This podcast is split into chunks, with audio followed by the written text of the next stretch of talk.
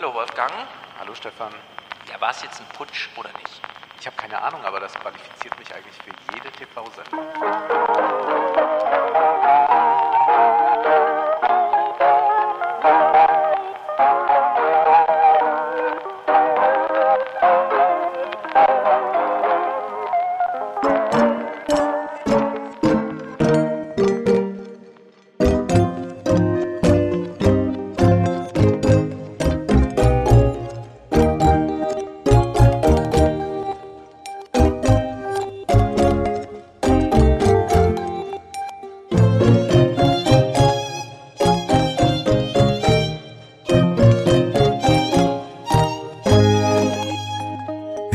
Das stimmt. Äh, und war es jetzt ein Putsch oder nicht? Ja, schwierig zu sagen. Äh, das ist äh, eine große Blackbox und es ist ja interessant, dass man so wenig weiß. Die Bundesregierung ist ja ein bisschen verwirrt, dass angeblich US-Geheimdienste schon früher informiert waren, dass da so etwas droht. Was sie uns im Nachhinein sagen. Was sie uns im Nachhinein sagen, wir haben es eigentlich immer schon gewusst. Also müssten wir auch da wieder fragen, ja, wussten die jetzt vorher oder nicht? Ja, das kann auch alles Strategie sein. Es kann Strategie sein, dass äh, man sich in Belarus neu aufstellen will. Es kann Strategie sein, dass ähm, man äh, dort Eliten hat in äh, Putins Reich, die aber keine Putin-Anhänger mehr sind, seitdem sie durch die Sanktionspolitik einige Milliarden verloren haben. Also alles möglich. Und es ist äh, doch erstaunlich, äh, wie sehr äh, alle sofort Einschätzungen geben können. Politiker aus dem Garten heraus äh, senden ins äh, Studio und mhm. sagen irgendetwas, äh, aber das mit einer großen Souveränität vorgetragen. Ich bin auch da überrascht, äh, wie verroht der Diskurs ist. Also wenn ich zum Beispiel einen Tweet lese von äh, dem äh, von so vielen merkwürdigerweise geschätzten Experten äh, Carlo Massala, der äh, schreibt, ähm, I like the smell of civil war ja. und bezieht sich dann noch auf Apocalypse Now und wir wissen, was äh, bürgerkriegsähnliche Zustände bedeuten und es war ja von Anfang an abzusehen, dass jetzt nicht äh, linksprogressive äh, LGBTQ-Anhänger äh, gegen Putin einen Putsch versuchen. Das war ja von mhm. Anfang an deutlich und dass man dann äh, sich einer solchen Wortwahl äh, bedient und dann sich damit offenbar auch noch qualifiziert für Tagesthemen, Anne Will und weitere Sendungen, finde ich äh, sehr erstaunlich. Also man kann, äh, wenn man in diese Richtung geht, also wenn man äh, sagt, äh, ja, das, was was der, der, der absolute NATO-Kurs ist, dann kann man alle roten Linien überschreiten und wird ah. äh, hofiert, äh, während, äh, ja, wir ja schon wissen, wenn man äh, ein bisschen anklingen lässt, möglicherweise müsste man irgendwann auch mal über Verhandlungen nachdenken. Oh, wei, oh, wei, da ist man also mhm. gleich aus. Ich fand es auch sehr schön, hast du das gelesen von äh, Mariam Lau, das ist diese Zeitjournalistin, oh, die war auch bei Anne Will. Ich äh, habe mir Anne Will nicht angesehen, aber ich sehe da manchmal so Tweets und dann sagte sie, ja, das wäre eine tolle Runde gewesen. Sie hätten sich so schön äh, gegenseitig ergänzt. Und klar, es waren ja wieder nur die Leute da, die ja. eben da sitzen. Und das ist vielleicht so was Neues, was wir jetzt erleben, Ergänzungsjournalismus. Und dann setzt man nochmal so eine böse Figur hin. So ein, so, dann muss, müssen dann Harald Welzer oder Richard David Precht müssen dann da sitzen, mhm. bekommen dann von den Ergänzungsjournalisten nochmal gesagt, dass sie komplett falsch liegen. Ja, vor allem, das haben die ja im Oktober in dem Buch, das wir ja auch besprachen, Welzer und Precht beschrieben. Und anscheinend wurde das wirklich nicht als Kritik, sondern als Handlungsanweisung ja, verstanden. Seitdem läuft es ja nur noch so. Es ist wirklich ganz erstaunlich. Das Einzige, was man jetzt irgendwie gesichert sagen kann, ist, also über den, äh, in Anführungszeichen, Putschversuch oder was auch immer da in Russland. Putin hat am Morgen des Tages gesagt, das sind alles Verräter und die müssen alle zur Rechenschaft gezogen werden. Mhm. Und zehn Stunden später durften alle das Land verlassen und waren ja. amnestiert. Und äh, da muss man ja sagen, okay, das Einzige, worüber wir uns noch verständigen können, ist das, was alle Menschen im Fernsehen gesehen haben, weil es den Leuten, die dort noch an der Macht sind, wichtig war, dass diese Rede von Putin am Abend und am Morgen jeweils 10, 20, 30 Mal wiederholt wurde. Ja. Das ist die einzige ja. Und mehr Informationen haben ja all diese Experten auch nicht. Genau. Das ist ja das Interessante. Also die, selbst die Bundesregierung beklagt sich darüber, dass der Informationsfluss zwischen den Geheimdiensten nicht so ausgezeichnet ja. läuft. Also selbst die sind nicht besonders informiert, sind eigentlich genauso äh, gut informiert wie wir. Und diese Experten, die wir da hören, die ja oder die aus der dritten Reihe der Politik gerade kommen und leider kein äh, Ministerium bekommen haben, oh. die haben ja auch nicht mehr gesehen als wir. Äh, die sind ja auch nur bei Twitter unterwegs. Und ja. aber aus einem tiefen Brustton der Überzeugung können sie genau sagen, was jetzt da gerade passiert und warum dies ja jetzt eng wird für. Ne? Also wir kennen diese Formulierung noch aus äh, der Trump-Ära. Da wurde es auch mal jetzt, jetzt die letzte Runde eng. Also, ja, jetzt ist Schluss mit Trump und so macht man das jetzt da auch. Ja, und also man kann sich das ja sehr wünschen und ich wünsche mir das auch. Hätte allerdings auch schon gerne äh, so aufblitzen, welche Alternative da kommt. Also dass der der Wagner-Gruppenchef plötzlich übernimmt, finde ich jetzt auch nicht so äh, reizvoll. Nee, genau. Und in der Hinsicht ist es wirklich, äh, also man kann, also ganz uninteressant ist ja nicht, auch wenn man nichts darüber sagen kann inhaltlich. Aber Agnes Strack-Zimmermanns Verhalten, also Deutschlandfunk ruft an und fragt, wie ist denn die Lage und sie so, ah, wir müssen jetzt ganz vorsichtig sein, wir können auch gar nichts sagen. Das hat ja ganz viel damit zu tun, dass sie damals sich so in die Nesseln setzte, als ja. diese eine Rakete nach Polen flog und sie dann, ja, das ist der russische Angriff auf und so.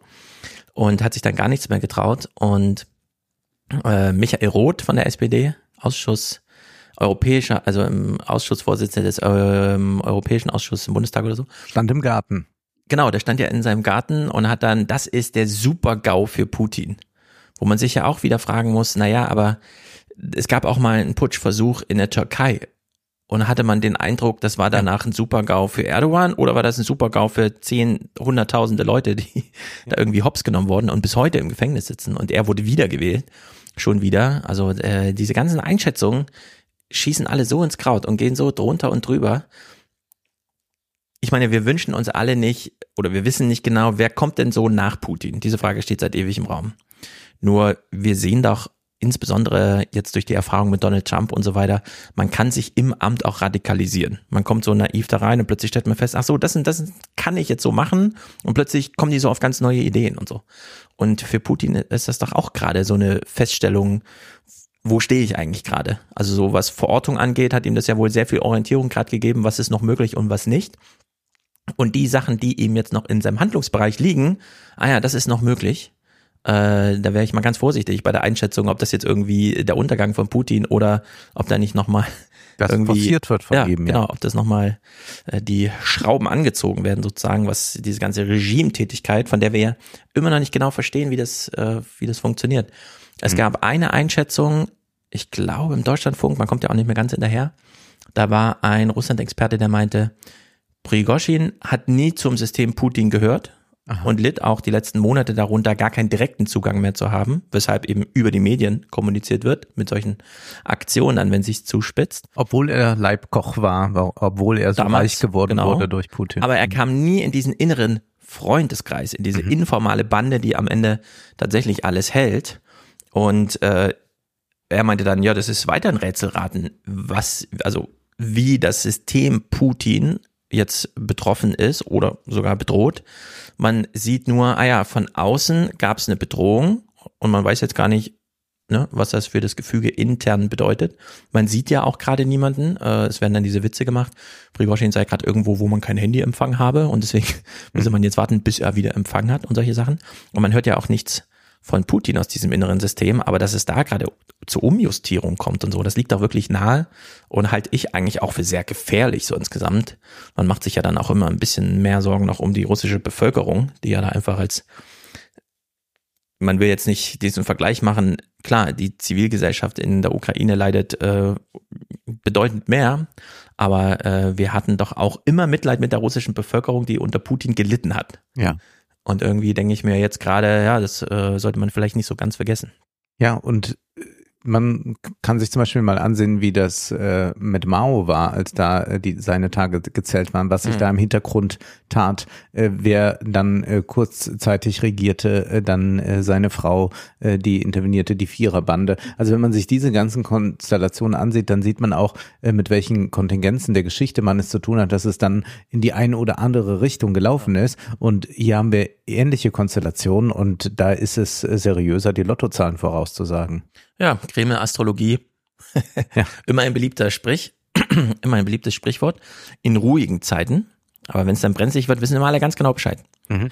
Äh, das ist immer ganz erstaunlich und man muss echt sagen, derzeit weiß niemand Bescheid, nicht mal die Protagonisten. Also selbst wenn man jetzt äh, Priogi da irgendwie im Exklusivinterview hätte, der könnte einem auch nicht sagen, was mit ihm in drei Tagen ist. Also in ja. der Hinsicht sind diese ganzen journalistischen Versuche sowieso so ein bisschen fehlgeleitet. Aber gut, es ist Juni 2023. Wir beginnen also mit dem Kram vor unserer Haustür. Wollen wir erst noch darauf hinweisen, dass wir mhm. einen Live-Salon aufgenommen jo. haben, der jetzt äh, online ist, äh, der dort zu hören ist. Wir haben uns wieder in Frankfurt getroffen. 200 Salonisten waren auch mit dabei. Es war ein sehr schöner Abend, ein sehr warmer Abend, aber noch relativ angenehm, würde ich sagen. Und wir haben dort über die Apple Vision Pro gesprochen. Das ist eine Brille, mit der man angeblich viel besser mit der Wirklichkeit dann interagieren kann. Äh, wir haben aber dann doch aufgezeigt, äh, dass das sehr isolationistisch ist, äh, sehr dystopisch und mhm. aber vielleicht doch ein, eine Zukunft, die uns da droht. Jedenfalls meine Überraschung bei der Sache, Stefan, ist kein Fan der Apple Vision Pro, obwohl du in den letzten Monaten, Jahren äh, zum großen ja. Apple-Fan geworden bist. Also an dem Tag, als sie vorgestellt wurde, am 5. Juni, war ich ja in Rom das allererste Mal mhm. und dachte dann abends auch, ja, das ist der Anwendungsfall. Aha. Nicht in Rom sein und trotzdem in Rom sein. Sich das alles nochmal, muss natürlich jemand ordentlich kartografieren, mal durchs Forum Romanum gehen und so einmal äh, die ganzen alten Städte abschreiten, damit ich die dann zu Hause so konsumieren ja. kann. Ich muss mich ja da nicht mal bewegen, sondern sag einfach, Pfeil nach vorne, ich will nach vorne gehen. Das wäre ein Anwendungsfall, den ich mir vorstellen kann. Ansonsten warte ich eigentlich noch auf die große äh, na gut, es ist sowieso nicht für die Masse jetzt, 3500 Euro ist teurer, aber ich warte eigentlich noch auf die große Welle, dass irgendwer in irgendwelchen YouTube-Videos 100.000 Mal erklärt, dass das für den Bildungsbereich ganz wertvoll ist. Die ja. haben wir ja auch bei OpenAI und so. Das ist ja alles für den Bildungsbereich gemacht. Man kann es sich vorstellen. Wir haben noch gesprochen über Threadwives. Das werden wir gleich noch ergänzen. Nochmal aufgreifen, nämlich also die äh, Frauen, die sich als traditionelle Frauen verstehen wollen, inszenieren in den äh, sozialen Medien. Mhm. Das haben wir schon angefangen darüber zu sprechen und äh, wir hatten als Thema noch die FDP und das Gaslighting, das ist ja ein Begriff, der äh, sehr virulent ist. Und äh, du hast uns mal anhand von Clips und anhand eines Films von 1940 gezeigt, ja. inwieweit eigentlich die FDP Gaslighting betreibt. Also wer das hören will, das ist jetzt online zu finden. Ich habe als Rückmeldung bekommen, dass es alles sehr überzeugend war. Mhm. Die acht Punkte des Gaslighting, eigentlich natürlich für Beziehungsmissgestaltung gedacht, aber äh, wirklich lehrbuchartig umgesetzt von der FDP sehr viele Leute hatten äh, heuristische Erweckungsmomente. Ja, ich, finde ich ganz gut. Ich denke jetzt auch immer dran, wenn ich äh, irgendeinen FDP-Menschen ja. sprechen sehe, denke ich immer, in welche Kategorie fällt das gerade von genau. Gaslighting. Ja. Es ist sehr hilfreich, würde ich auch sagen. Äh, man sollte viel mehr so äh, die, die ganzen Beziehungsratgeber und sowas mal mhm. durchgehen äh, und nach Begrifflichkeiten suchen, um äh, den Wahnsinn zu verstehen. Äh, wir wollen wieder viel verstehen, auch im nächsten Salon. Da sprechen wir gemeinsam über das Buch Chinesisches Denken der Gegenwart, Schlüsseltexte zu Politik und Gesellschaft. Und zwar haben Daniel Lese und Xi Ming im CH Beck Verlag ein Buch herausgegeben, das jetzt nicht über China äh, schreibt, sondern ein Buch, das von den Leuten aus China ist, von Intellektuellen, von Aktivisten, äh, zum Teil von Dissidenten, aber auch ganz, ganz viele aus dem inneren ja. Kreis äh, der KP. Und das ist ja besonders interessant. Also welche Politologen, Geostrategen, äh, KI-Experten, äh, Philosophen sind jetzt da eigentlich im Kreis um Xi und andere wichtigen Persönlichkeiten? Was denken die? Äh, wo geht es hin? Was denken die auch über uns, über den Westen? Also wir äh, bekommen jetzt wirklich mal andere Blicke, nämlich chinesische Blicke präsentiert zitiert in diesen Texten und äh, das ist, glaube ich, sehr hilfreich, nicht nur immer Texte über China zu lesen, sondern auch mal Texte direkt aus China. Also wir waren ja bisher nicht unzufrieden mit den Texten über China. Wir hatten ja waren ja auch mal bei einem Vortrag von dem Strittmatter und so, die das alles, also die Leute, die vor Ort dann berichten. Aber es gibt halt diese große äh, Sprachbarriere, ja.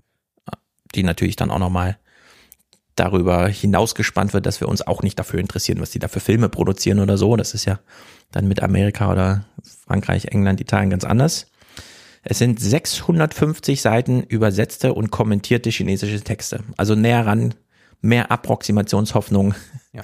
kann man, glaube ich, nicht haben. Kann man sehr gespannt sein.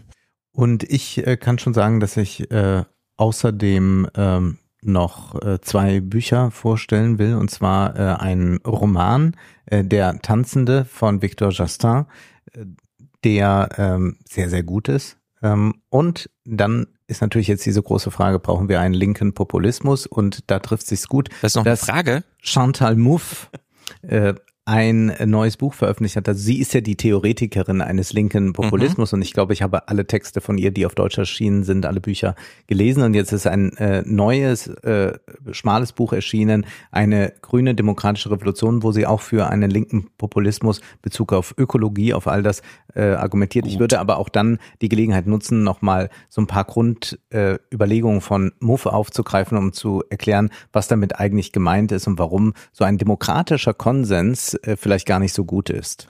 Sehr gut. Das führt uns wirklich direkt nach Sonneberg. Kennst ja. du Sonneberg? Ich kenne Sonnenberg nicht, nein. Niemand kennt Sonnenberg. Nein. Ich komme aus Thüringen. Für mich war, wenn die bei Antenne Thüringen irgendwas mit und in Sonneberg bla bla bla, Rückseite vom Mond. Also niemand hat irgendeinen Bezug zu Sonneberg. Das vergisst man immer schnell, wenn äh, plötzlich Sonneberg drei Tage in den Medien war. Plötzlich denken alle, sie kennen irgendwie Sonneberg und so. Nein, wir kennen alle Sonneberg nicht. Das ist für uns, das sind Marsmenschen, die da rumlaufen. Also so ungefähr, ja. Man hat da null Bezug zu und man sollte auch nicht so tun, als ob da drei Tage Medienstress irgendwas ändern. Aber in Sonneberg fand eine Landratswahl statt. Und wir können zumindest im Rahmen unserer Lieblingsthemen mal Sonneberg uns annähern, indem wir zum Beispiel kurz aufklären Demografie. Und damit ist jetzt vor allem die Einwohnerzahl gemeint. Wenn ich die Zahl nenne, können wir, glaube ich, ohne weitere Kommentare schlussfolgern, wie die Altersstruktur da aussieht. Sonneberg hatte, ist ja heute der zweitkleinste Landkreis zu Hochzeiten der DDR. Bis zu 84.000 Einwohner. Mhm. Und es sind heute 56.000. Wir können also sehen, ah ja, das ging da ganz schön rapide runter. Ja. Es ist nicht ganz halbiert, aber crazy ist das schon. 1994 waren es 71.454 und seitdem, also in knapp 30 Jahren, ist es auf 56 geschrumpft. GPT sagt, minus 21 Prozent sind das. Minus 21 Prozent, das ist ja interessant. Das sind ja ungefähr diese, wenn jetzt sieben Millionen im Erwerbspersonenpotenzial fehlen, dann können wir ja so die Hälfte der Branchen in Deutschland droht jetzt die nächsten 13 Jahre, also dreimal schneller als das, was ihr in Sonneberg jetzt sehen, mhm. äh, an Personal einfach zu verlieren. Meine These, wir sollten in Sonneberg vielleicht nicht nur einfach, das ist am Rande der Welt, sondern ja, vielleicht ist es so eine gesamtdeutsche Zukunft. ja. Unter dieser Maßgabe uns das mal anschauen und denken, oh krass, ja, also minus 20 Prozent, klar, jetzt gerade sind es ja 84 Millionen, die das äh, Statistische Bundesamt ausweist, aber wir wissen ja, der Kurs, die Kurswende beginnt immer auf dem Peak.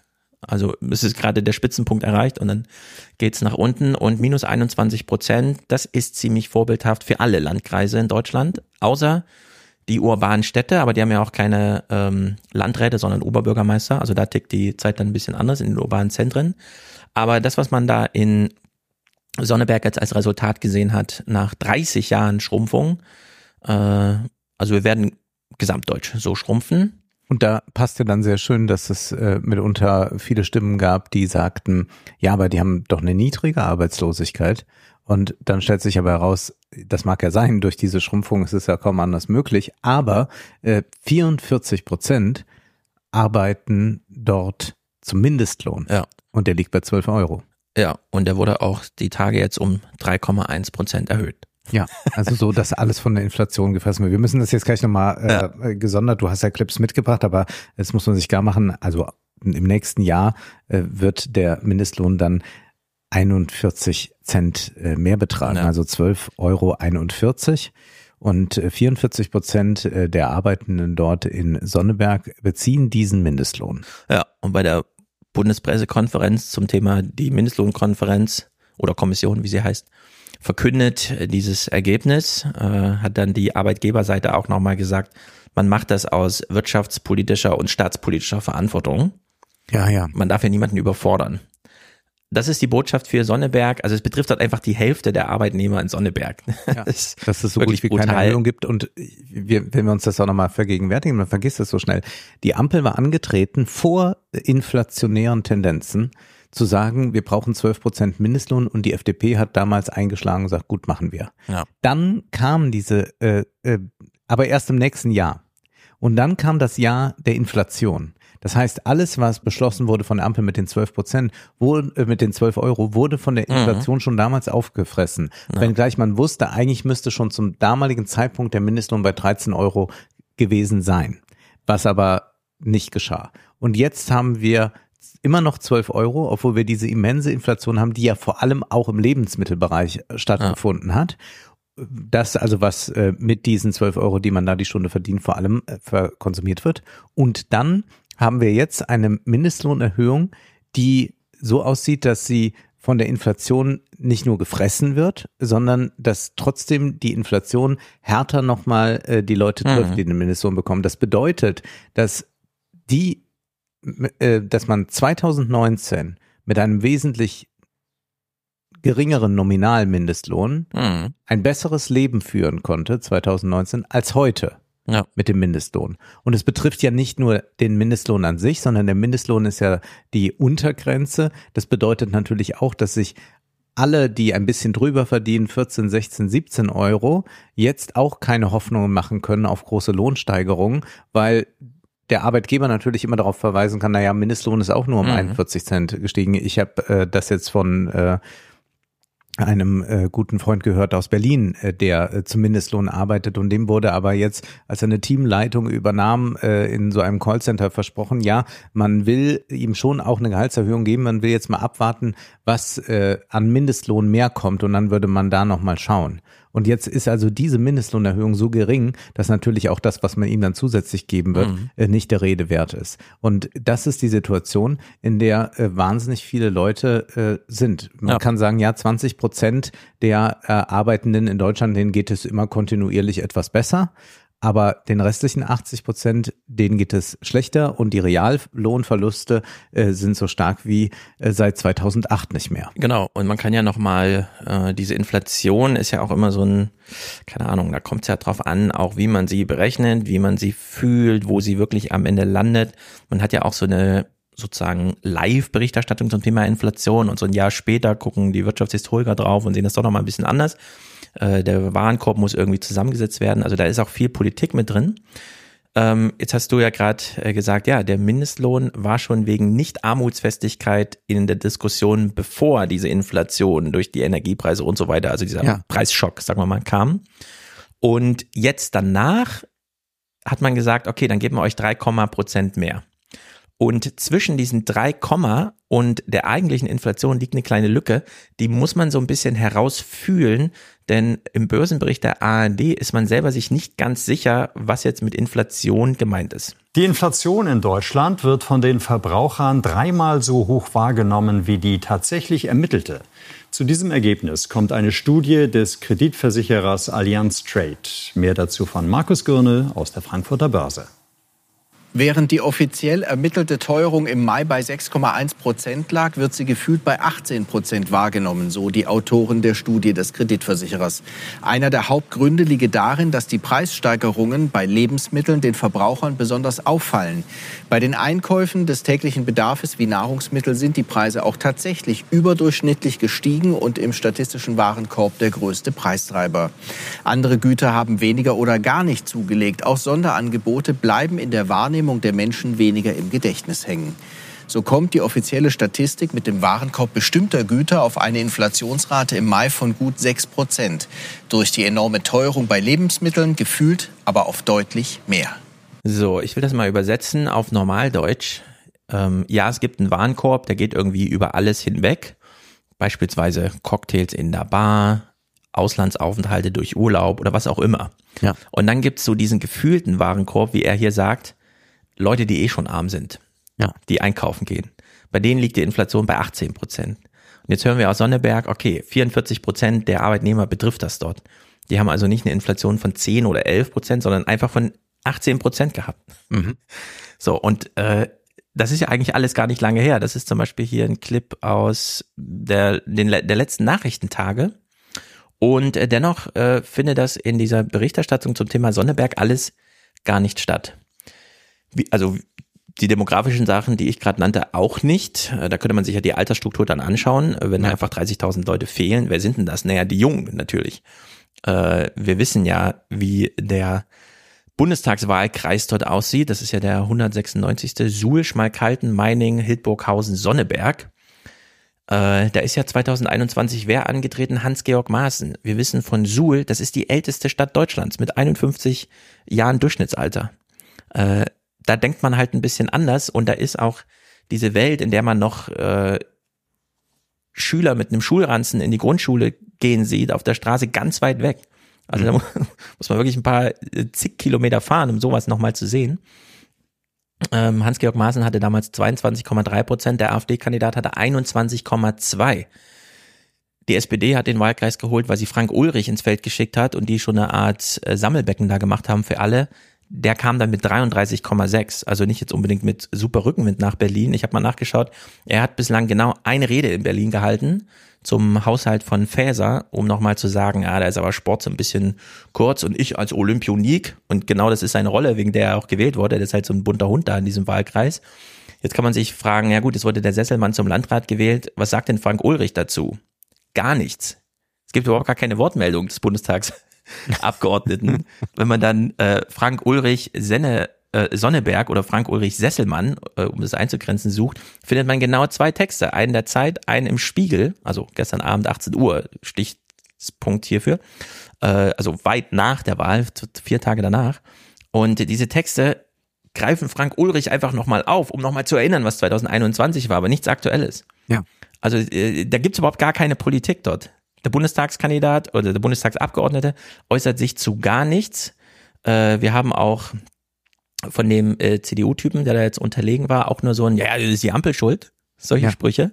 Und es ist äh, was ja wahnsinnig kurios ist, diese CDU-Argumentation, die Ampel auf ist die schuld. kommen wir gleich ausführlich zu sprechen. Ne? Ja, ich will nur noch einen Punkt zum Thema Landrat. Was ist ja. eigentlich ein Landrat? Deutschland ist ja, ist ja so drei gegliedert. Es gibt die Bundesländer und der Bund. Der Bund schafft es natürlich immer in die Tagesthemen. Also das sind ja unsere Olaf Scholz Festspiele, da ja. wo wir das Tagebuch der Angela Merkel und so weiter äh, serviert bekommen. Auch wenn die gar nicht wollen, werden die da Bericht erstattet. Die Ministerpräsidenten müssen sich schon sehr anstrengen, um in den Tagesthemen vorzukommen. Also da ist es schon schwierig. Deswegen sind ja Rainer Hasselhoff und so, diese, wie jetzt alle zur Wahl stehen, Wojtke auch immer nur sauer, ja. wenn sie dann mal diese großen Termine haben, weil Friedrich Merz nochmal vorbeikommt oder so. Wenn sie fast so äh, Drive-by irgendwie mit geshootet mit der Kamera und dürfen dann noch mal kurz einen Satz sagen. Und dann gibt's diese kommunale Ebene. Da interessiert sich genau niemand für. Mhm. Äh, wir haben ja sogar ein öffentlich-rechtliches System, dem es verboten ist, auf dieser kommunalen Ebene zu Bericht erstatten, weil man will ja die Presse dort nicht gefährden. Das haben ja die Zeitungsverleger durchgesetzt. Nur vielleicht sollte man das auch nochmal überdenken, welche Presse in Suhl, in Sonneberg. Wir hatten ja schon bei der Bundestagswahl äh, festgestellt, ach so, es gibt gar keine Thüringer Zeitung mehr, die ja, es gibt nur noch Mantelproduktion für Thüringen, ja. TLZ und diese Ostdeutsche Landeszeitung und so, das ist ja alles, das ist ja gar nicht mehr existent. Naja, es wird auch kaum gelesen. Wir haben Regionaljournalismus so sehr ausgedünnt, überall, also auch in Rheinland-Pfalz zum Beispiel. Ja. Äh, da gibt es dann mitunter äh, Leute, die da noch, äh, noch für ackern und da auch gut im Geschäft sind. Aber das erreicht dann oft ja gar nicht mehr die Leute, weil die die Zeitung nicht mhm. mehr abonniert haben. Ähm, auch muss man ja überlegen, also eine Regionalzeitung zu abonnieren, kostet etwa 450 Euro im Jahr. Ja. Macht man das? Das macht man nicht. Das macht man höchstens noch, weil man das vor 30 Jahren mal abgeschlossen hat. Ja. Und selbst die Kinder, die dann, oder die Enkel, die nach Hause kommen und die Zeitung da liegen, die blättern da nie rein. Also da gibt's nichts zu lesen. Es ist alles ganz trostlos. Und wenn wir schon, und nächstes Jahr haben wir drei Landtagswahlen in Ostdeutschland, Landtagswahlen haben, wo in diesem Berichtsgebiet der Landtagswahl gar keine Redaktion mehr tätig ist, mhm. dann auf der kommunalen Ebene erst recht nicht. Also müsste eigentlich genau jetzt die nichts. große öffentlich-rechtliche Offensive kommen und damit, also ich würde das ja sehr begrüßen schon deshalb, weil man ja äh, den äh, Journalisten, den Hauptstadtjournalisten, denke ich auch zu Recht, äh, so eine Abgehobenheit oder Weltferne ja. vorwirft. Und wenn da jetzt eigentlich ein Regionaljournalismus entstehen würde, wo tatsächlich mal äh, geguckt wird und nicht nur, wenn eine Flutkatastrophe an der A ist, dass man dann hinfährt, sondern dass man sich äh, tatsächlich in den Regionaljournalismus äh, hineinbewegt, und möglicherweise auch ein bisschen mit Kooperation mit den privaten Zeitungen, die es noch gibt. Also das mhm. muss ja auch gar nicht nur als Konkurrenz gedacht werden. Dann glaube ich, könnte das ein sehr, sehr sinnvolles Projekt sein, um generell auch dem äh, öffentlich-rechtlichen ein neues Ansehen zu verleihen, dass man tatsächlich nicht den Eindruck hat, äh, Berlin Mitte entscheidet, äh, was Deutschland mhm. gut zu finden hat. Ja, man muss jetzt auch diesen Schlussstrich mal ziehen. Die äh, öffentlich-rechtlichen Fernsehsender vor allem und Radios haben das Verbot bekommen, lokale Berichterstattung zu machen, damit die sich auf dem Markt zu bewährenden privaten Presseorganisationen durchsetzen können. Nur die sind alle tot. Also und kann man jetzt einfach sagen, diese Sache ist entschieden. Ja. Wir haben nur noch den öffentlich-rechtlichen. Wenn er sein Mandat dann nicht ausgeweitet bekommt, und das ist dann eben Entscheidung der Politik, das zu wollen, äh, dann passiert da genau gar keine Berichterstattung. Also dann fährt nur das Tagesthementeam zwei Tage nach so einer Wahl mit einem mittendrin Team mal dahin und sieht dann, dass der Goldene Löwe irgendwie von so einem Neonazi, der da die ganze Zeit noch seine T-Shirts verkauft und so weiter gemacht wird. So war es ja. ja, ne? ja Karin so hat ja, genau ja. diese Story jetzt gebracht. Also man kann das aber auch fast absurd. im Studio nachdrehen. Also man weiß schon, was man antritt ja, genau. in gewisser Weise. das ist da wirklich wie so ein Film in den 40ern. Da baut man so eine Fassade auf und geht dann da rein und dann steht halt ein Nazi da und sagt irgendwie voll tätowiert, ja, ich habe hier gar nichts gegen meine Nachbarn, nur der eine soll halt nicht kommen und so. Naja, also das ist alles schon, das, dieses Kind ist wirklich schon komplett in den Brunnen gefallen. Da müsste man jetzt alles ganz neu machen. Und ich frage mich so ein bisschen, wenn die Tagesthemen und das Heute-Journal oder was auch immer. Ich will nicht zu viel Medienkritik jetzt machen. Ich habe ja dafür auch andere Podcasts. Aber in diesem Fall ist es ja wirklich jetzt, ist ja eine Zäsur. Wenn ein Landrat gewählt wird, kann uns irgendeiner der Journalisten mal erklären, was das eigentlich bedeutet? Was ist denn ein Landrat? Wir hatten ja von äh, der Hescher, die im Heute-Journal Andreas Künast nacheifert, in seiner Art Berichterstattung zu machen, mal ein äh, Bericht vor Jahren vom Städtetag. Also die Oberbürgermeister Deutschlands treffen sich und dann ist die Erklärung für Oma Erna, da treffen sich die, Zitat, Mini-Merkels. Ach so. Weil das sind ja, ja. die Kanzler Klar. auf kleinem Gebiet. Man weiß, was ein mhm. Kanzler ist, also der Bürgermeister ist ungefähr dasselbe, nur kleiner. Nur nicht mal so eine absurde Erklärung würde ja greifen bei einem Landrat. Ja. Ein Landrat ist ja gerade kein Mini-Merkel, sondern ein Landrat ist einfach ein Behördenchef. Mhm. Während also Bundesminister, Bundeskanzler, Landesminister, Ministerpräsidenten, parlamentarische Staatssekretäre keine Beamten sind, und selbst wenn sie Beamten sind, für die Zeit, die sie in diese Ämter kommen, das Beamtenverhältnis ruht, ja. ist das ja beim Landrat genau andersrum. Der Sesselmann ist ja kein Beamter, aber er wird jetzt auf Zeit verbeamtet, um Landrat zu sein. Und seine Funktion ist ja da nicht die eines politischen, oh, ich habe so eine Idee und setze die mal um, sondern nein, der Landrat äh, fasst Beschlüsse, der Kreistag in dem Fall in Thüringen, der Kreistag fasst einen Beschluss und der Landrat muss den halt umsetzen. Ja. Und wenn es neue EU-Regeln zu irgendwas gibt, dann muss der Landrat die halt umsetzen. Ja. Und so. das Umfeld sind Verwaltungsbeamte. Genau. Das der ist, ist einfach nur der Chef der Verwaltung. Der hat keine politische Handhabe über irgendetwas. Und diese Aufklärung kriegen wir ja auch nicht. Mhm. Ne? Also wo, wo da jetzt auch für die AfD vielleicht die eine oder andere Herausforderung liegt. Stattdessen, und wir kommen echt nicht drum rum, so ein bisschen kleine Medienkritik zu machen, aber wir beginnen mal mit dem Tagesthemenkommentar vom 25.06., also vom Wahltag am Sonntag. Es ist ein Land, eine Landratswahl, und wir wissen, wie viele Landräte es in Deutschland gibt, also unendlich viele, ist Thema in den Tagesthemen.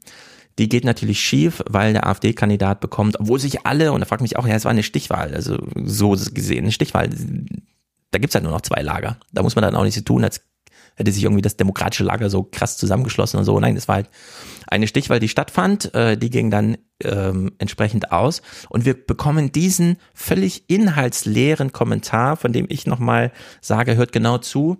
Wir müssen jetzt dieses Wort fabulieren äh, in unseren Wortschatz einbauen. Mhm. Wir haben das jetzt gehört von OpenAI, die selber davon sprachen, ja, ChatGPT gibt halt immer eine Antwort, auch wenn sie eigentlich wissen, Wahrscheinlichkeit, dass das irgendwie ein Volltreffer ist, ist so 25 Prozent, aber wir wollen trotzdem Text ausliefern, also halluziniert die Maschine. Ja. Wurde dann von Sam Ortman gesagt. Und dann später kam so eine Fremdbeschreibung, die sagte, nee, wir sagen da nicht mehr halluzinieren dazu, sondern fabulieren. fabulieren ja. Es gibt formulieren, man hat was zu sagen, also publiziert man, egal auf welchem Wege. Aber selbst in Dissertation ist es einfach so, ja, es gibt so diese kleine Forschungsfortentwicklung, die man drin hat und die anderen 80 Prozent des Textes sind halt Fabulierungen, die halt so einfach Masse machen, damit man die 20 Seiten, um die es geht, nochmal umrahmt mit weiteren 200 Seiten, damit man auch ein richtiges Buch in der Hand hat und so. Und dieser Tagesthemenkommentar ist wirklich idealtypisch für Fabulation. Mein Appell an die demokratischen Parteien, reißt euch zusammen, entwickelt konstruktive Ideen, gebt Orientierung. Den Menschen in Ost und West kann viel zugetraut werden, wenn man Politik erklärt und solide umsetzt. Stattdessen wirken politische Entscheidungen zuletzt weit weg von Lebenswirklichkeiten in Sonneberg und anderswo. Zu viele Wählerinnen und Wähler fühlen sich nicht mehr zu Hause in unserer Demokratie. Um sie zu erreichen, reicht es weder, sich heillos in Gesetzen zu verlieren, noch über Gendern zu debattieren. Wer rechte Rhetorik übernimmt, normalisiert sie. Das derzeitige AfD-Hoch ist übrigens kein Ostproblem. Viele Menschen empfinden die parallelen Krisen als Kontrollverlust. Der macht Angst und so ziehen einfache Antworten an vielen Orten. Und was nun? Wir alle müssen konfliktfähiger werden, intensiv um die besten politischen Lösungen ringen, ohne Scheuklappen, ohne Tabus, aber im Respekt auch vor anderen Meinungen. Sie hat nicht resilient gesagt, das finde ich schon mal gut. Das wäre auch noch, wir müssen resilienter werden. Ja, es ist, es ist einfach, ist, ja, heillos in Gesetzen verloren. Weil wie kann, wie, wie ist man darin verloren? In den Gesetzen sind die die ganze Zeit mit Gesetzesbüchern unterwegs und ja. haben die Leute aus dem Blick verloren. Was bedeutet das Konflikte? Keine Tabus, aber offenbar gibt's ja schon Tabus, sonst würde man ja sagen, oh, ist doch gar kein Problem, ja. dass wir einen AfD-Landrat haben. Also das ist ja, das ist ja ja, aber so war das ja bei Twitter. Ich habe ja wirklich kurz reinguckt. Also ich muss ja dank, ich muss noch mal ganz kurz sagen, ich freue mich ja so, dass ich diesen blauen Haken habe. Mhm. Denn der blaue Hake bringt es ja mit sich, dass wenn ich mich auslogge und mich dann wieder einloggen will, meine E-Mail-Adresse, Passwort, mhm. dann bekomme ich eine TAN geschickt, dann muss ich die eingeben. Das heißt, es ist ein kleinerer Prozess. Das macht man ja. nicht 50 Mal am Tag. Und so, wenn ich mich ausgeloggt habe, bin ich für sehr lange Zeit ausgeloggt. Das ist wunderbar. Ja, ja, damit ich nicht sehr so viel mitbekomme. Aber da habe ich mich dann eingeloggt und das gesehen. Und das war ja dann nur äh, von äh, Ricarda Lange, äh, äh, das ist ein äh, entsetzlicher Dammbruch und was die dann so alles sagen mhm. oder oder äh, wir wir äh, ich will meinen Kindern nicht später sagen, dass ich geschwiegen habe äh, oder äh, meine Lieblingsformulierung ist ja äh, dann dann reißt mir wirklich die Hutschnur. Äh, jetzt müssen sich die Demokraten unterhaken. Ja. Unterhaken. Unterhaken. Also wenn, wenn Unterhaken kommt, überlege ich, ob die Gegenseite nicht doch recht hat. Also das ja. war mir ja, schon eine, eine, eine Trotzreaktion.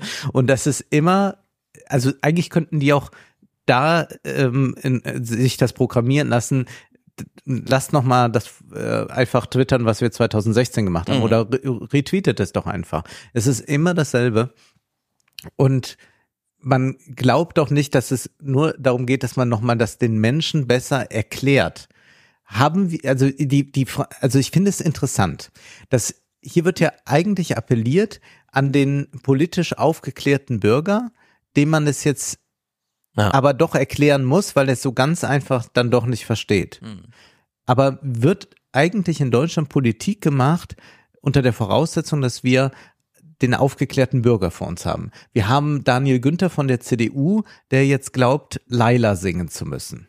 Wir haben Baerbock und Ricarda Lang, die uns ansprechen, als seien wir sieben Jahre alt. Wir haben die FDP, die, wie du in schönster Klarheit herausgearbeitet hast, Gaslighting betreibt. Mhm. Werden wir als aufgeklärte Subjekte von der Politik wahrgenommen und angesprochen? Eigentlich nicht. Irgendwie sollen wir da so hingetriggert, gelotst werden, ja. was auch immer. Und jetzt möchte man aber, dass der äh, AfD-Wähler äh, ganz bewusst sich als politisches Subjekt versteht und dann erkennt, wo er falsch handelt. Mhm. Da würde ich sagen, da muss die Vorarbeit schon woanders beginnen. Ja, ich würde es sogar wirklich noch krass strapazieren.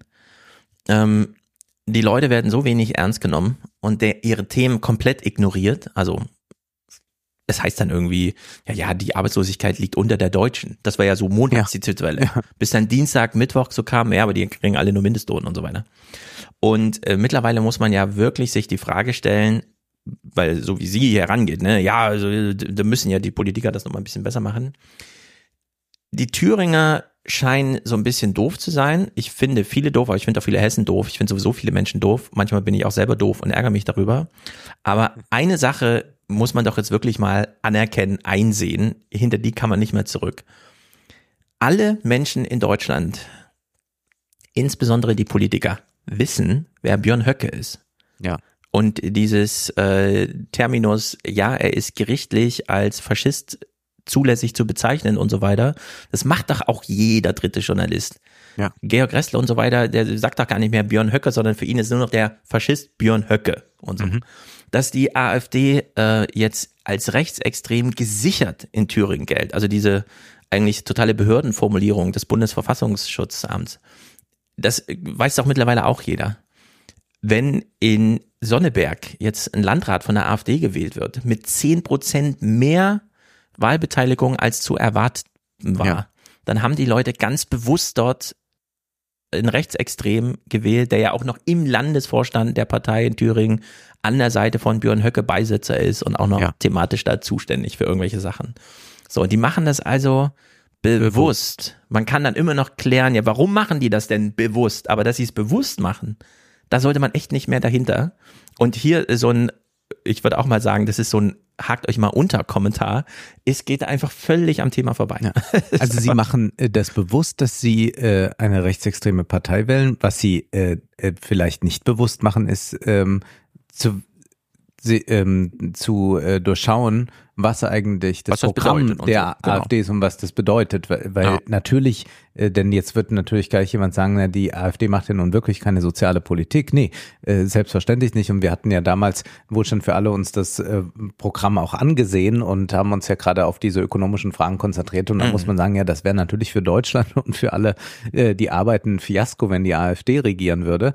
Aber äh, das wissen wiederum die gar nicht. Also da haben wir nicht den aufgeklärten Bürger. Das ist gar keine Auseinandersetzung. Ja. Die haben aber äh, das äh, diffuse Gefühl, dass dann eben auch Fakten produziert oder als Fakt äh, wahrgenommen wird, dass etwas nicht stimmt und dass es ähm, äh, finanziell äh, eher schlechter als besser wird. Mhm. Und sie finden da äh, dann eine Partei, bei der sie glauben, dass sie den anderen eins auswischen können, wenn sie das machen, genau. beziehungsweise genau. gibt es auch Teile der Wählerschaft, das darf man ja auch nicht vergessen, äh, die sicherlich Nazi-Gedankengut gut findet. Also die gibt es auch. Also das die gibt es in Thüringen da, auch. Das sind nicht äh, wahrscheinlich diese 20 Prozent, ja. die da jetzt gewählt haben, denn äh, man muss ja feststellen, die AfD war die äh, lange Zeit auch äh, bei 10, 12 Prozent Also im sie Kreistag, rum. Ja. dem ja der Sesselmann jetzt ausgeliefert ist, der sind Beschlüsse muss er umsetzen, sitzt die AfD mit 24 Prozent. Ah ja, okay. Ich würde sagen, das ist so die realistische ja. Einschätzung. Das sind dann so Überzeugungstäter. Da müssen sich dann die anderen 76 Prozent mehr überlegen, wie sie das so demokratisch organisieren. Den für 24 Prozent ist man erstmal ausgeliefert. Ich würde dann auch sagen, ja, also man muss sich dann wirklich vor Ort dafür interessieren, was da los ist. Also man muss dann aus überzeugten äh, Menschenhassern eben irgendwie Erklärungen und pädagogische Programme finden. Es muss einem aber selber irgendwie wichtig sein. Also man kann das nicht verordnen über, wir funken da mal Tweets rüber. Und man muss man echt sagen, alle Tweets, die ich gesehen habe, waren wirklich ganz vergiftete so Georg Ressle-Style, liebe Sonneberger AfD-Wähler, erklärt mir mal und so weiter und so fort. Ja. ja. Und die wissen dort alle sehr genau, dass sie jetzt sehr unattraktiv für irgendwelche Investoren sind und so weiter. Nur die machen es eben trotzdem. Und da würde ich sagen, da darf man nicht mehr hinter zurückgehen.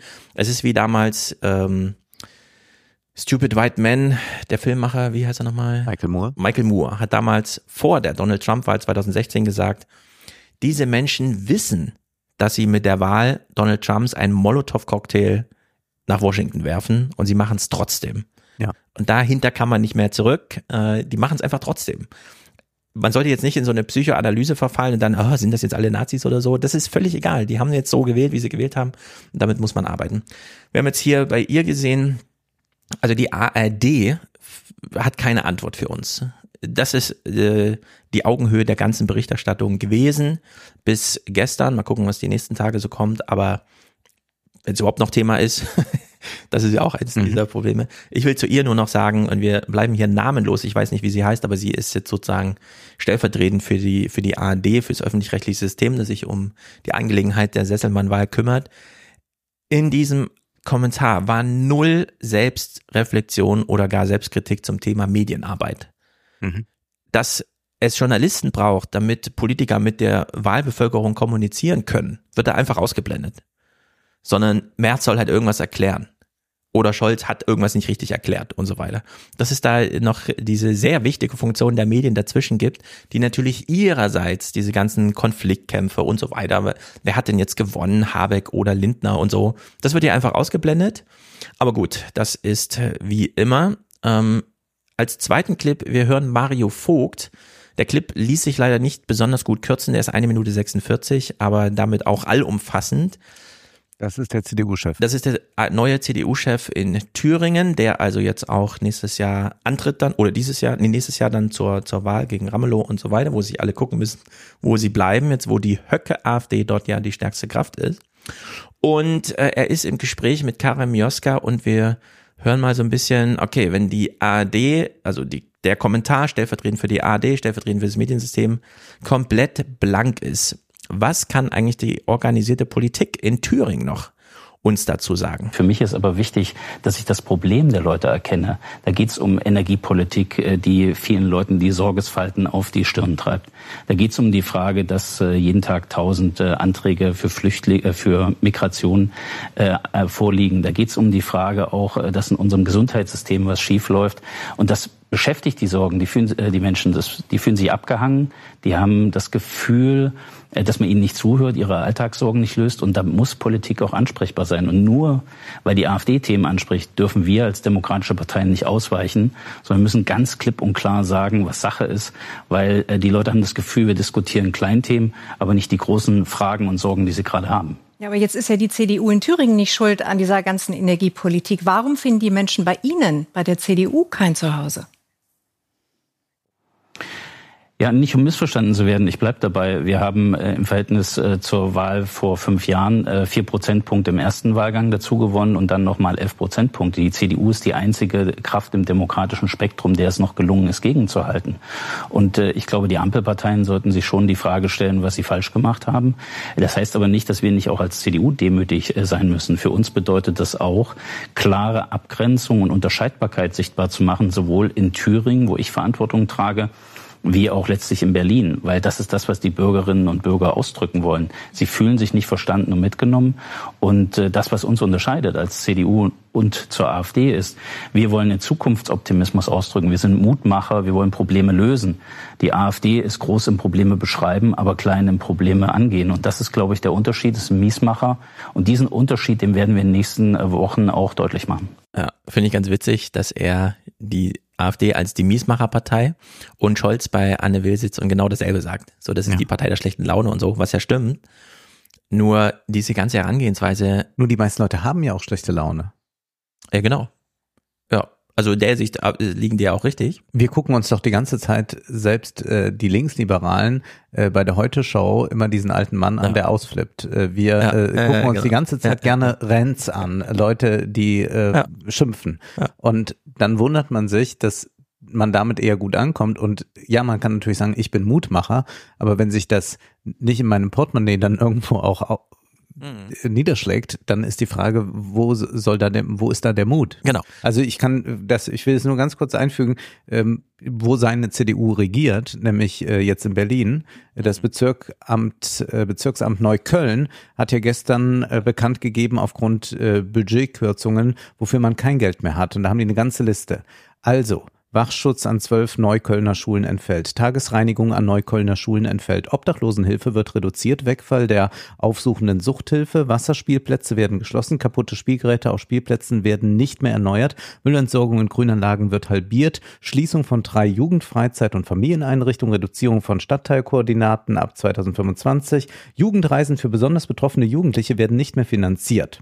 Freie Stellen im Bezirksamt werden temporär nicht nachbesetzt. Der Altrixdorfer Weihnachtsmarkt fällt weg. Ja. Aber er heißt immerhin noch Weihnachtsmarkt und nicht Wintermarkt. Kann ich dann hab, die CDU sich stolz Genau, ich habe diese Liste bei Twitter gesehen als Bild ja. und habe gedacht, ah ja, guter Move, keine Ahnung, Fake News. bis ich gesehen habe, ach nee, das ist das Bezirksamt selber, ja. das so kommuniziert. Das ist jetzt nicht irgendwie die Linkspartei, die auch nochmal eine Punktlandung machen will oder so, sondern Nee, das Bezirksamt selber hat das so kommuniziert, ja. dass das jetzt die Streichliste ist.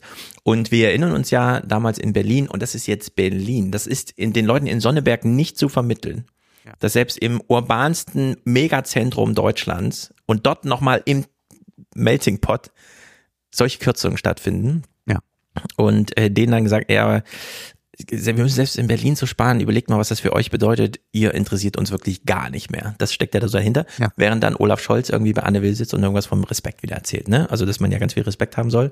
Denn hier könnte man sich ja auch fragen, ja, wenn die Berliner Kommune das nicht bezahlen kann, könnte dann einfach das Land oder der Bund automatisch einspringen und sagen, ey, wir können nicht über Zusammenhalt auf der einen Seite reden und dann das zulassen, weil wir es zum Beispiel nicht hinkriegen, die Kommunen zu entschulden. Ja, das hat ja alles und mit Finanzierungsproblemen zu tun. Um nicht missverstanden zu werden, die AfD würde nichts besser machen, sondern würde noch mehr schließen und würde noch ja, genau. äh, alles, was irgendwie äh, Migranten oder Transpersonen zugute käme, natürlich restlos streichen und würde da äh, die Hölle auf Erden verbreiten. Nur äh, die AfD erscheint in dem Moment dann als fundamentale Opposition, weil unsere Mutmacher der Nation, unsere Muntermacher der Nation ja nur Politik machen, die mhm. in diese Richtung geht. Keinen höheren Mindestlohn, äh, da und da wird alles geschlossen und, und, und. Ja. Und dadurch hat man natürlich, äh, wenn man dann noch äh, signalisiert, wir haken uns alle unter, eigentlich gezeigt, ja, wir stehen hier auf dieser einen Seite, mit uns gibt's Kürzungen, höhere Zinsen, Inflation und alles. Und dann erscheint eine Alternative, die in Wahrheit keine ist. Aber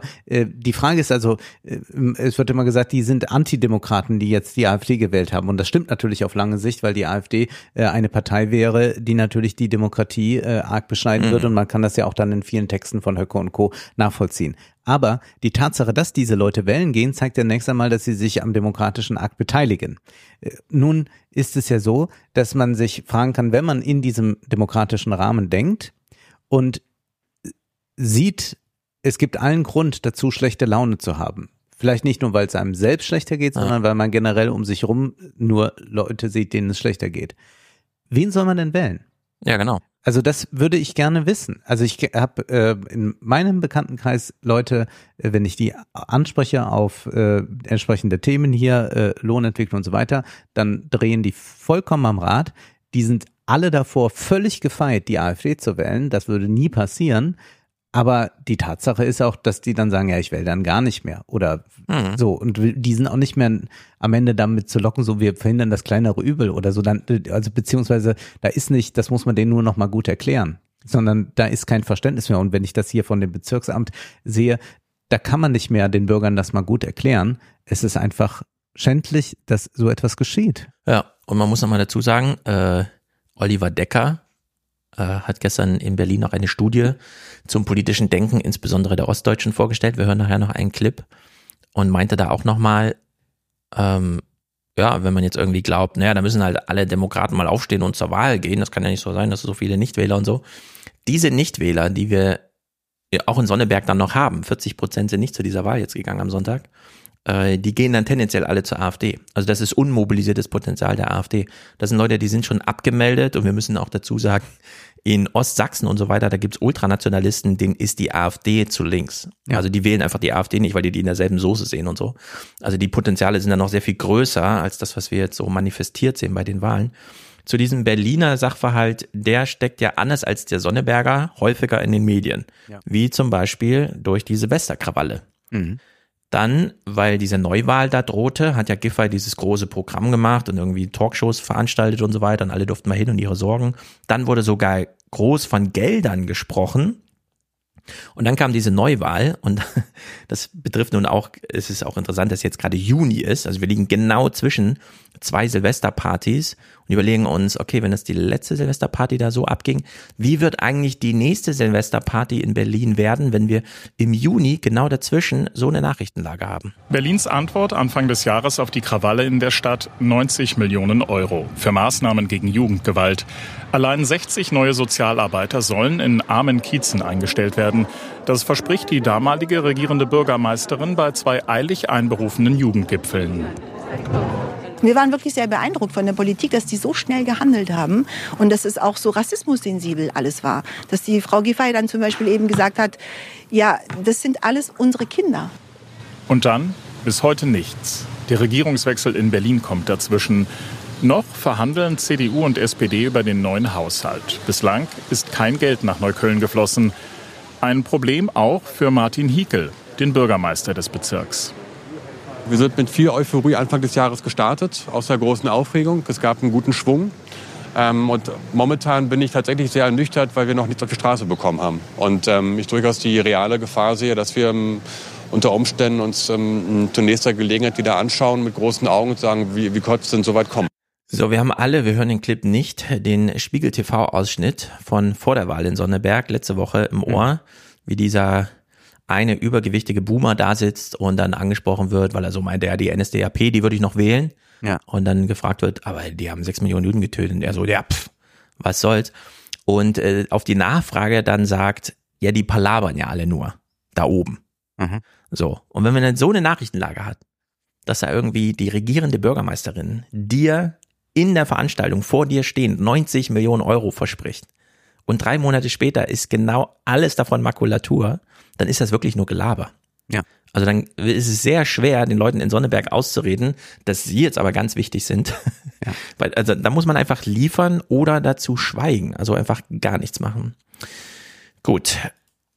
Ich will einen spezifischen Kritikpunkt machen. Wir hatten nämlich äh, den Verfassungsschutzpräsidenten Haldewang, äh, der seinen Bericht vorgelegt hat, wie es um den Extremismus und die Spionage und so weiter, war natürlich ein riesiges Thema, dass die Chinesen und die Russen uns alle ausspionieren, also so weit so klar. Und äh, dann ging es natürlich auch nochmal um sein Lieblingsthema, weil er es ja tatsächlich nach dieser Maßenszenerie da am Amt äh, so ein bisschen wichtiger genommen hat, der Rechtsextremismus und erklärt uns wie folgt darüber auf. Aber halt mal, wenn, wenn eine Partei, die in ihrem Extremismusbericht vorkommt, in Ostdeutschland in Umfragen schon mal knapp 30 Prozent bekäme und stärkste Kraft würde, was heißt denn das für Ihren Bericht und für dieses Land? Das ja, ist ja dann keine Randerscheinung mehr umso wichtiger ist es, dass wir eben über diese Partei und, und ihre Bestrebungen eben aufklären, über das, äh, was die Gefahr dieser Partei für unsere Demokratie, für unsere freiheitliche Grundordnung ausmacht.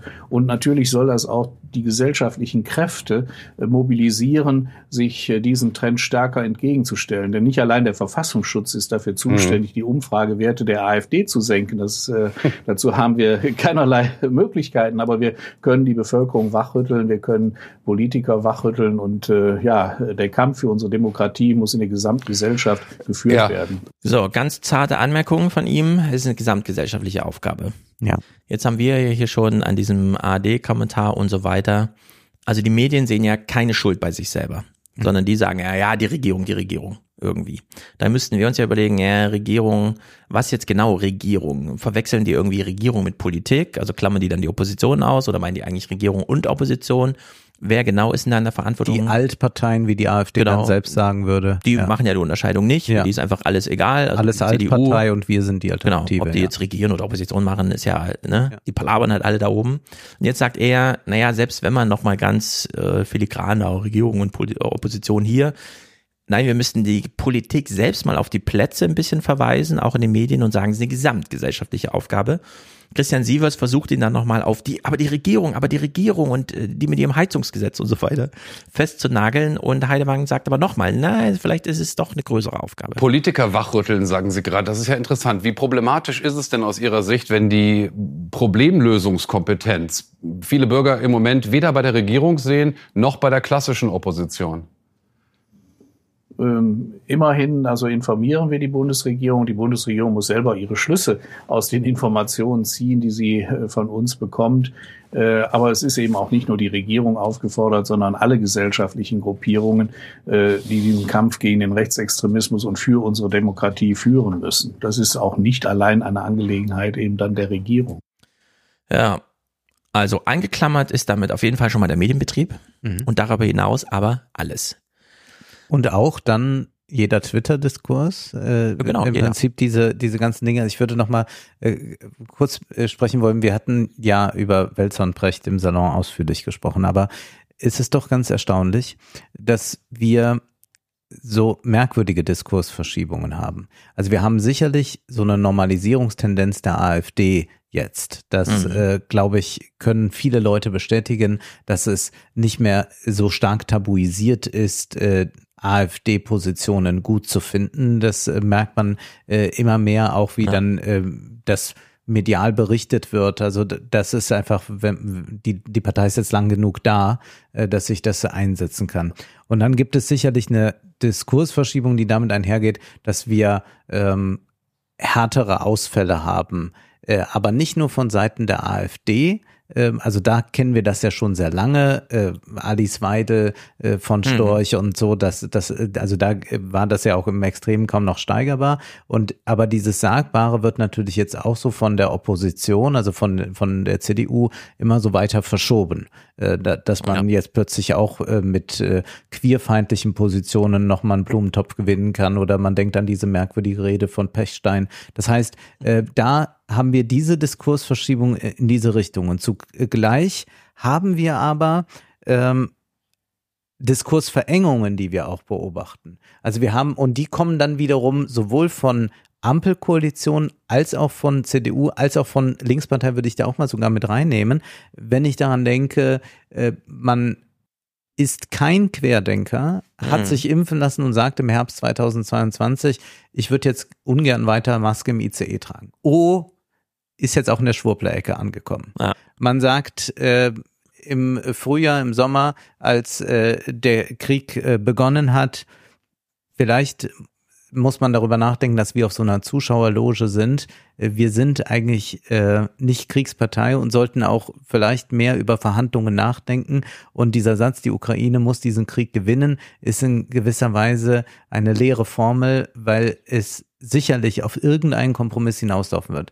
Wenn das Leute wie, und das sind alles Leute aus der Mitte, Precht, Welzer, Juli C., Habermas, sowas sagen Flasspöhler, Schwurbler-Ecke, äh, Putin-Knechte und so weiter. Ja.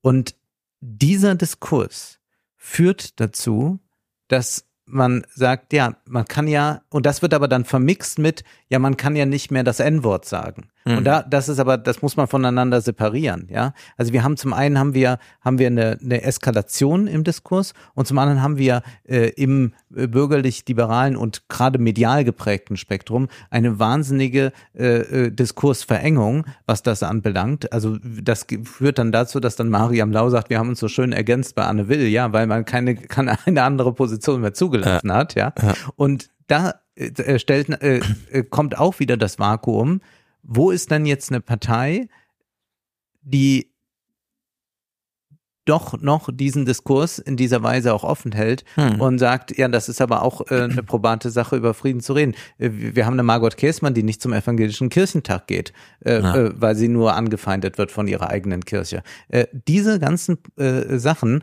muss man doch wahrnehmen und dass man das so ausklammert und und ich würde auch mal unterstreichen, es gibt medial zwar was jetzt das Wirtschaftliche anbelangt, eine sehr, einen sehr konservativen, neoliberalen Diskurs nach wie vor. Das sieht man dann auch, wie so über Mindestlohn berichtet wird. Ich würde aber sagen, gerade in diesen anderen Fragen des Krieges oder so, hat man eigentlich so eine äh, äh, ähm, sehr starke grüne Hegemonie und auch in der Außenpolitik. Also es ist ja auch interessant, dass die Leute jetzt sehr verloren sind, die links sind und die sich immer stark gemacht haben für die Rechte von Flüchtlingen und die mehr Flüchtlinge aufnehmen wollten, dass die ja auch nicht von der Ampel gerade mehr repräsentiert mhm. werden.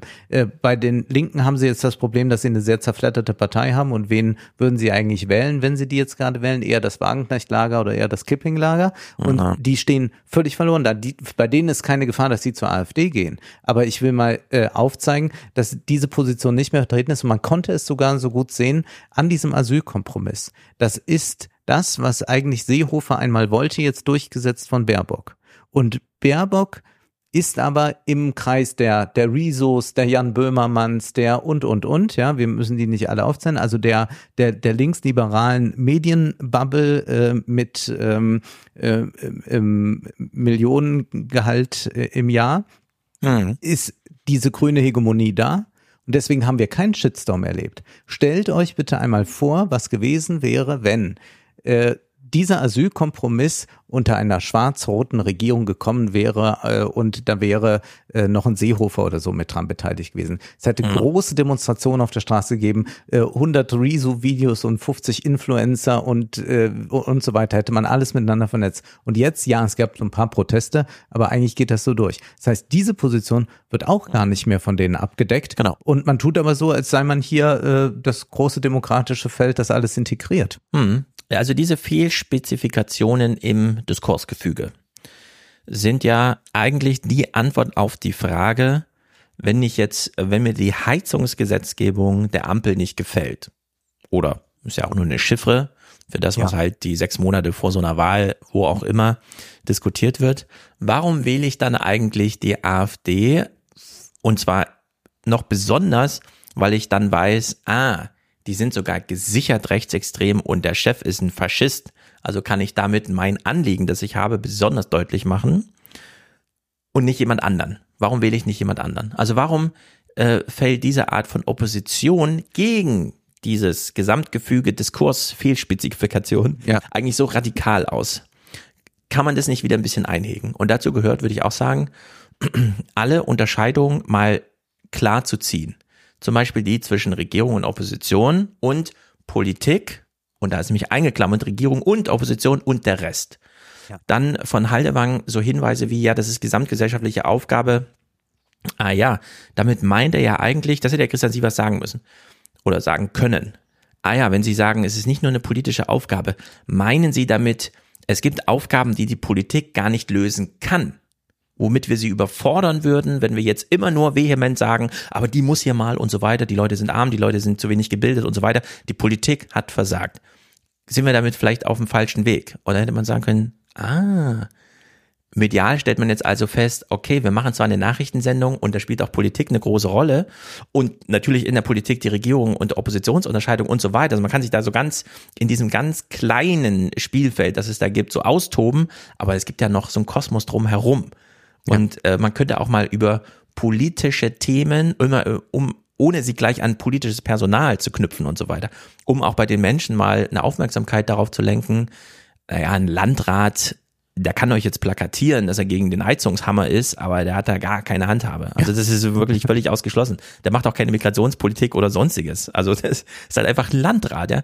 Diese Art von Aufklärung, wo einfach klare Unterscheidungen gezogen werden, was ist jetzt die Verantwortung der Regierung, was ist die Verantwortung der Politik und wo hat beides leider, auch wenn wir es uns wünschen, gar nichts verloren, weil die Verantwortung müssen wir dann selber tragen. Wozu finde ich auch gehört den Thüringern, wir haben es ja auch an dem Ostenbuch von Oschmann besprochen, irgendwo gibt es auch Verantwortlichkeiten für die eigene Lebenszufriedenheit. Und wenn man feststellt, hier ist ja gar kein Schwimmbad für mich, in dem ich schwimmen kann, also auch keine Schwimmvereine, also auch nicht, ja, dann muss hier vielleicht mal irgendjemand gründen statt immer nur darauf zu warten, dass jetzt irgendwer hier dir einen Mitgliedschaftsbeitrag äh, äh, abbucht und dir den Vertrag hinhält, ja. Vielleicht muss man derjenige sein, der den Mitgliedschaftsvertrag aushändigt.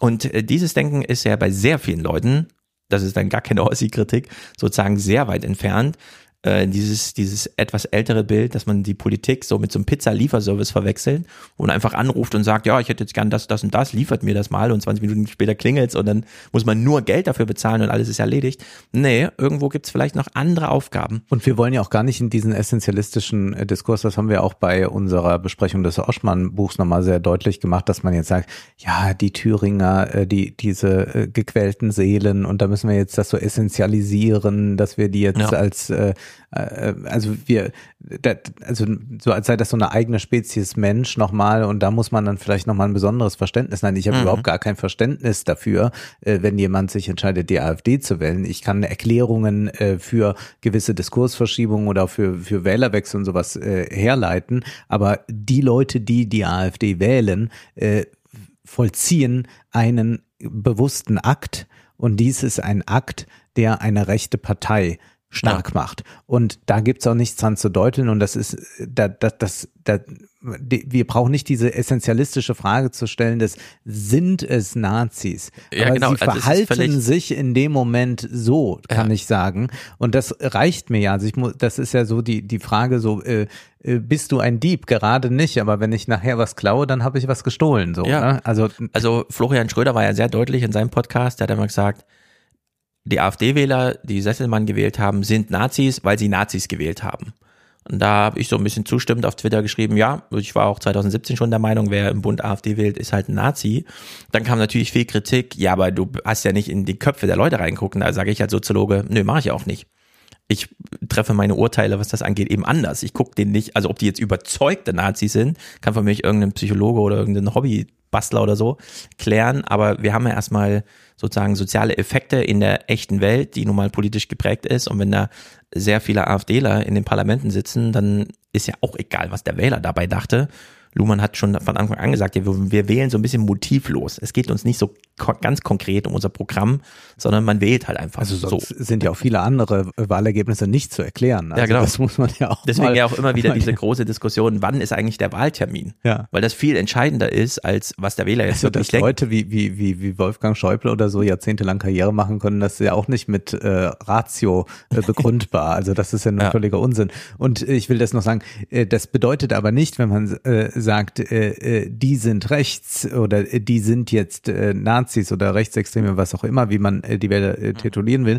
Ähm, die Sache ist, äh, diese Essentialität, die man dann äh, so formuliert, bedeutet aber nicht eine dauerhafte Essentialität, also das ist jetzt nicht so wie ja, genau. ich habe eine Hautfarbe oder ich habe Schuhgröße 43, sondern es bedeutet, dass man ähm, hier durch den Akt etwas manifestiert wird, mhm. was aber durch den nächsten Akt wieder weggenommen werden kann. Also man kann ja dann wieder eine andere Partei wählen. Und ich würde sagen, es gibt sicherlich äh, eine, eine Gruppe, jetzt wenn man auf äh, Deutschland blickt, die äh, konstant äh, rechts ist und die das wird wahrscheinlich eine, eine Herkulesaufgabe sein, äh, die von was anderem zu überzeugen. Und dann gibt es aber ein Potenzial, was man ja daran sieht, dass die Umfragen mal steigen, mal fallen. Und jetzt sind sie gerade sehr hoch für die AfD, äh, die jetzt sagen, ich würde auch mal äh, die AfD mhm. wählen aus verschiedenen Gründen und äh, also das will ich mal strapazieren. Und das sollte man äh, äh, unterscheiden, aber man sollte die, die die Wahl dann getroffen haben und die dann sagen, nö, aus Trotz äh, wähle ich die jetzt,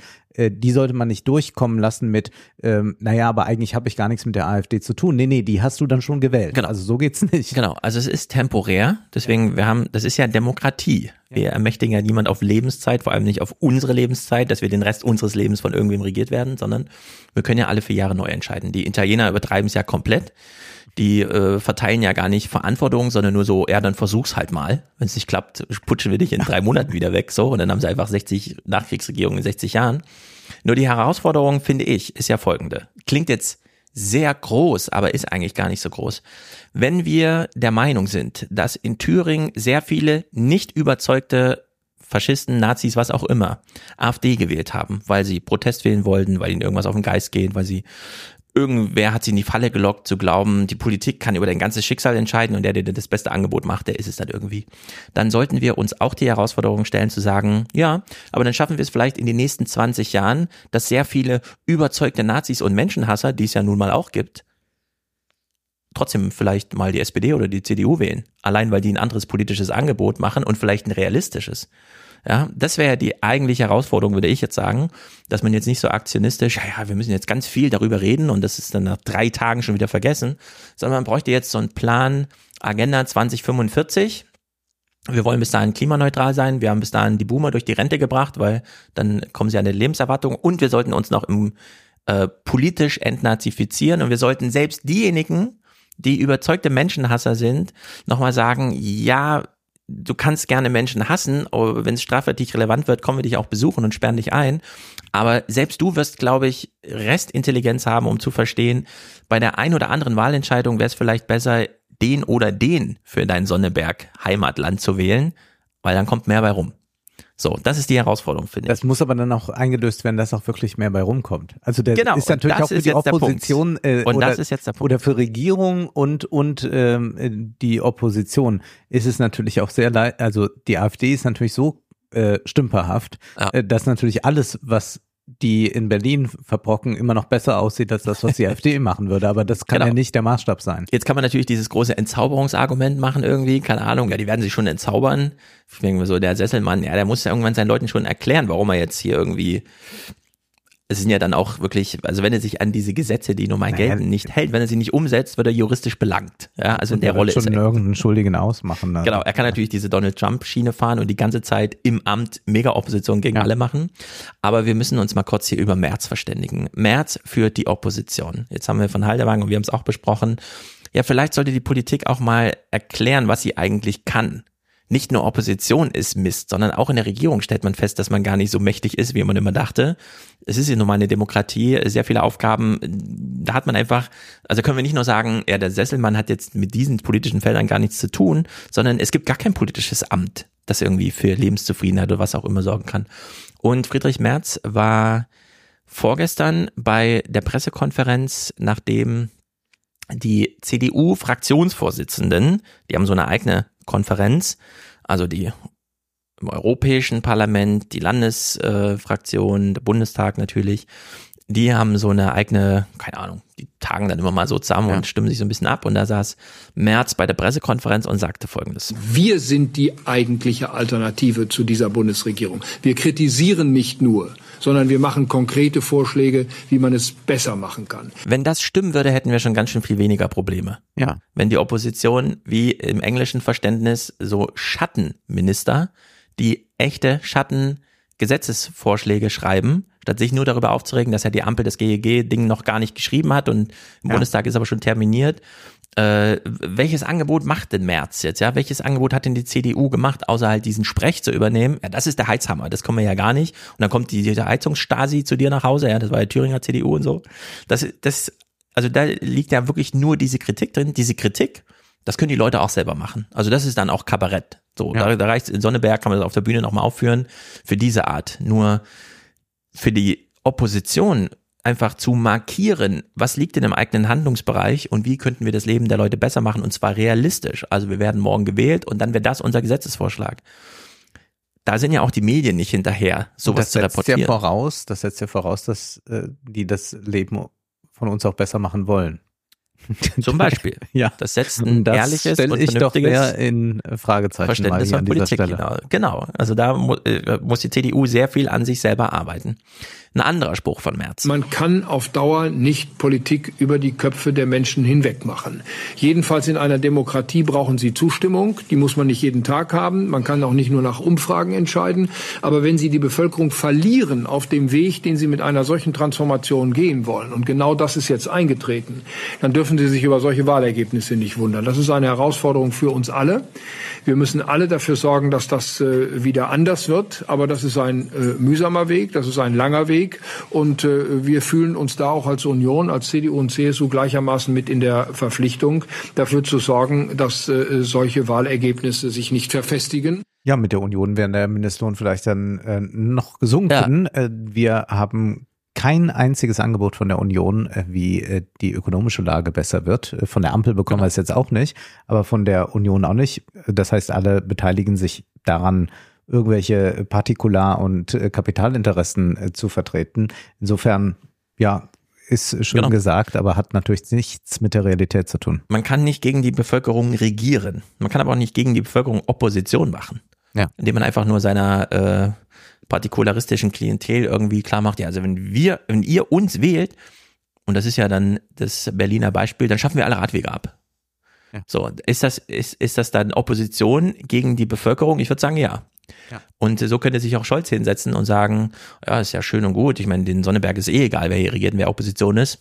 Gegen die Bevölkerung Opposition machen ist schwierig, wenn man inhaltlich nichts in petto hat oder lügen muss um für seine, für die Gesamtbevölkerung, von dem man Stimmen haben will, zu verschleiern, dass man eigentlich nur partikularistische Interessen hat. Und dann kommt man eben diese Zwickmühle, dass man äh, sich dann irgendwann verfängt. Also da könnte man ja auch wieder so beziehungsgestalterisch sich irgend so ein Konzept nehmen von irgendeinem so Hochstab oder so, der die ganze Zeit äh, ja immer so diese großen Versprechungen macht, aber sie dann immer nicht einlöst. Wie weit kann es eigentlich treiben und mit welchen Prinzipien versucht er das zu mhm. verschleiern, mhm. dass er vielleicht doch weniger Geld hat. Also verspricht immer einen großen Urlaub, aber der wird irgendwie nie angetreten, weil immer ruft der Chef an und sagt, nee, wir können doch nicht in Urlaub fahren. So. Also da geht's drunter und drüber. März, nächster Spruch. Sie können vor allem, nicht nur, aber vor allem in der Regierungsverantwortung so arbeiten, dass politische äh, Extremer keinen Erfolg haben. Das ist jetzt bei dieser Koalition anders. Wenn die Regierungsarbeit so ist, wie sie ist, und damit eine solche, ein solches Wahlergebnis erzielt wird, dann ist die Opposition nur begrenzt in der Lage, das äh, in die andere Richtung zu korrigieren. Genau das Gegenteil ist wahr. Ja, ja, das ist doch gerade die Möglichkeit für die Opposition, ja. sich von der besten Seite zu zeigen. Genau. Es ist gerade Aufgabe der Politik, die Extremer einzufangen und sich geradezu dankbar gegenüber der Regierung zu zeigen, wenn die das provozieren. Und das ist ja das Problem, dass Merz mit der Linken gemeinsam hat. Eigentlich können die sich mal zusammensetzen, mhm. mal überlegen, äh, was eigentlich da bei uns los. Wo klemmst du eigentlich? Genau. Die Ampel ist verhasst jetzt so richtig, auch von vielen, die sie gewählt haben. Äh, die Leute drehen durch. Und jetzt könnten die die einsammeln. Aber mhm. das gelingt nur der AfD momentan. Genau. Und wenn sie ehrlich kommunizieren würden, also wenn das jetzt in einer, äh, geht wahrscheinlich nur in einem Film oder so, auch kein Journalist würde das hinbekommen, aber wir können uns ungefähr vorstellen, wie nach dieser Sonneberg-Wahl diese äh, Fraktionsvorsitzendenkonferenz ablief. Mhm. Dass sich nämlich alle CDU-Leute schockiert in die Augen geguckt haben und meinten, scheiße, wir können hier gar nichts machen. Selbst wenn die Ampel regiert und die Bild-Zeitung sagt, das ist wirklich der Untergang des Abendslandes, können wir hier nicht also haben wir keine Raumgewinne, ja. sondern es fließt alles an die AfD. Ja. Und ich würde ja so weit gehen und sagen, ja, die CDU arbeitet der AfD zu. Also diese, denn die das Sache, die, noch, die Sache ist doch die, wenn die jetzt diesen Kulturkampf machen und das ist ja eigentlich abgekupfert von allen Kulturkämpfen, die wir sonst schon so aus anderen Ländern miterlebt haben. Mhm. Wenn die den machen, und wenn es Leute gibt, die sich davon angesprochen fühlen, Lanz hat ja äh, toll jetzt äh, Spahn gegrillt und Spahn hat auch gar keine Möglichkeit mehr gehabt zu antworten, was ich auch gut ja. finde. Also ich finde, ja. man sollte einfach die Politiker dann da haben, die zureden und sagen, jetzt ist die Sendung auch leider aus. Äh, und da, wenn, wenn aber sich Leute davon angesprochen fühlen und sagen, ich stimme dieser Rede von Pechstein zu. Pechstein hatte ja mhm. diese Rede gehalten da äh, bei der äh, beim Parteitag der CDU und sagte, sie will auch noch Zigeunerschnitzel sagen und sie möchte auch noch, dass äh, äh die Kinder, nee, sie, nee, die Kinder sollen äh, Mama und Papa sagen ja. und und nicht äh, und nicht irgendein anderes Familienmodell. Und wenn man sich davon angesprochen fühlt von einem solchen Stuss, mhm dann wählt man doch das Original. Dann ja. wählt man doch die AfD. Dann sagt man doch nicht, ah ja, mit der CDU vielleicht, äh, sondern dann, die ja auch in drei Bundesländern mit Grünen regiert, äh, mhm. äh, sondern dann würde man noch sagen, ich wähle das Original. Also das ist doch für, eigentlich Wahlwerbung für die AfD. Genau. Das ist die, der große, wie soll man sagen, es gibt dieses große Wort der Lebenslüge und so weiter. Aber wenn die CDU sagt, die Ampel macht scheiß Politik, dann stehen die AfD-Wähler da und sagen, ja, ja, das stimmt schon. Aber ihr, wir vertrauen euch einfach nicht, dass ihr es besser macht. Ja. Oder dass ihr, wenn ihr jetzt sagt, äh, ja, ihr seid auch gegen das Gendern und so weiter, wir wissen doch genau, am Ende kommt dann wieder, äh, ja, und dann 16 Jahre März und was haben wir gekriegt? Eine Sozialdemokratierung der CDU und so weiter. Also diese Unglaubwürdigkeit, die da drin steckt, die sich die CDU selbst eingebrockt hat, äh, die steht ihm hier im Wege und er hat hier in diesem Falle die Regierung muss die Extreme einhegen. Genau das Gegenteil von dem gesagt, was er selbst weiß, was richtig ist. Ja. Also er hat sich selbst belogen und dann noch versucht, autosuggestiv uns das, und es ist, es funktioniert aber nicht. Und eigentlich haben die diese Lehre jetzt auch schon bekommen.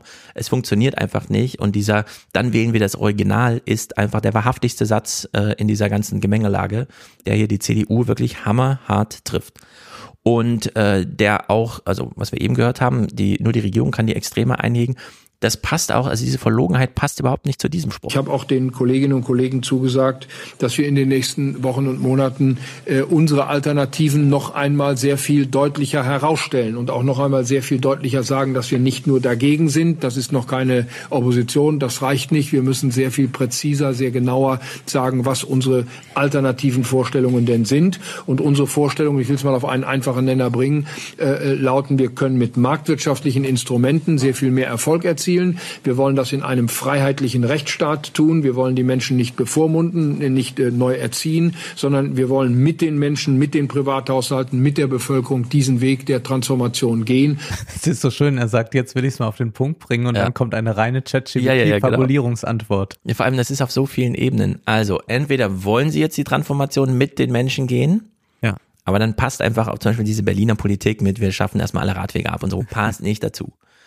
Oder er lügt und will doch nicht den Weg mit den Leuten gehen, aber dann belügt er sie doppelt.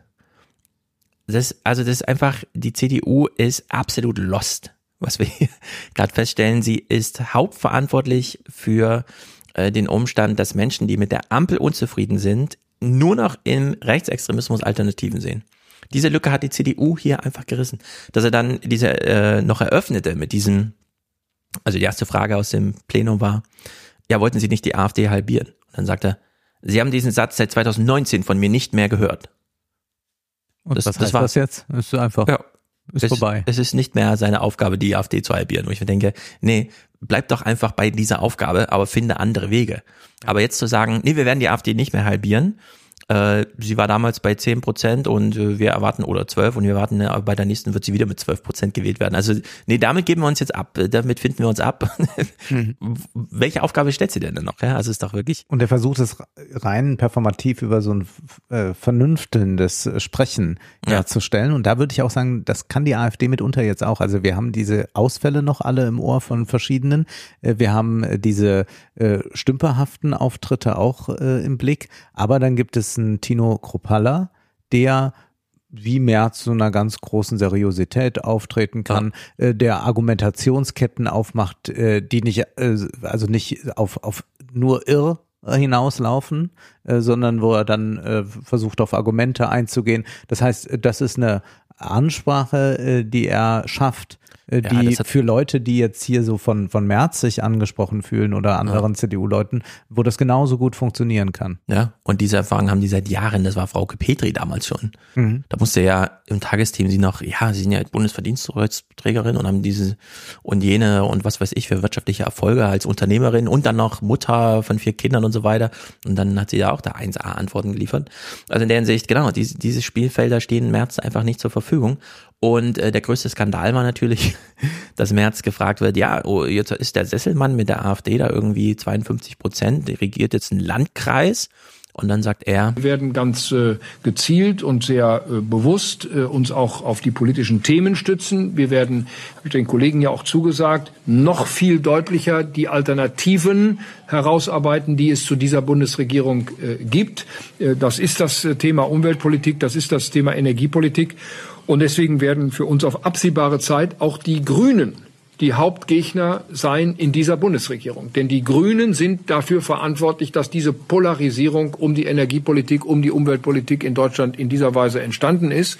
Und deswegen werden wir uns ganz besonders mit dieser Politik und den Repräsentanten der Grünen in der Bundesregierung auseinanderzusetzen äh, haben.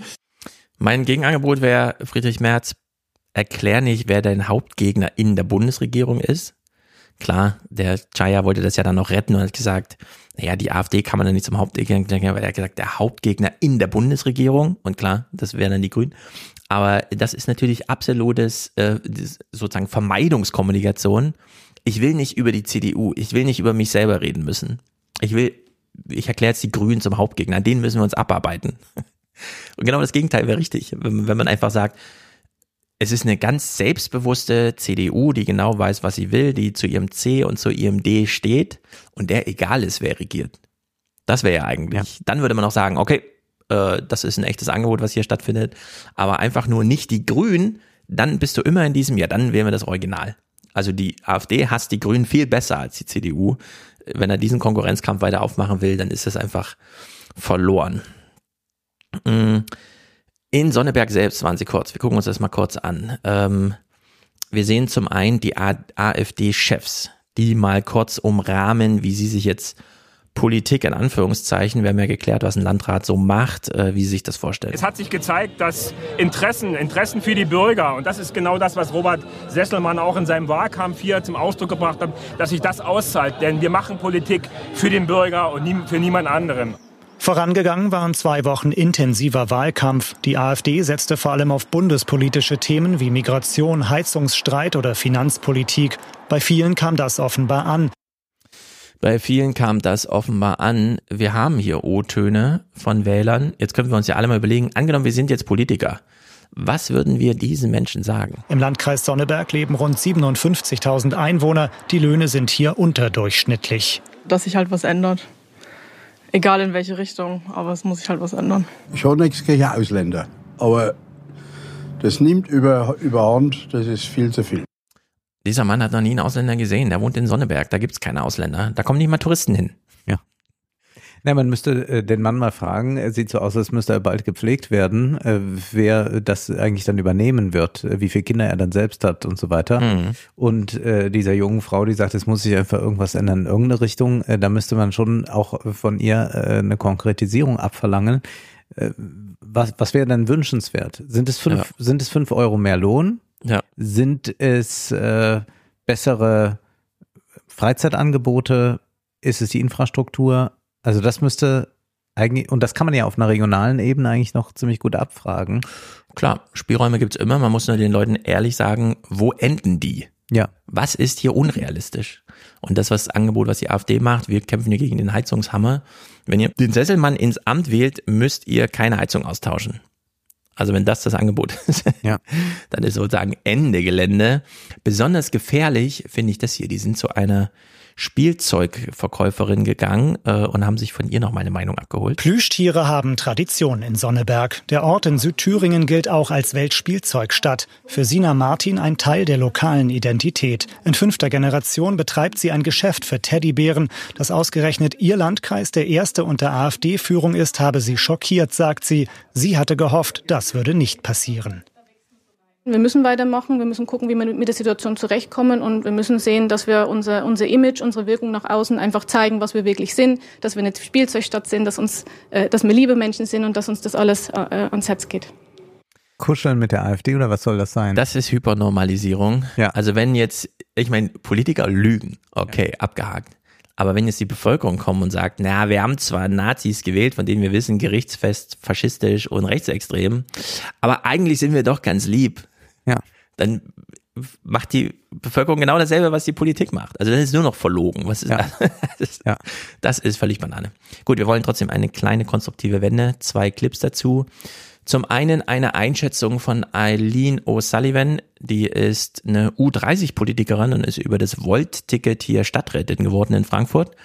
Hat kürzlich auch so ein paar demografische Zahlen vorgestellt, also sie so für Digitalisierung und mhm. Bevölkerungszahlen und so ein Kram äh, zuständig und macht so eine ganz ad hoc ähm, hier Instagram-Story-Einschätzung. Politische Parteien sind ja dafür da, dass dort der politische Diskurs und die Auseinandersetzung stattfindet und dass sich dann für bestimmte Interessen und Belange eingesetzt wird.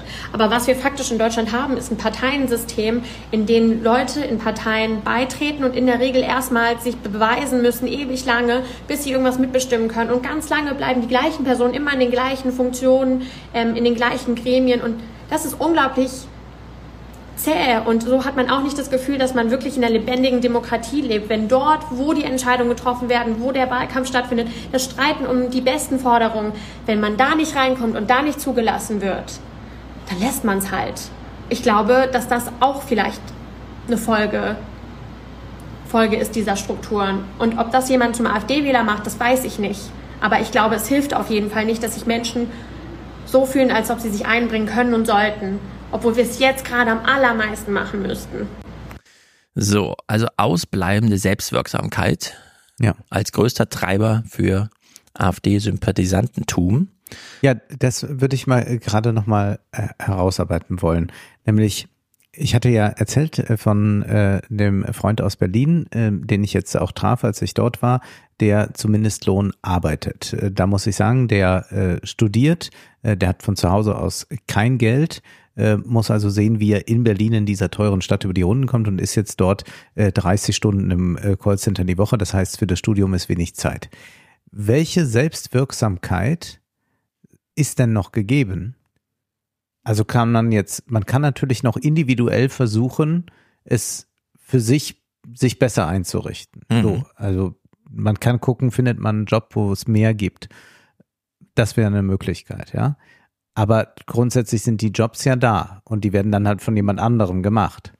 Und wo soll da ein demokratisches Empfinden da sein? Also ich kann ja nicht sagen, ja Mensch, verdienst äh, nur Mindestlohn, aber freu dich doch, alle vier Jahre dürfen wir wählen. Mhm. Also so. Und dann ja. wählst du halt jemand anders, der dafür sorgt, dass dein Mindestlohn bei 12 Euro ist. Also es beginnt ja in den Institutionen, durch die alle mal durch müssen, Schule zum Beispiel. Ja hat man eine Schülervertretung, die tatsächlich in gewissen Teilen Hoheit übers Budget hat. Oder nicht. Das ja. haben wir in kaum einer Schule. Mhm. Die werden allenfalls nochmal konsultiert oder irgendwie informiert und dürfen dann mal so dabei sitzen. Aber dass Eltern und Schüler einfach pauschal über 20 Prozent des Budgets, was dann eben auch freigeräumt wird für äh, und so weiter, was dann nicht, ja, da müssen wir noch die Ersatzlehrer bezahlen und so. Da beginnt's ja. Dann diese Frage, wenn man, ähm, keine Ahnung, Vereinssport und so weiter da irgendwie macht, rutscht man dann irgendwann mal in so eine, ja, ich mache auch mal eine Übungsleiterstunde oder helf mal mit beim Sommerfest organisieren oder so, ne?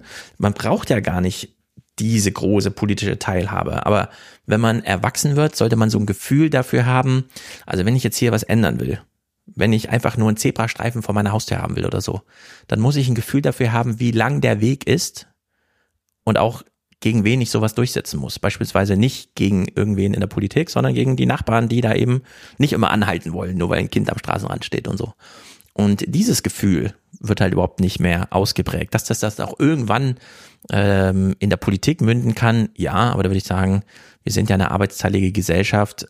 Äh, umso mehr man versteht, was in der Politik los ist, auch wenn man nicht selbst Politiker wird, umso leichter ist es ja Zufriedenheit herzustellen mit dem, was da passiert, weil man einfach sozusagen den Handlungskorridor ja. kennt. Ich verstehe, was du meinst, aber das ist ja vom Status ausgesprochen, dass man einigermaßen gut leben kann, ökonomisch und dann kann man sich umschauen, was wäre zu tun. Mhm. Und dann darf man nicht in dieser äh, Lieferservice-Attitüde äh, einfach nur irgendwo anrufen und dann wird's gebracht, sondern man muss es dann selbst machen. Aber wir haben ja einen ganz, ganz großen Teil von der Bevölkerung, der überhaupt gar nicht in diesem Status, dass ich überlege mal, ob wir einen C-Fahrstreifen brauchen, sondern ja. eher die Frage stellt sich, naja, also wenn ich jetzt die Wohnung gekündigt bekomme, dann muss ich eine neue suchen, dann bekomme ich einen neuen Mietvertrag, dann kostet das 400 Euro mehr im Monat. Also die, die, die kümmern können sich ja nicht mehr oder wollen sich auch nicht mehr äh, darum kümmern, was passiert. Oder die tun es vielleicht noch so ganz solidarisch, äh, wo sie einander helfen oder sind vielleicht in einer mhm. kleinen Organisation. Aber ich glaube, dass die äh, äh, Selbstwirksamkeit, äh, wenn der ein gewisser ökonomischer Status nicht erreicht ist, einfach nicht gespürt werden kann, sondern höchstens noch im Freundeskreis, äh, im, im ja. Familienumfeld. Äh, da ist es möglich. Aber äh, darüber hinaus dann nicht mehr. Und da geht man ja auch nicht mehr in irgendein Gremium oder äh, engagiert sich sonst wo. Mhm. Und das ist äh, ein Problem, das, glaube ich, nur klassenkämpferisch lösbar ist. Also anders, anders ist es ja gar nicht denkbar. Ja, und selbst der Klassenkampf fällt dann aus. Gestern habe ich wieder so eine Insta-Story gesehen, wie 100 Leute für eine Wohnung anstehen, weil in Berlin 70 Quadratmeter mal für unter 1000 Euro vermietet werden. Ja. So, und am selben Tage tritt diese, also kommt diese Pressekonferenz, Deutschland Lenin ist es, glaube ich, die jetzt nochmal zum Thema ja, wie gehen wir jetzt denn ja. um mit diesem so und dann der Wegner nochmal wieder sagt, nee, also ich halte da gar nichts von, dass wir die jetzt enteignen und Nein. so. Also wo es einfach nicht passt. Und das ist aber so kompliziert es für alle Beteiligten, inklusive auch der Medien und so weiter, die das vermitteln müssen, ist, das ist die größte Baustelle, die wir haben. Wir hören mal kurz den Oliver Decker, der gestern da seine Auto Auto Dingsterbums, also das, zum politischen Denken in Ostdeutschland insbesondere. Wer ist das? Ergebnisse vorstellen. Ja, das ist einfach so ein Uni-Professor, der okay. sich da beworben hat, diese Studie zu verantworten. Und was uns zu denken geben muss, ist, dass der Anteil derjenigen, die mit der Funktionieren der Alltagserfahrung von Demokratie zufrieden sind, denkbar gering ist. Mit äh, zwar über 50 Prozent, aber äh, 40 Prozent sind tatsächlich nicht zufrieden mit der Art und Weise, wie die Demokratie funktioniert. Und das findet ein äh, entsprechendes Abbild in den Fragen dann wiederum nach ähm, Vorstellungen und Wünschen nach autoritärem. Ähm, wir haben hier ein Konzept, das im Grunde genommen erstmal inhaltlich nicht bestimmt ist. Das können linke Wünsche sein, also sozusagen mit Vorstellungen verbunden sein, die auch auf andere Ziele gehen. Das ist nicht ausdrücklich Rechtsextremismus, das muss man immer dazu sagen. Das sind Aussagen wie zum Beispiel, wir sollten dankbar sein für führende Köpfe, die uns sagen, was wir zu tun haben. So, das ist also noch nicht festgelegt auf rechts oder links mhm. oder wie auch immer, sondern nur um, ach, ich brauche irgendeine Orientierung und am besten halte ich mich einfach an irgendjemandem, dem ich folge. Und wenn immer ein Oppositionspolitiker kommt und sagt, die sind mit der Regierung unzufrieden, dann muss man sagen, nee, die sind mit der Demokratie unzufrieden. Da gehörst du mit dazu. Und wenn dann Journalisten sagen, die Leute sind mit der Politik unzufrieden, muss man sagen, nein, die sind nicht mit der Politik unzufrieden, die sind mit der Demokratie unzufrieden. Und dazu gehörst du als Journalist dazu. Gerade wenn ja, du Bundesjournalismus ja. da in Berlin machst und so weiter. Also es geht, wenn immer die Regierung und die Ampel und so weiter kritisiert wird, geht es um die Demokratie an sich, mit der man unzufrieden ist. Und da sind alle inkludiert. Die Regierung, die Opposition und der Journalismus. Das ist die Lehre aus Senneberg. Wir springen, wo wir schon davon reden, dass es keine Opposition mehr gibt, zum evangelischen Kirchentag. Denn ich dachte mir jetzt genau ein Jahr, nachdem ich aus der Kirche ausgetreten bin, ja. Äh, sehe ich mir diese Veranstaltung, also zumindest das, was angeboten wird bei YouTube, einmal an. Äh, viele, viele Interviews mit den üblichen Verdächtigen, Eckart von Hirschhausen, alle möglichen Politiker waren da. Eckart von Hirschhausen? Ja, ja, jeder. Ich dachte, der macht Essen und Klima. Also ich glaube, wir waren die einzigen beiden, die nicht eingeladen waren zum evangelischen ja. Kirchentag. Äh, vielleicht kommen wir nächstes Jahr, aber ich will hier schon ausdrücklich sagen, nur gegen ein sehr hohes Schmerzensgeld. Dieses Jahr gehen wir zur Gamescon. okay. Ich habe schon geguckt, wann sie ist. Dieses Jahr? Die ist in der dritten Augustwoche. Okay. Ja. Verspricht lustiger zu werden als äh, der Kirchentag. Es ist im Grunde so eine Art Kirchentag. Ja, es ist, es ist bestimmt äh, viel Spiritualität dort im Raum. Äh, jedenfalls war ich doch sehr verblüfft. Ich weiß gar nicht, ob man es spielen darf, aber ich äh, spiele es dir jetzt vor, sonst müssen die Leute das äh, bei YouTube suchen. Also es gibt einen, äh, einen Kirchentags-Song, denn das Motto des Kirchentags ist, jetzt ist die Zeit. Die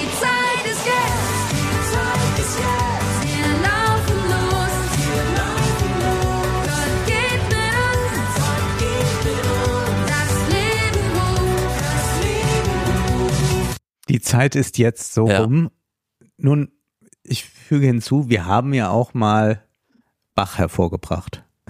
Ja, das stimmt. Ja, äh, ist aber alles jetzt ein bisschen anders. Die Zeit ist, ist, äh, jetzt, ähm, man kann das, äh, es ist ja drauf in der in der äh, Live-Fassung äh, Mhm. vom Salon. Ähm, das müssen wir jetzt gerade sagen für alle, die die nicht in Frankfurt äh, saßen. Ähm, man kann es aber dann nachhören im, im Pod, als Podcast. Und zwar haben wir äh, unserem Publikum eine Minute geschenkt. Und zwar war es so, dass beim Kirchentag äh, während äh, des Eröffnungsgottesdienstes äh, plötzlich äh, die Pastorin sagte, dass nun ein besonderes Geschenk kommt, dass jetzt alle eine Minute geschenkt bekommen. Dann kann man eine Minute machen, was man will, äh, kann sich umarmen, was auch Mhm. immer. Und das wurde dann auch da praktiziert und wir haben das dann äh, gleich, weil wir es für eine so tolle Idee hielten, übernommen. Und danach, nach der Veranstaltung, sagte mir dann ein junger Mann, der zu Gast war, dass dies die Idee des Kirchentagspräsidenten de Maizière gewesen ist, denn jeder Kirchentagspräsident kann sich etwas ausdenken, irgendwas Besonderes machen. Und de Maizière hat sich diese Minute ausgedacht, weil sie nichts kostet. Toll, oder? Also Ja, Austeritätspolitik, wohin man auch schaut.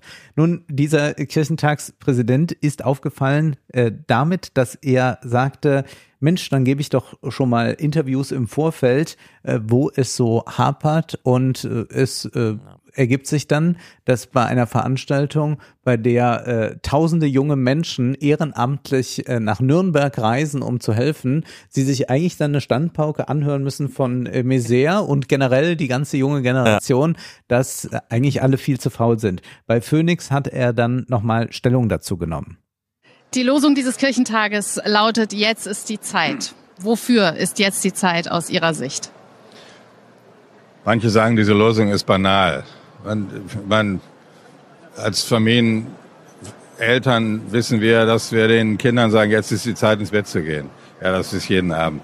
Ähm, aber wir glauben schon, dass mit dieser Losung jetzt ist die Zeit wir Hinweis darauf geben wollen, dass es besondere Zeiten sind. Die Bündelung von Krisen, die äh, Ungewissheiten, die damit verbunden sind, auch eine Verunsicherung der Bevölkerung. Und das zu analysieren und daraus Hoffnung, Hoffnung zu schöpfen, wie wir es eben gesagt haben. Und zwar nicht einfach nur durch Beten und Singen, so schön das ist, sondern durch Hoffen und Machen. Ja, dann würde ich sagen, jetzt ist die Zeit, dass die Generation abtritt, die uns das alles eingebrockt hat. Nein, äh, Maizière sieht das so nicht. Ich habe ein Interview mit Ihnen gelesen, wo Sie sagen, Sie ärgern sich über die Anspruchshaltung äh, der jungen Generation, insbesondere der Generation Z. Und Ihnen wäre die teilweise zu egoistisch. Wie ist Ihr Blick auf die jungen Menschen? Ja, hier sind ganz viele junge Menschen, ähm, 4000 Ehrenamtliche, die sich großartig engagieren. Die meine ich natürlich nicht. Ähm, Und äh, ich meine aber diejenigen, ähm, die aus dem demografischen Vorteil glauben, zu viel Vorteil schlagen zu wollen. Äh, Und das geht, glaube ich, nicht.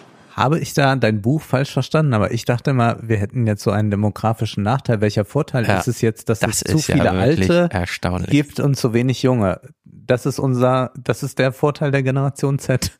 Also, vielleicht muss ich mich doch nochmal, ich habe ja ein Sachbuch geschrieben, vielleicht muss ich nochmal ein aktivistisches Buch hinterher schieben. Der demografische Vorteil, der weniger zu sein. Also.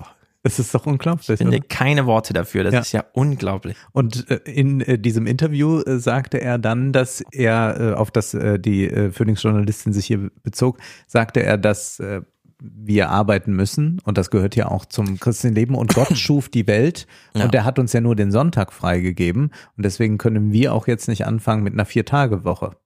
Also der demografische Vorteil, ne? Vielleicht sollten wir doch mal kurz spontan einfach. Ähm, wir haben ja auch verschiedene Arbeitgeberpräsidenten und so weiter. Wir können dann nachher nochmal Clips zu spielen, die dann sowas Sachen sagen wie, ja, vielleicht wäre es auch ganz gut, wenn alle nochmal zwei Stunden arbeiten, nur so vorübergehend. Oder äh, ja, die 63, äh, also Rente mit 63 hat uns zwei Millionen Arbeitnehmer gekostet und so, ne? Da, da ist ja so ein Bild drin, die Menschen als ökonomische Verfügungsmasse. Ja. Und zwar so ganz frei raus. So. Die Politik sagt, ihr dürft alle frei haben, dann fehlt uns äh, sozusagen äh, Kapitalverarbeitungskapazität. Und wenn Thomas de Maizière hier sagt, äh, der demografische Vorteil, nämlich wenige zu sein, weil die jungen Leute sind uns ja eh ausgeliefert, aber jetzt müssen wir auch noch organisieren, wie wir die wenigen uns zunutze machen und daraus ziehen die dann Vorteile, so, ne? Ja. Das ist ja wirklich eine totale Verdrehung der Also der, der demografische Vorteil ist vielleicht bei ihm so gesehen, dass wir äh, aufgrund äh, der demografischen Entwicklung auf keinen Fall eine hohe Arbeitslosigkeit bekommen. Junge Leute wissen das und Ja. versuchen deshalb äh, mehr für sich äh, zu bekommen, äh, rauszuhandeln. Ja, aber da steckt wenn ja- das auch ja gar nicht Realität momentan ist. Also Mhm. die Löhne steigen ja gar nicht entsprechend dieser Lage, die wir vorfinden. Aber da steckt ja im Prinzip schon so eine Art Generationskampf drinnen, Ja.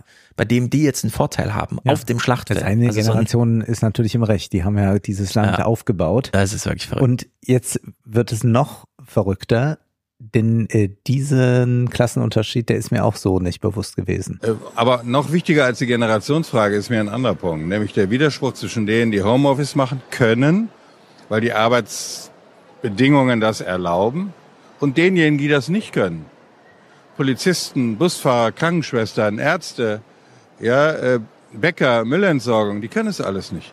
Und die Anspruchshaltung, andere müssen arbeiten, damit wir Homeoffice machen können, wahrscheinlich in allen Generationen, die wollte ich einmal thematisieren. Wenn man kein Homeoffice macht und stattdessen ins Büro geht, muss dann der Müllmann weniger arbeiten? Ja. Ich glaube nein. Ich glaube auch nicht. Ich weiß auch nicht genau, was er uns hier sagen will. Ja, ein, ein Dienstleistungssektor, der auf den Menschen zum Beispiel sehr stark ausgerichtet ist oder so, der oder ein Handwerksbetrieb ist mit Homeoffice nicht gut bedient, aber es macht für den Handwerksbetrieb keinen Unterschied, ob jemand im Mhm. Homeoffice ist oder nicht. Also ich äh, bin ja letztens mal, habe ich kurz schon mal angemerkt, aus Versehen erste Klasse gefahren, ohne Zuschuss zu bezahlen. Ich habe 3,90 Euro unterschlagen. Ich hatte ja ein 40 Euro Ticket, um Regionalbahn zu fahren, aber wir kennen ja alle die Regionalbahn erste Klasse und so weiter, ist ja so ein bisschen ab, also ist ja genau wie die zweite Klasse, nur eine Tür dazwischen. Und da ist ja auch, man, man muss halt so eine Prozedur ablaufen irgendwie.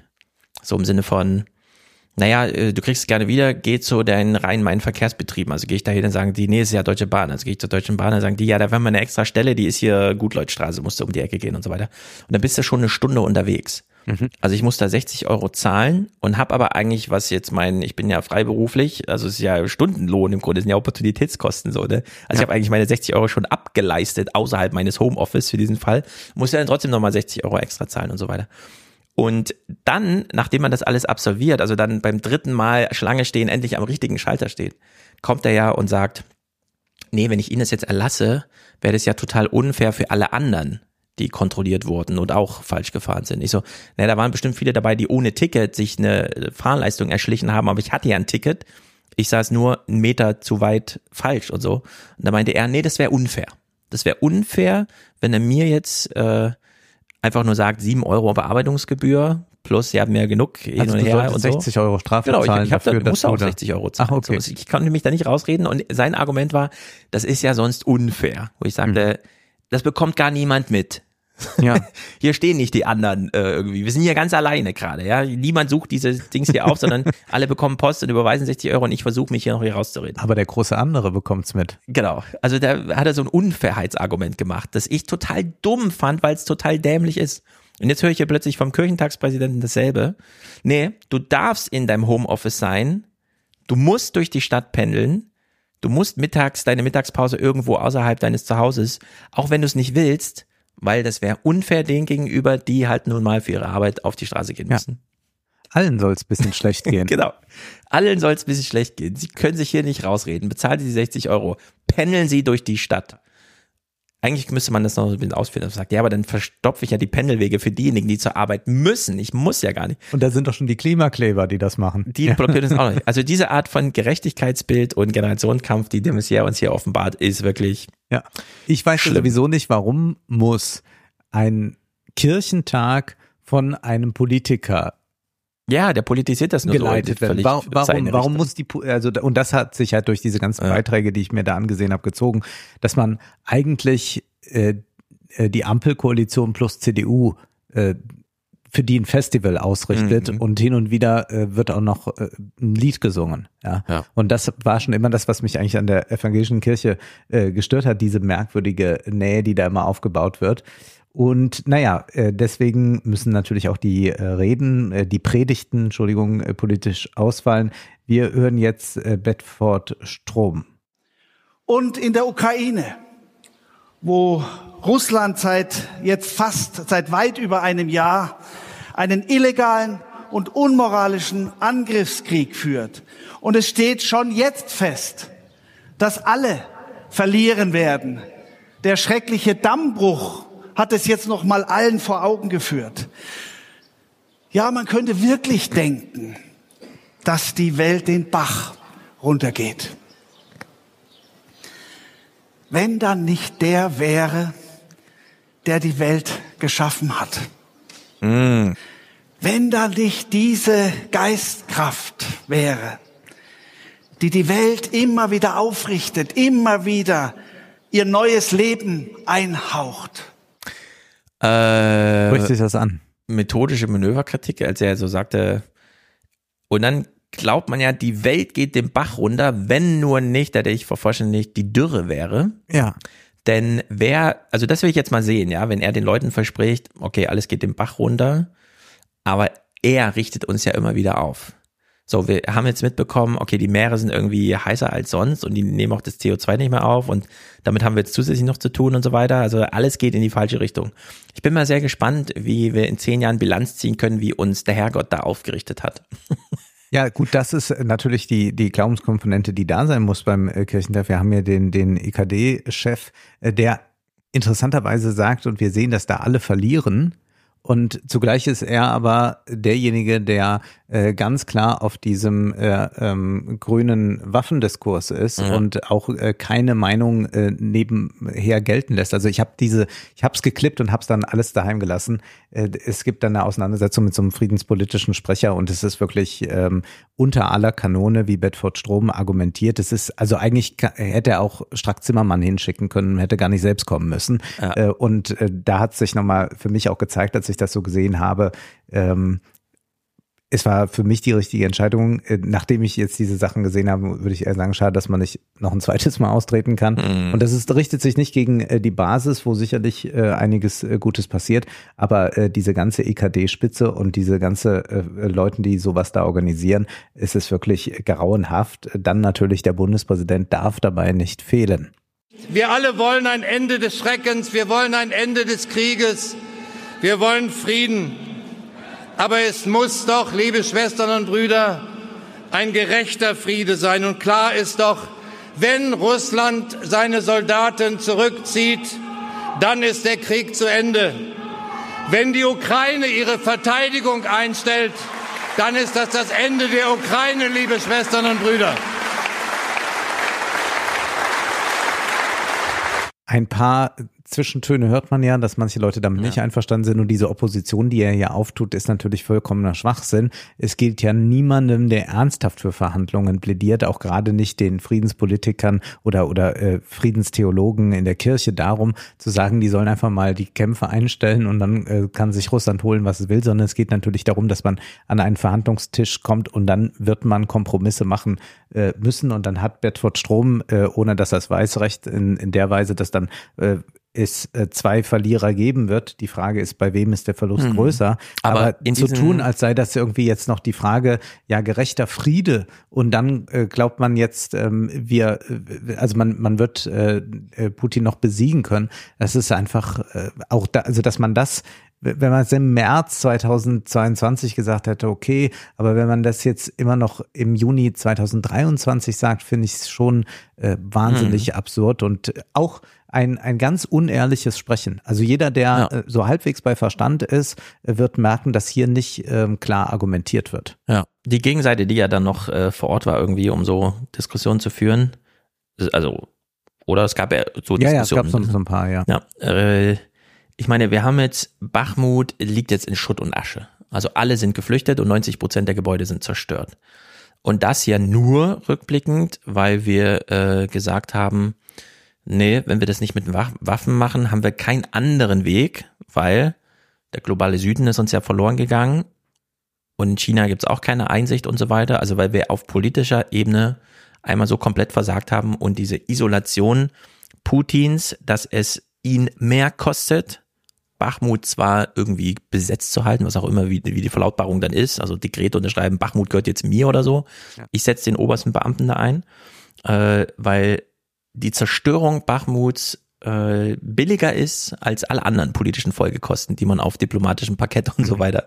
Ne, diese, diese Einsicht, finde ich, die sollte ja so langsam mal spruchfähig werden, um auch vorzubeugen, wie man das demnächst macht. Also um zum Beispiel den Preis für Taiwan so hoch zu halten, dass es niemals da zu einem Waffengang kommt. Und noch ist ja der Preis entsprechend hoch, aber man muss halt ein bisschen was dafür machen. Äh, Und diese Diskussion, die fehlt mir irgendwie überall. Ich habe sie noch nirgendwo gesehen, aber ich nehme an, der Kirchentag ist auch keine Adresse dafür. Und noch einmal Steinmeier beim Eröffnungsgottesdienst. Auch ich hätte mir nicht vorstellen können, dass ich einmal sagen würde, neben all den anderen Anstrengungen, es ist auch Zeit für Waffen. Ist das so eine Unfehlbarkeitsdoktrin, die hier auch ich hätte mir nicht vorstellen können, aber jetzt, wo ich es trotz meiner Unvorstellbarkeit so sehen muss, müsst ihr es auch so sehen? Äh, Ja, äh, auf ganz geschickte Weise. Also es Mhm. ist ja im äh, Protestantismus nicht so, dass es unfehlbare Äußerungen gibt. Eigentlich nicht. Und deswegen kommt man natürlich jetzt mit der großen Läuterung oder man man hat's gesehen, man hat's mit eigenen Augen gesehen. Das war dann auch bei Bedford, Bedford Strome immer diese Argumentation, ich war in der Ukraine und habe gesehen. Ja, ich habe auch ein Vorstellungsvermögen, Vermögen, dass ich weiß, wie grauenhaft Krieg ist und ich muss Ja. jetzt nicht nochmal irgendwo durchgelotst werden von drei Kamerateams, um zu sehen, ach tatsächlich, hier ist ja alles zu Bruch gegangen Mhm. und da äh, liegen äh, tote Menschen. Aber das ist äh, also keine, keine aufrechte ähm, Argumentation, die der mal äh, stattfindet. Es ging aber auch um Thema Klimawandel, auch wieder Generationen, nochmal Bedford Strom. Mein Enkel Amos ist jetzt vier Jahre alt und ich bin 63. Im Jahr 2082 wird mein Enkel Amos so alt sein wie ich jetzt. Und ich werde dafür kämpfen, dass er ein mindestens genauso gutes Leben hat, wie ich es jetzt habe. Und bitte,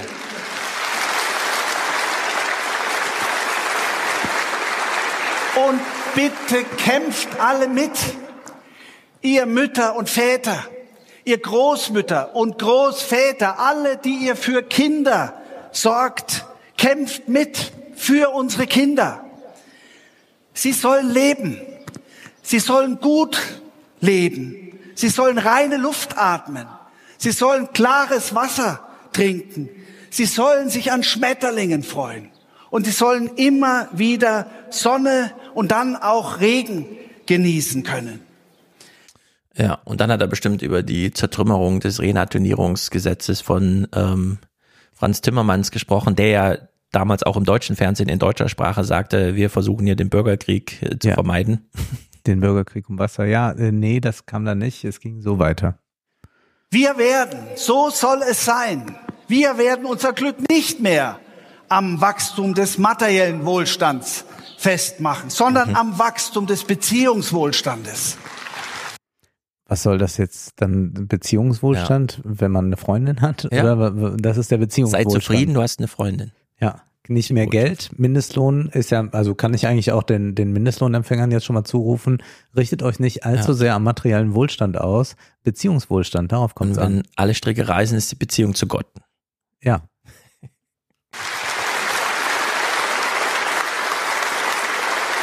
Großer Applaus. Wir werden unsere Freiheit nicht mehr daran beurteilen, wie hoch der Tachometer gehen darf, sondern danach, ob wir uns schöpfungsverträglich fortbewegen. War jetzt gegen die FDP gerichtet. Wir haben es gemerkt. Wir werden Gerechtigkeit nicht mehr daran messen, ob das Gehalt der vermeintlichen Leistungsträger hoch genug ist, sondern daran, ob alle Menschen, auch die Schwächsten, in Würde leben können. Ja, nicht in Würde, die sollen auch einen materiellen Wohlstand genießen. Die Würde, das kommt dann danach. Also das kommt da schon mit. Aber die, man kann nicht sagen, du bist arm, aber hier, ich gebe dir ein bisschen Würde äh, Mhm. aus der Kollekte. Aber äh, ist doch eigentlich gut heutzutage, dass du, wenn du so eine Predigt schreibst, dadurch, dass du ja immer so orakelmäßig sein Ja. musst, GPT einfach kurz sagst, was du haben willst und dann sagst, möglichst viel fabulieren. Ich habe es äh, ich hab's tatsächlich ausprobiert. Ich habe es tatsächlich ausprobiert ähm, und habe verschiedene äh, äh, Themen, die hier so aufgeworfen sind, mal einfach bei ChatGPT Ja. angehört. Und da konnte ich sagen, äh, ich habe jetzt viel gelästert über ChatGPT, was alles nicht funktioniert. Dafür ich kann sagen, super. das hat spitze funktioniert. Ja, für sowas Ja, ist auch super. gleich noch ein für Beispiel, Steinmeier und Bedford Stromreden ist Ja. einfach perfekt. Aber ChatGPT kommt nicht auf solch tolle Ideen und ich habe schon gesagt, ich habe immer äh, auch äh, das Problem gehabt äh, bei manchen äh, protestantischen Gottesdiensten, dass es so ein Fremdschämen-Element gibt, dass Mhm. also man glaubt, ah, wir müssen jetzt mal so noch ein bisschen was Verrücktes, was Unkonventionelles Ja. machen. Und das hat man auch hier Was getan. Pep? Man war äh, in Nürnberg, hat sich gedacht, na, wir könnten irgendwie noch vielleicht eine Gauklerin auf die Bühne stellen, die ein bisschen tanzt, ein bisschen neckisch ist und so dann auch während äh, dieser Ansprache von Bedford Strom. Und jetzt ist die Zeit. Oder, Gauklerin, die Zeit ist noch nicht um, hast du gesagt. Kehrt um, kehrt um, kehrt um, hast du gesagt. Wirklich das große Problem ist, dass wir ja gar nicht genau wissen, wohin. Das ist ja die Frage. Ja. Denn? Was die konkreten Lösungen angeht, wissen wir nicht. Geht's dahin, geht's dahin oder geht's dahin? Aber deswegen sind wir ja zusammen. Deswegen ist ja jetzt Kirchentag. Deswegen wollen wir ja genau darüber diskutieren, wohin es gehen soll. Jetzt ist genau dazu die Zeit. Aber so kann man auch eine Polonaise mit Andy Borg ankündigen, oder? Ja. Vor allem, wie er sie in die Rede einladen wollte und sie traute sich aber nicht und dann waren sie erkennbar es nicht auf. Sind, also es sind ganz gruselige Momente Ja. und wir verstärken das jetzt noch Abschlussgottesdienst. Wir springen also jetzt äh, tolle Tage erlebt. Und äh, jetzt muss ich äh, erst so einen kleinen Disclaimer machen. Also Mhm. diese Predigt wurde natürlich ausgesetzt einem äh, Kulturkampf von rechts. Ja. Das werden wir jetzt hier nicht noch einmal aufführen. Äh, dieser Kulturkampf von rechts sah natürlich aus. Hier sieht man äh, den äh, woken Wahnsinn. Ach so. Wir haben jetzt Ah, ja. hier den äh, aus ja. Südafrika äh, stammenden äh, Pfarrer, der in, ähm, ich glaube, irgendwo im Norden äh, tätig ist und jetzt so eine Rede hält. Äh, wir wollen uns aber mal auf das Inhaltliche und vielleicht auch ein bisschen auf die Form äh, konzentrieren, aber äh, nicht in dieser Rezeptionsweise, die wir schon kennengelernt haben.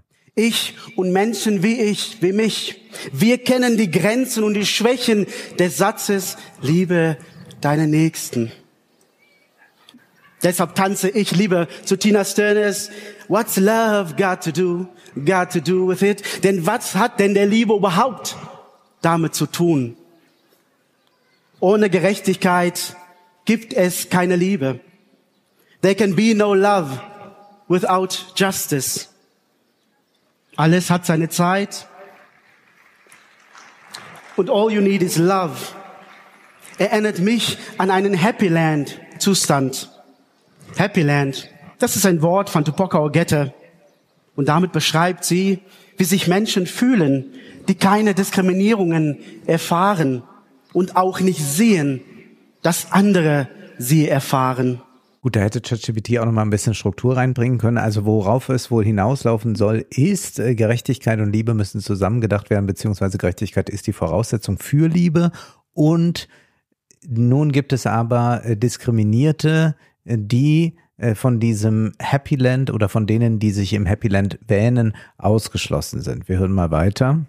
Und trotzdem meine Geschwister und mich diskriminiert wegen Einkommen, Hautfarbe, Behinderung, queere Identität, dann sagen wir Mutilichi deikend. Meine Geschwister und ich, wir sind Kirche. Wir sind kein Gegenüber und wir brauchen keine Nächstenliebe und Zuwendung von oben herab. Wir sind Kirche. Und meine Geschwister und ich, wir sagen, jetzt ist die Zeit. Wir vertrauen eure Liebe nicht. Wir haben keinen sicheren Orten in euren Kirchen. Also es geht wohl darum, dass es keine, dass es Diskriminierung innerhalb der Kirche Mhm. gibt, aber es ist, ich finde, es ist so, so unklar alles artikuliert, also was Ja. er eigentlich äh, nicht unklar artikuliert, sondern un, unklar strukturiert, was er eigentlich da äh, sagen möchte. Also geht es jetzt um strukturellen Rassismus innerhalb der evangelischen Kirche? Ja. Dann müsste man das ja konkret machen können. Oder äh, geht es so allgemein um sowas, äh, was wir mal empfinden sollen? Also was ich ein bisschen verräterisch finde, ist, wenn er sagt, ähm, die, die Diskriminierten und zählt dann äh, auf äh, Menschen mit Behinderung genauso äh, wie äh, Menschen, die kein Geld haben. Und da sind wir eigentlich so in diesem Pferde-Ataman-Diskurs. Wir müssen jetzt äh, auch mal alle diskriminierten Gruppen äh, sehen, dass wir gut mit denen umgehen. Nein, also ein Mensch mit Behinderung ist ein Mensch mit Behinderung und mit dem muss entsprechend umgegangen werden, also nicht diskriminierend. Aber ein Mensch, der wenig Geld hat, dem muss man mehr Geld geben. Also das Mhm. ist eine, da- das ist nicht was äh, Essentielles, äh, dass man äh, äh, kein Geld hat. Und dann wird das dann dieses eigenartige Finale. Jetzt ist die Zeit zu sagen, wir sind alle die letzte Generation. Jetzt ist die Zeit zu sagen, Black Lives always matter. Jetzt ist die Zeit zu sagen, Gott ist queer. Jetzt ist die Zeit zu sagen, we leave no one to die. Und jetzt ist wieder die Zeit zu sagen, wir schicken ein Schiff und noch viel mehr. Wir empfangen Menschen an sicheren, sicheren Häfen. Safer spaces for all. Also es sind alle Insta-Kacheln, glaube ich, Ja. die mir in den letzten Monaten aufgefallen sind, vorgelesen worden. Und natürlich wurde sich äh, von rechts sehr darüber aufgeregt, äh, dass gesagt wird, äh, Gott ist queer. Hätte er nicht Und- sagen müssen, Göttin ist queer? Und ich finde, auch hier sollte man mal, wenn man nicht rechts ist, mal von einer vernünftigen äh, linken oder linksliberalen Perspektive draufblicken und einfach sagen, dieser Satz ist unsinnig. Dieser Satz ist unsinnig, weil Gott nicht irgendwie mit einem menschlichen Geschlecht oder einer menschlichen äh, äh, äh, Sexualform äh, identifiziert werden kann. Das ist einfach unsinnig. Gott ist eher genau darüber hinaus. Und deswegen ka- könnte man diesen Satz noch retten, indem man gesagt äh, hätte, äh, Gott ist nichts, aber er, aber er ist für alle auch da, für die Queeren genauso. Das Mhm. wäre die richtige Aussage. Aber zu sagen, Gott ist queer, was sagt das jetzt? Also dann äh, sind die äh, Heterosexuellen im Nachteil gegenüber Gott Mhm. oder äh, wie, wie äußert sich das Queersein Gottes? Das heißt, das ist ein, ein, ein Sol das ist dann wirklich nur dieses, ja, ich äh, mach jetzt mal alles, also ich habe mir diese Predigt da angesehen und gerade dieses Finale und habe gedacht, gut, wenn ich, eigentlich muss man schon von der Verschwörungstheorie ausgehen, wenn ich jetzt einen Kulturkampf anzetteln wollte, dann würde ich jemanden so installieren, den ich, äh, den ich engagiere Im dafür, Grunde, ja. dass er mir so eine Rede hält und dann äh, sag auf jeden Fall Gott ist queer, Mhm. dann haben wir so einen richtig schönen Shitstorm äh, produziert und da ha- haben die Rechten wieder äh, nochmal Zulauf. Also ich finde einfach so, das ist einfach Stuss und ich weiß nicht, warum sowas nicht von von äh, einer äh, linken Seite kritisiert werden kann, nur weil irgendwie ein Julian Reichelt sich äh, über äh, Quintin Celser, heißt ja der äh, Pastor, aufregt, muss man jetzt aber nicht äh, sagen, nee, es war alles super, äh, was da gesagt wurde, sondern man kann auch einfach sagen, es ist äh, ziemlicher Unsinn, es war auch eine sehr, sehr dürftige Predigt, wie fast alles, was ich da gehört Ja. habe. Ich meine, diese Vereinnahmung von Gott finden wir ja eh eigentlich immer blöd. Ja. Das sind ja eigentlich immer die Orthodoxen, Ja. Die das dann so für sich in Anspruch nehmen. Aber gut. Was wird hier eigentlich gesagt? Hier wird dann nochmal so, so Gott ist das alles und wir sind letzte Generation und es ist aber so völlig beliebig ausgewählt, was jetzt gerade so zeitgeistig ist und Ja. was so in, in so ein linksliberales Spektrum passt, das rufen wir nochmal auf. Und dann habe ich äh, kurz danach zufällig bei YouTube angezeigt bekommen, ein äh, Poetry Slam, der in der Elbphilharmonie äh, stattfand äh, Mhm. kürzlich und da war äh, Abdul Kader Shahin, der ja zusammen mit äh, unserem Freund Jean-Philippe Kindler einen Ah, Podcast macht. der sehr und lustig ist Dann habe ich mir gedacht, ach, die sechs Minuten Predigt Mhm. höre ich mir jetzt auch noch an. und da äh, geht es nämlich auch darum, dass man nicht zur Mehrheitsgesellschaft gehört in Deutschland, dass man diskriminiert wird, dass man in einem Haus wohnt, wo 200 Namen stehen und äh, die haben Mhm. äh, in der Regel keine deutschen Vor- und Nachnamen und all das. Also das ist das Thema dieser äh, äh, Rede, dieses äh, Slams von Abdul Kader Shahin. Wir hören uns jetzt mal den Schluss an und fragen uns mal, ob nicht äh, da der bessere Kirchentag stattfand. Wünschen sich, dass Leute wie ich, wer auch immer das ist, in den Konzernvorständen sitzen. In den Konzernvorständen, denen die Häuser mit den Klingelschildern gehören. Sie wollen so lange und so intensiv ihre Privilegien checken, bis alle, wirklich alle die Chance bekommen haben, ausgebeutet zu werden. Ein Problem, eine Lösung, sechs Minuten. Realität schafft Sprache. Ich stehe hier vor dem Haus, in dem sich ein Junkie die letzte Spritze in den Arm rammt. Du findest, das ist Pathos, ich finde, das ist Dienstag. Ich stehe vor dem Schrank mit den Sachen von der Caritas. Ich stehe neben meiner Mutter, der die Hände immer zittern, wenn sie mit der Ausländerbehörde telefonieren muss. Ich stehe auf der Bühne und sage, Realität schafft Sprache.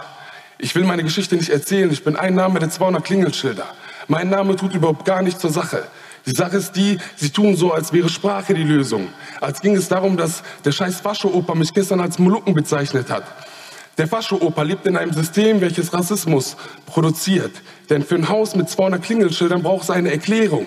Und die Erklärung ist meistens, die haben nichts, weil die schmarotzen, weil die faul sind. Ihr holt die Leute nicht hinter den Klingelschildern hervor, wenn ihr den einen Namen zuhört. Ihr holt sie aus dem Haus, wenn ihr versteht, dass sie Geschichten keine Geschichten, sondern System sind. Ein Problem, eine Lösung.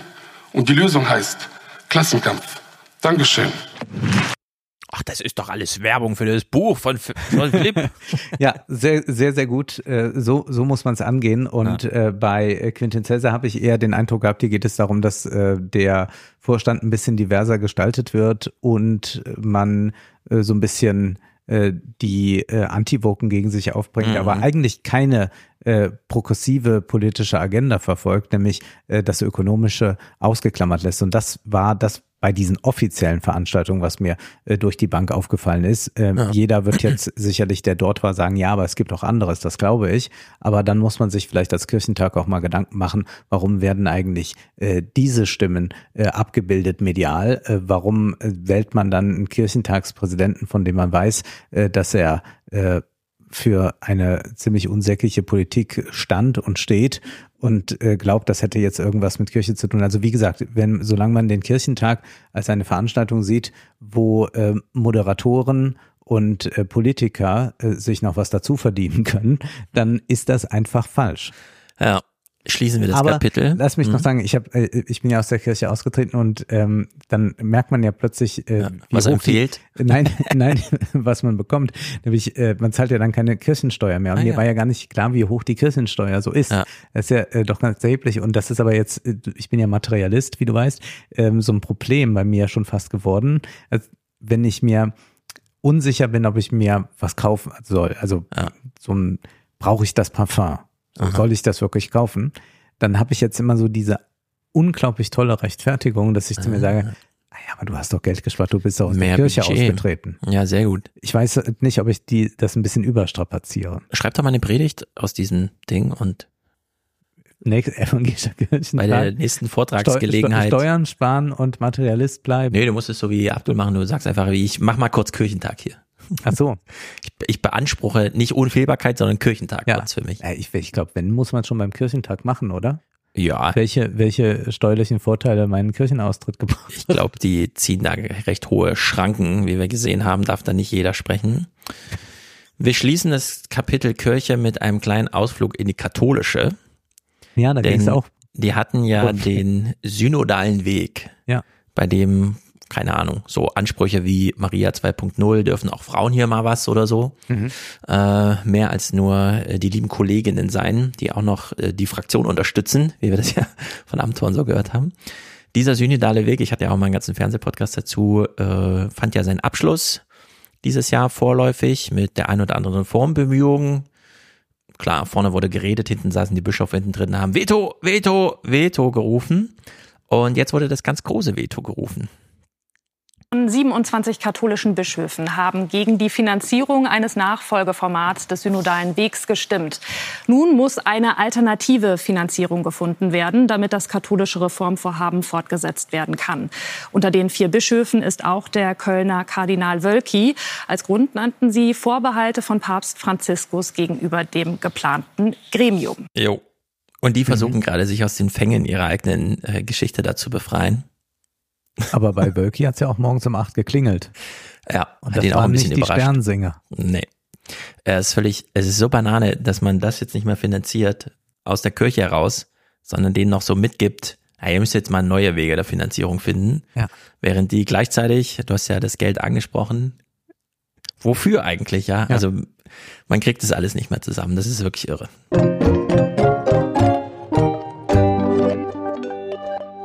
Nun kommen wir nochmal auf die Treadwives zu sprechen. Das haben wir schon auf der Bühne in Frankfurt getan. Wir müssen nochmal für die, die das jetzt noch nicht gehört Mhm. haben, kurz sagen, was die Treadwives sind. Also das sind Frauen, die sich als traditionelle Hausfrauen verstehen, inszenieren. Ja. Naja, es ist dann die große Frage, inwieweit man es nur mit Inszenierung zu tun hat und die Wirklichkeit sieht dann sehr anders aus. Jedenfalls gibt es erfolgreiche TikTokerinnen und YouTuberinnen, die auf diesem Treadwife-Trend äh, surfen und wahnsinnigen Erfolg damit haben und natürlich dadurch selbst Unternehmerinnen geworden sind. Inzwischen mehr verdienen sicherlich als die Husbands. Aber Ja. das, äh, das Konzept da ist, bleib du doch zu Hause, mach dich schön, mach das Nest hübsch und der Mann geht raus ins feindliche Leben wie in Schillers Glocke und arbeitet dort und verdient so viel, dass es für uns, für euch beide reicht. Was natürlich bedeutet, dass man eine hohe ökonomische Abhängigkeit vom Partner hat.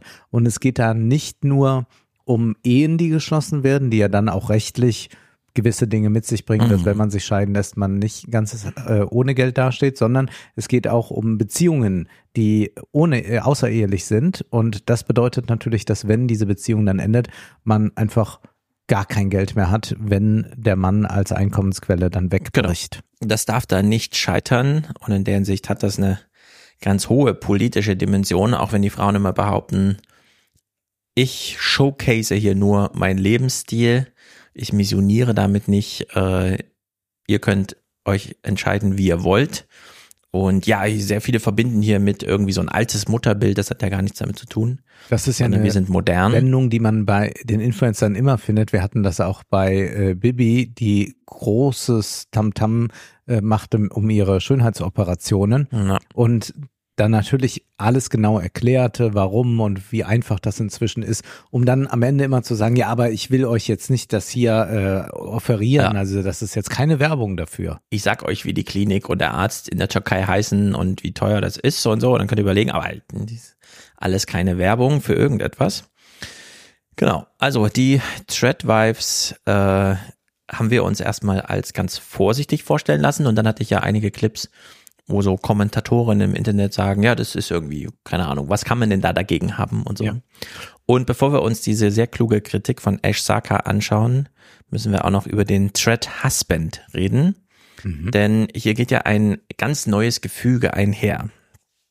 Esty Williams, also die Vorreiterin dieser Treadwives im Internet, vor allem bei TikTok, sagt ja so, ähm, das hatte ich auch als diesen einen Clip im ersten Konglomerat von ihr mit drin auf ihrer YouTube-Seite, die Frage, äh, die Zeit, zu der man seinen Ehemann hinterfragt, ist nicht während der Ehe, sondern während des Datings. Man muss also sehr viel besser, kontrollierter und auch anspruchsvoller daten. Kann ja dann auch mehr Zeit kosten. In der Zeit geht ja äh, dann auch, also die biologische Uhr tickt ja, also man darf sich auch nicht zu viel Zeit lassen, aber es wird sehr viel Verantwortung auf einen selbst genommen, weil während des Datings hat man es noch unter Kontrolle, danach nicht mehr. Bis hin zu Prüfe, wer sich ewig bindet. Genau, man liefert sich dann aus, die Ehe ist natürlich auf Lebenszeit und so weiter. Und jetzt ist die Frage, Thread Husband, wie geht man als Mann an die Sache ran? Und ich habe in diesem ganzen Gesuche ein Clip von, also ja, ein längeres Video von Hamza Ahmed gefunden, den ich nicht weiter kenne und der uns eher auch egal sein sollte. Es ist halt, wie man das, also auch einer dieser mit Millionenreichweite und so weiter. Und der erklärt uns mal die Prinzipien dieses neuen Datings, aber aus männlicher Sicht, wenn man eine Threadwife sucht. Wir können ja eh nochmal die Frage so. mitlaufen lassen. Keine Ahnung, wie viel potenzielle Threadwives gibt es denn? Mhm. Also, oder auch wie viel Männer sind denn in der Lage, für zwei zu verdienen? Die Frauen haben ja Ansprüche und so. Ja, ja, also es geht schon, das muss man vielleicht auch nochmal betonen, darum, dass man ein äh, sehr angenehmes Leben dann als Third Genau. Wife hat. Es ist also nicht so, dass man dort auf äh, eine Zwei-Zimmer-Wohnung reduziert wohnt, sondern man lebt so, wie man das aus äh, vielleicht noch äh, Familienerzählungen 50er, 60er, 70er Jahre Hm. kennt. Da war das ja durchaus noch möglich. Mitunter gibt es das auch. Heute wird man das auch noch finden, aber es ist Ja. viel seltener anzutreffen. Aber es geht schon darum, dass man äh, angenehmes oder fast luxuriöses Leben führen kann. Genau. Das Threadwife-Dasein geht einher mit dem Anspruch, dann auch Trophy-Wife zu sein. Trophy Wife, was ist das wieder? Naja, Trophy-Wife sind, es gibt ja auf der einen Seite dieses Sugar Daddy-Ding. Mhm, ja. Also junge Frauen versuchen sich noch Geld dazu zu verdienen, indem sie einmal die Woche bei Egon zu Hause sind, der dann sein äh, Boomer-Vermögen nochmal verwendet, um dafür äh, finanzielle Unterstützung. Das äh, läuft dann schon fast unter Sexarbeit. Aber, aber ist das aber- Sugar Daddy? Ich dachte, Sugar Daddy ist jetzt schon eher so ein, Be- also man hat schon eine Beziehung mit dem Sugar Daddy, glaube ich. Ja, aber es ist so eine Situationship. Man verabredet sich für Ach so. einmal im Woche, einmal im Monat. In der Zeit ist man dann auch äh, sozusagen sehr eng, aber man lässt sich das eben sehr gut bezahlen und verwendet das Geld dann, um in den anderen sechs Tagen auch gut durchs Studium zu kommen, Mhm. wie auch immer. Äh, Das ist sozusagen temporär und die Trophy Wife ist, sind diese Frauen, die sich Donald Trumps Kumpels auf dem Golfplatz, also die da einfach präsentiert werden, 30 Jahre jünger. Äh, sie wissen dann, wahrscheinlich geht sehr viel des Erbes auf mich über und dann bleibt ja noch für mich Restleben übrig. Ja. Und ich muss mich dann mit ihm nicht mehr, aber solange er lebt, äh, bin ich sozusagen die Frau an seiner Seite. Hübsches Beiwerk. Genau, hübsches Beiwerk. Also Deko, die Deko-Frau, die Trophy-Wife, die man nochmal als Trophäe, Krönung der eigenen, auch finanziellen Karriere, die man gemacht hat, sich nochmal gönnt. So. Und jetzt gucken wir uns das alles aus männlicher Sicht an. Äh, wir gehen mal weiterhin davon aus, dass das politisch extrem aufgeladen ist, auch wenn wir es erst gleich mit Ash Saka durchformulieren. Äh, formulieren. Hamza Ahmed. Soll man jetzt eigentlich heiraten oder nicht? Sehr viele junge Männer sind ja ganz durch den Wind, weil Red Pill, Blue Pill, Yellow Pill, wie auch immer. Also ja. man weiß ja jetzt gar nicht, ist die Frau, sollte man sich eine suchen, der man bester Freund ist oder hasst man eigentlich alle Frauen und versucht nur durch Gamification irgendwie so viele wie möglich ins Bett zu kriegen. Also junge Männer sind ja total äh, Und durch den vertraut Wind. man ihr den Zugang zur Wallet an? Genau, solche Sachen. Soll man eigentlich heiraten? If you're watching this, chances are you've stumbled upon those internet communities that say that you should never get married. You should never get married, it's a risk, it, she'll take half your money. And trust me when I say that I have had that same mindset for all of my adult life. Also wir sind ja wieder mitten in der Erweckungs Mindset ist schon gefallen. Gemeinschaft, genau. Ähm, sehr viele laden ihre Dating-Apps runter und gucken dann auf YouTube so How-to Dating-App Ja. Benutzung danach und dann stolpert natürlich gleich in dieses ganze, wie, wie geht's jetzt und so. Es gibt auch unglaublich viele Paare, die als YouTuber ihren Alltag zeigen, wie man so lebt, also und wie sie dann auch mit Konflikten umgehen oder wie sie Genau, den sowas. Hausputz organisieren. Das heißt, äh, man bekommt äh, dort äh, zum einen praktische Tipps, aber es hat Mhm. auch sehr viel mit, ja, welchen Weg gehe ich? Also früher hat die Kirche äh, ja auch nicht nur äh, sonntags mal einen Gottesdienst angeboten, sondern die gehörte zum täglichen Leben mit dazu, äh, mit ganz vielen Hochfesten, äh, mit den verschiedenen Andachten und hat dadurch eine Struktur gegeben, die jetzt hier äh, wiederkehrte und die Ansprache ist eine äh, sehr ähnliche. Also man kann noch so ein bisschen diesen Sound von Mhm. Bedford Strom, wie er dann sagt, und dann ist aber jemand da und da ist die Hoffnung. Das Ja. kann man jetzt hier gleich übertragen. Genau, und es wird auch gleich, äh, der geht wirklich all in, der Typ. Jetzt, wo du es angesprochen hast, genau, die Kirche hat zum Beispiel damals Alltag strukturiert. Wir hatten ja über die, also selbst als damals schon die Kirche an Gewicht verlor, hat man eben dann doch regional die Organisation von Tanztee über Vereine, Angebote, was auch immer. Man musste so, ah, das ist das Stadtteilhaus, da geht man so hin. Da findet sowas statt. Jetzt haben wir natürlich diese hochgradig durchlöcherten Erwerbsbiografien, denen man natürlich nicht einfach eine Ehe nebenan stellen kann. Also so wie man nicht seinem Arbeitgeber mit 25 kennenlernt und dann bleibt man für 45 Pflichtjahre Berufstätigkeit an seiner Seite. Da co-evaluiert natürlich die ganze Beziehungsgestaltung so ein bisschen mit und wird genauso lückenhaft und sprunghaft und so weiter. Und äh, darauf steigt er ein. Er hat natürlich die ganzen Videos gesehen, wie man sich von einer Beziehung zur nächsten und so weiter, wie man, äh, ja, ich würde sagen, Gamification ist das Wort äh, dieses dieser ganzen Dating-Strategie-Findung. Er sagt jetzt, nein, halt, stopp, Gegentrend. So you may be watching this and thinking, wait, how to get a wife? This guy's blue pill. Trust me when I say, bro, I have fully ingrained like the red pill into my personality. I have some of the most top written posts of like red pill. I have some of the most like popular red pill videos. I know what the fuck I'm talking about with this. Ja, er hat ganz viele dieser Videos gesehen, weiß, wovon er redet und sagt, das ist nicht die richtige Angehensweise.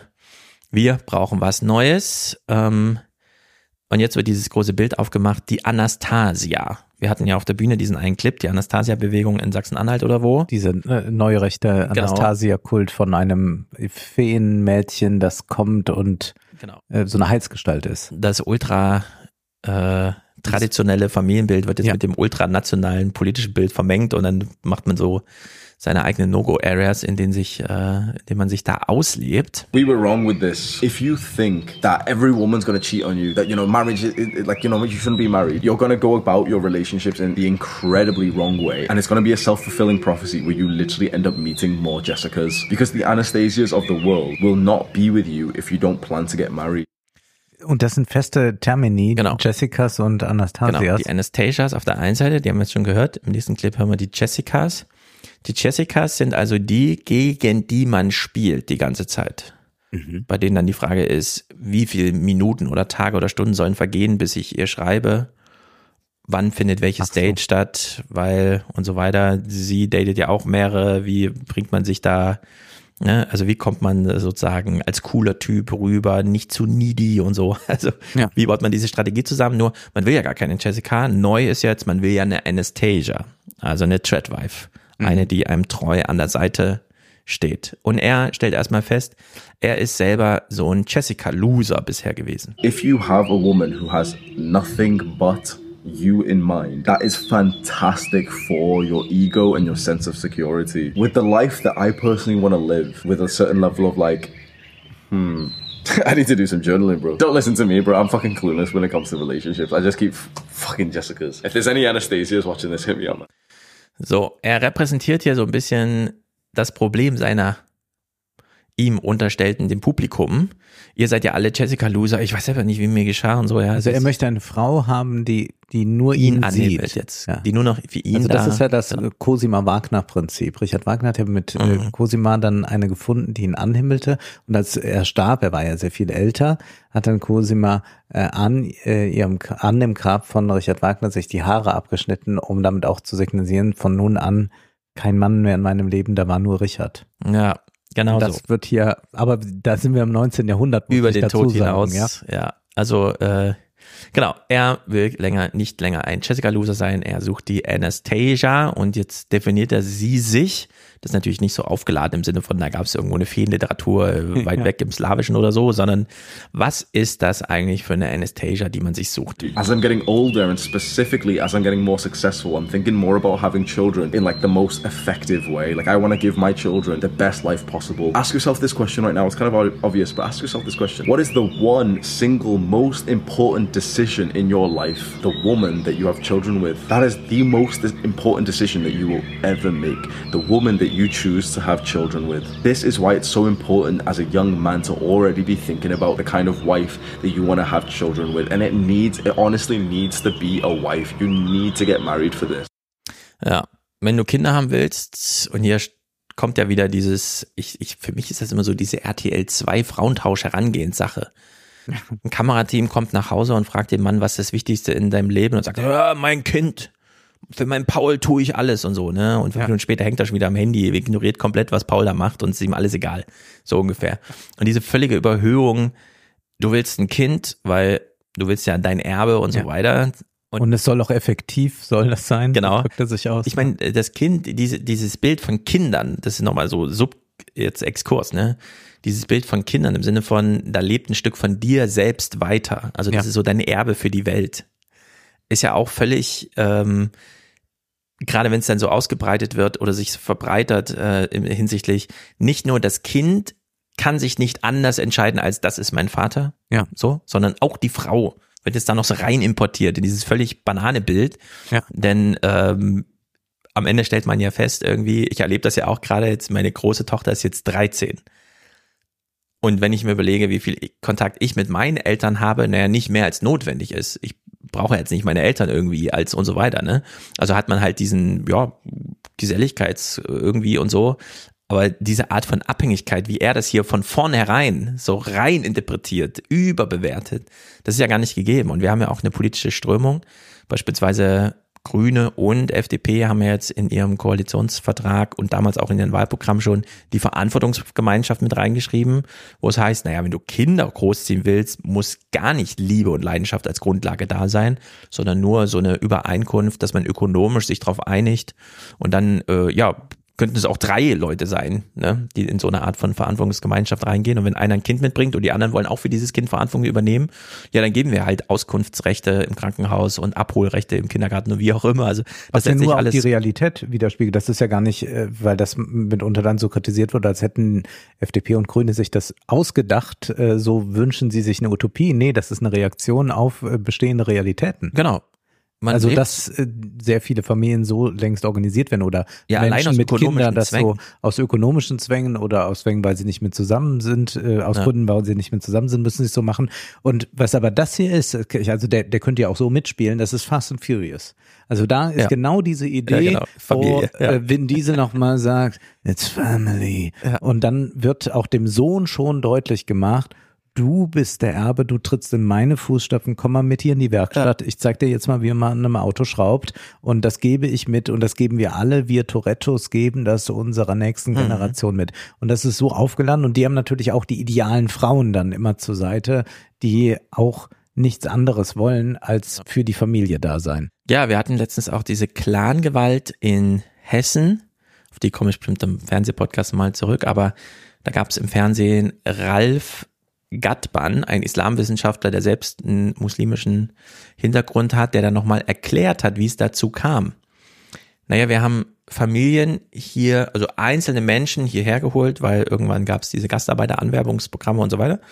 Dann kam natürlich die normale globale Migration und so. Und jetzt haben wir eben ähm, Familien und Clans in Nordrhein-Westfalen, aber auch woanders, aber da eben besonders.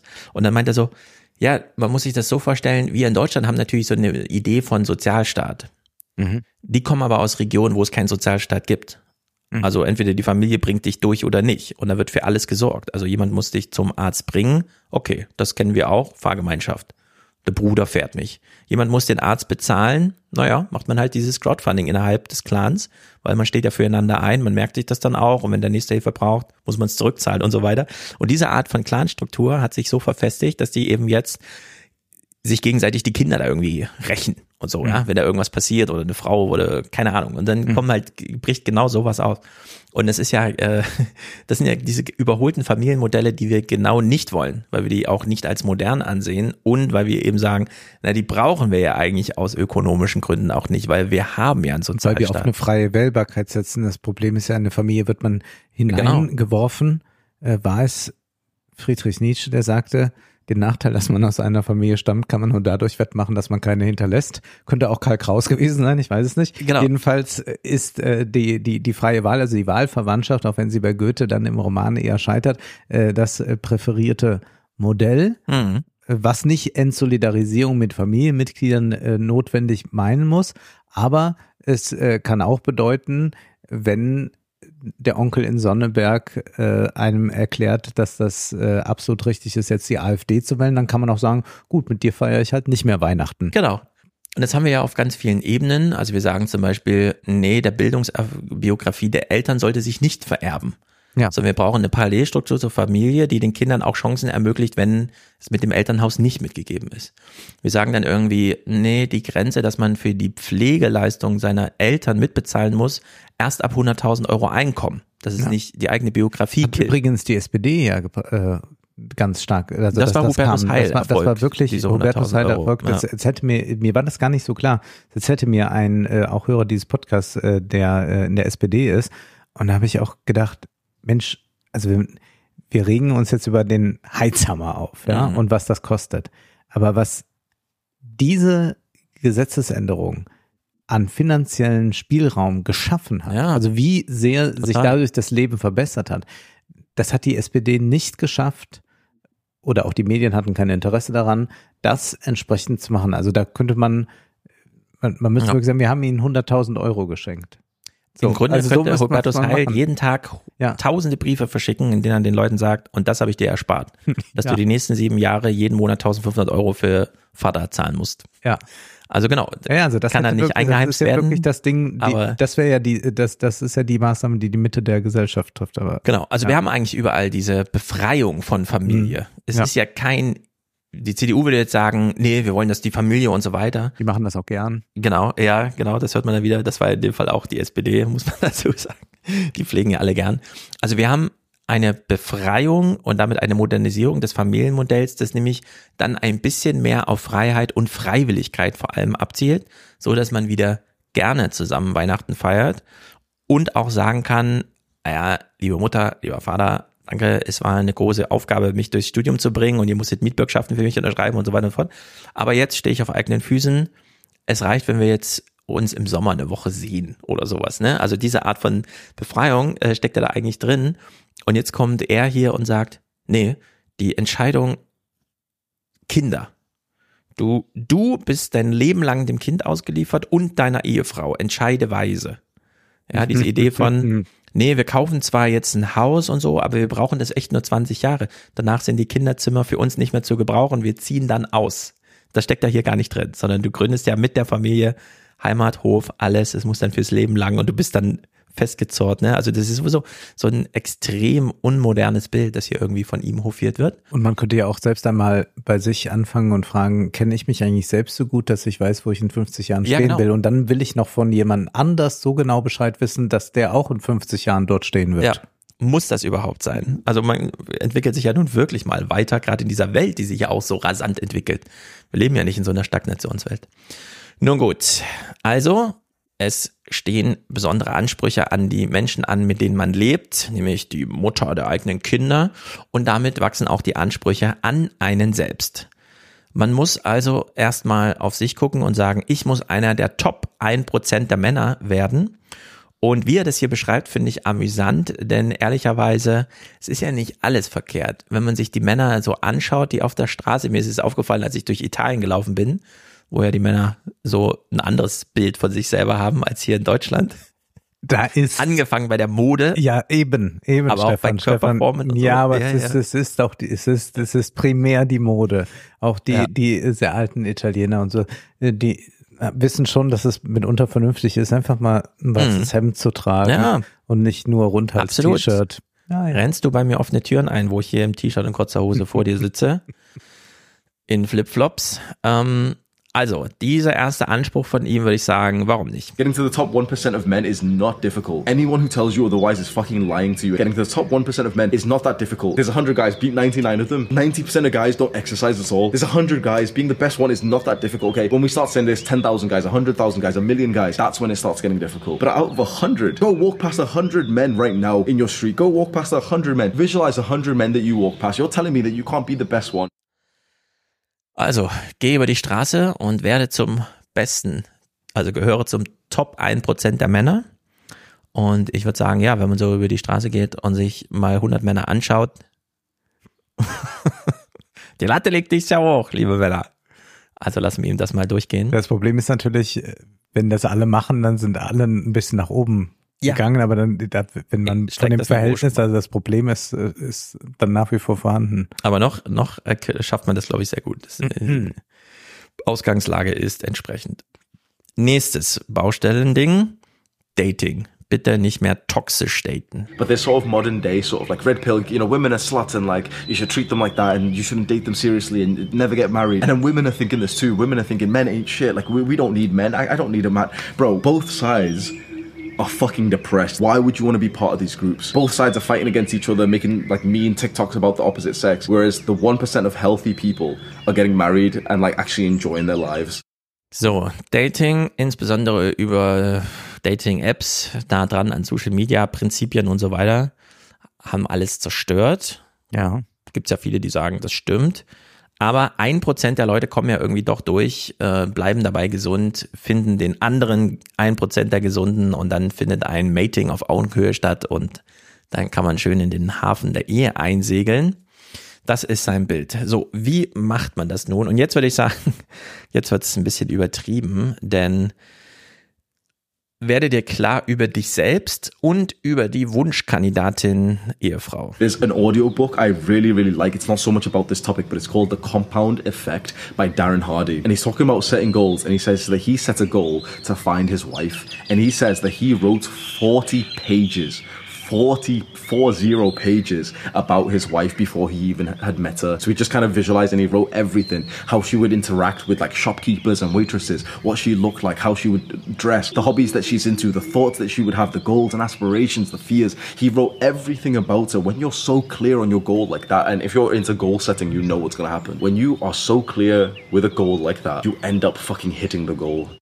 Ja, das geht nur noch darum, äh, welches Profil brauche ich, Mhm. wenn ich jemanden neu einstelle. Das ist ja einfach eine unternehmerische Ja, Sicht auf halt die Dinge. Fachkräftemangel und dann Und- sind alle enttäuscht, Ja. wenn es hier nicht mehr gibt. Ich empfehle sehr das Buch von äh, Sven Hildenkamp, Das Ende der Liebe, wo er genau das beschreibt, äh, dass äh, unsere Moderne sehr stark daraus besteht, dass wir eine Vorstellung haben von der ganz großen Liebe und der Person, die alles äh, Mhm. dann äh, so erfüllen wird, wie wir es uns gedacht haben. Und eigentlich tritt es aber dann doch nie ein. Oder wir sehen, Ja. sehen dann irgendeine Person, sind fasziniert und, geht, und glauben, das ist jetzt die Person. Und dann geht sie weiter und dann haben wir es schon wieder vergessen kommt die nächste. Also es ist äh, äh, interessant, dass hier äh, eigentlich jetzt jemand gesucht wird für fürs Profil und dann muss man da muss man das so abhaken. Hm. Äh, Im Prinzip macht das auch Christian Grey so in Fifty Shades of Grey, äh, wo dann auch abgehakt wird, also was sie erst äh, so alle, alle wie sie so ist und dann wird noch mal im Detail der Ja. Vertrag besprochen, was dann noch so sexuell Ja, ja. alles laufen soll. Mhm. Genau, also wir haben äh, sowieso schon, er hat ja beschrieben, ein toxisches Dating, weil dadurch, dass die Fluktuation so hoch ist, man einfach weiter swipen kann, rangeln immer 80 Prozent um 10 Prozent des anderen Geschlechts. Ja. Und da findet kein ordentliches Matching statt. Ich war da ja auf das Buch von Scott Galloway über Mating Inequality. Das äh, ist äh, auf jeden Fall eine interessante Themensetzung. Und äh, seine Empfehlung ist jetzt, ja, guck dir gar keine Profile an, sondern erfinde noch neben den ohnehin schon idealisierten Profilen, hyperidealisiere noch mal eins, was nur für dich passt. Schreib 40 Seiten lang auf, das ist jetzt so sein vorbildhaftes. Pygmalion. Und finde genau diese Person. Pygmalion ist äh, der Bildhauer, der äh, eine Traumfrau äh, als Statue errichtet und dann wird die aber lebendig und dann hat er sie. Und Genau so. das ist jetzt der Wunsch, der hier eintreten soll. So soll's funktionieren und mit einem Spezialauftrag äh, Auftrag noch. You should set high standards for this. A lot of people will disagree with me and they'll say like, oh no, well, you don't need to think about attractiveness. Like personality is the only thing that matters. I feel like I'm one of the few people that tell you today like attractiveness is incredibly important, especially in this modern day, especially in like the social media era. Hopefully when you find your wife, you're both not so active on social media because that seems to cause like a lot of breakups. But you need to be with a woman that you entirely think is so fucking like sexy and beautiful. Ja. Du willst ja nicht die ganze Zeit abgelenkt werden. Die anderen Frauen verhüllen sich ja nicht plötzlich, nur weil du jemanden geheiratet hast. Mhm. Deswegen äh, muss die Frau auf 40 Seiten deinen Ansprüchen genügen, wie sie sich da verhält, wie sie da drauf ist, welchen Humor sie hat und dann noch super sexy aussehen. Mhm. Das ist jetzt sein Weg zum Glück, dass er missionarisch an ein Millionenpublikum ausspielt. Also wie viel Unglück hier äh, gesät wird, können wir ungefähr schätzen. Und jetzt kommt der Kniff. Then, once you have this list, ask yourself, okay, you've got a fantastic picture of this woman. What does she want? What is she attracted to? Imagine this woman that you wrote about. Imagine she does the same practice, but for her husband. What is she writing down? Because if this woman is as great as you think she is, she would have high standards. Ja, diese Frau, die du willst, die schreibt ja selber 40 Seiten über ihren Wunsch-Ehemann. Und das könnte man ja dann wiederum eine AI geben, die das einfach auswertet. Da braucht man eigentlich, so wie das hier beschrieben ist, also so ist ja alles detailliert, da ist ja wahrscheinlich dann auch äh, alle Zentimeterangaben sind mit dabei. Im Prinzip könnte man das doch auch dann einfach einscannen und da scannt man es ein und dann guckt man, wo es ein Match gibt. Ja, du kannst ja eigentlich mit Midjourney und ChatGPT das Profil, das Dating-Profil deiner Wunsch-Ehefrau hochladen und Frauen sollen das dann sehen und sagen, ah, dem entspreche ich. Oder man lässt ein Bild generieren, also Genau. wie man ja jetzt auch schon sagen Inklusive, ja, kann, inklusive mal mal Bilder. zwei äh, Leute, die so aussehen, kann Mhm. man das auch machen. Und dann muss man nur noch mit dem Bild durch die Welt ziehen und gucken, ob es Mhm. irgendwo zu, zutrifft. Genau. Und jetzt sind wir hier, das ist schon fast Person of Interest. Zwei Maschinen, die allwissend sind, kämpfen gegeneinander, aber nicht direkt, sondern sie simulieren sich gegenseitig, um dann den einen womöglich realistischen Angriffspfad zu finden. Also du imaginierst dir eine Frau und ihr imaginierst dann, was sie sich von dir wünscht, um dann diesem Bilde zu entsprechen und dich dann komplett selbst aufzulösen, sondern nur noch diesem über zwei Banden äh, von dir selbst hergestellten Fremdbild äh, nachzukommen. Every single person will tell you the exact same thing, which is like, no, don't do anything for women. Don't do anything for women. Do it all for yourself, King. I fucking hate that advice, bro. Do it all for yourself. Don't think about girls at all. I don't do it for girls. I do it for myself. Everyone will say that to you, bro. I'm the, I'm like, I feel like I'm the one person who says, no, I do it for girls. Of course I do. Of course I do. Of course I'm improving myself to like to attract my future. Of course I am. What's wrong with saying that? Aber da würde ich sagen, das, dem würde ja keiner erstmal widersprechen, dass Leute. Ja, aber du sollst ja zwischendurch noch diese Schleife der Hyperidealisierung Ja, klar. fahren. Ja. Dass du es dann nur für diese eine Frau. Nur, ja, nur für die, das ist natürlich Unsinn, aber äh, dass Leute äh, ins Fitnessstudio gehen, Mhm. um attraktiv zu sein für die Partnerwahl, ist, glaube ich, sehr, sehr, oder dass auch, selbst wenn man in Beziehungen ist, man natürlich äh, aufs äußere Wert legt, Mhm. nicht nur für die eigene Beziehung, sondern auch generell, wie man wahrgenommen wird. Also man, ma- man macht sehr viel für andere Leute. Also Genau. das ist nicht so, dass man, Also wenn da man allein in der Höhle leben würde, vielleicht dann auch so wäre. Ich war, Ja. Also bei, bei manchen habe ich da nicht so den Eindruck. Da kommt ein ehrliches Eingeständnis rein. Und das find, ist ja schon häufig bei diesen Sachen anzutreffen, dass so, so anthropologische Konstanten, die vielleicht auch von vielen immer so im aktuellen Diskurs ausgeklammert werden, äh, da- dass äh, die ja da noch zu Worte kommen. Also dass man sagt, ja klar, man will doch attraktiv sein. Mhm. Äh, Und wenn sich jetzt jeder selbst befragt, jetzt können wir über Normschönheiten diskutieren, wir können die dekonstruieren, wir können Ja. ganz viel darüber reden, aber dennoch würde so intuitiv erst einmal jeder sagen oder hat so eine Ahnung davon, was gemeint ist oder, oder wie das einen Ja. selbst betrifft, wenngleich dann das, was man als äh, schön empfindet, nochmal abweichen kann äh, von dem, was ihm vielleicht äh, da vor Augen steht. Mhm. Aber was mi- mich jetzt eigentlich so schockiert daran ist, äh, wie sehr das durchkalkuliert ist, also so fast so eine Algorithmisierung von Beziehungen, die da stattfindet. Und eigentlich müsste man dann doch sagen, dass äh, diese äh, dieser romantische Liebesentwurf, also der äh, Begegnung mit einer Person und plötzlich ist die Verliebtheit so groß, dass sich alle Fragen in dem Sinne gar nicht Ah. mehr stellen oder sich dann sowieso beantworten. Das ist ja genau das Gegenkonzept. Also ich würde nicht sagen, dass wir jetzt äh, die Romantik äh, loswerden müssen, weil wir da ganz viele Bücher gibt's ja so in diese Richtung, jetzt mal die Romantik loswerden, sondern ich würde sagen, nee, eigentlich hat äh, die Romantik immer noch äh, den wirklich radikalen Ansatz von Liebe. Und hier, das ist ja eine, eine Kalkulation. Also so kann ich auch jemanden einstellen nach den Prinzipien. Also die Romantik kommt ja auch aus diesem, also der Begriff aus diesem literarischen Genre erstmal ganz bewundert die Welt. Ja. Und zwar nicht nur die Beziehungswelt, sondern grundsätzlich so ein bisschen staunend auf die Welt zu blicken. Nur hier haben wir ja so eine pervertierte Romantik, in der alle Jessicas aussortiert werden. Ja. In der man eben sich nicht mehr überraschen lässt und so, sondern nur noch seiner einen Anastasia hinterher folgt, in der Hinsicht, ja, äh, es ist dieses Eingeständnis, wir haben es ja immer nur für die Frauen gemacht, aber eben die neue Ideologie, 99 Prozent sortieren wir da schon mal aus. Also die interessieren uns gar nicht. This is how men have always developed themselves through all of our ancestors. Every single one of them developed themselves to attract a wife that they wanted. Just picture like the, the knight, the warrior. Imagine how they would have like responded towards the woman that they wanted. They literally would have like said to her like, "Oh yeah, I'll do anything for you. Here is a flower, my lady," and they'll go fight. They'll literally risk fucking death for her. And these days we just make fucking red pill videos like women ain't shit. Shut the fuck up, bro. If this is what you want. If you can imagine, okay, this is one of your most important goals, take it seriously. You can subscribe to our channel if you want to. Welcome to the cult. Do the hard work, especially when you don't feel like it. Mwah.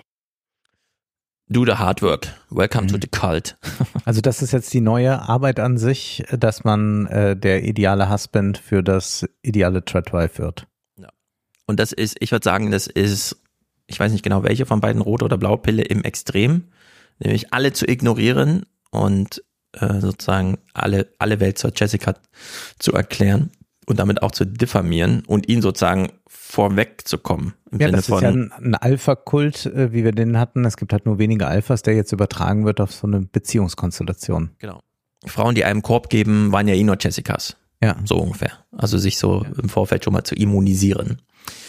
Was ja auch interessant ist, äh, dass gar nicht mehr das andere Geschlecht, auch bei sowohl bei den Treadwives als jetzt auch bei den Tread Husbands oder bei diesen Coaches, Mhm.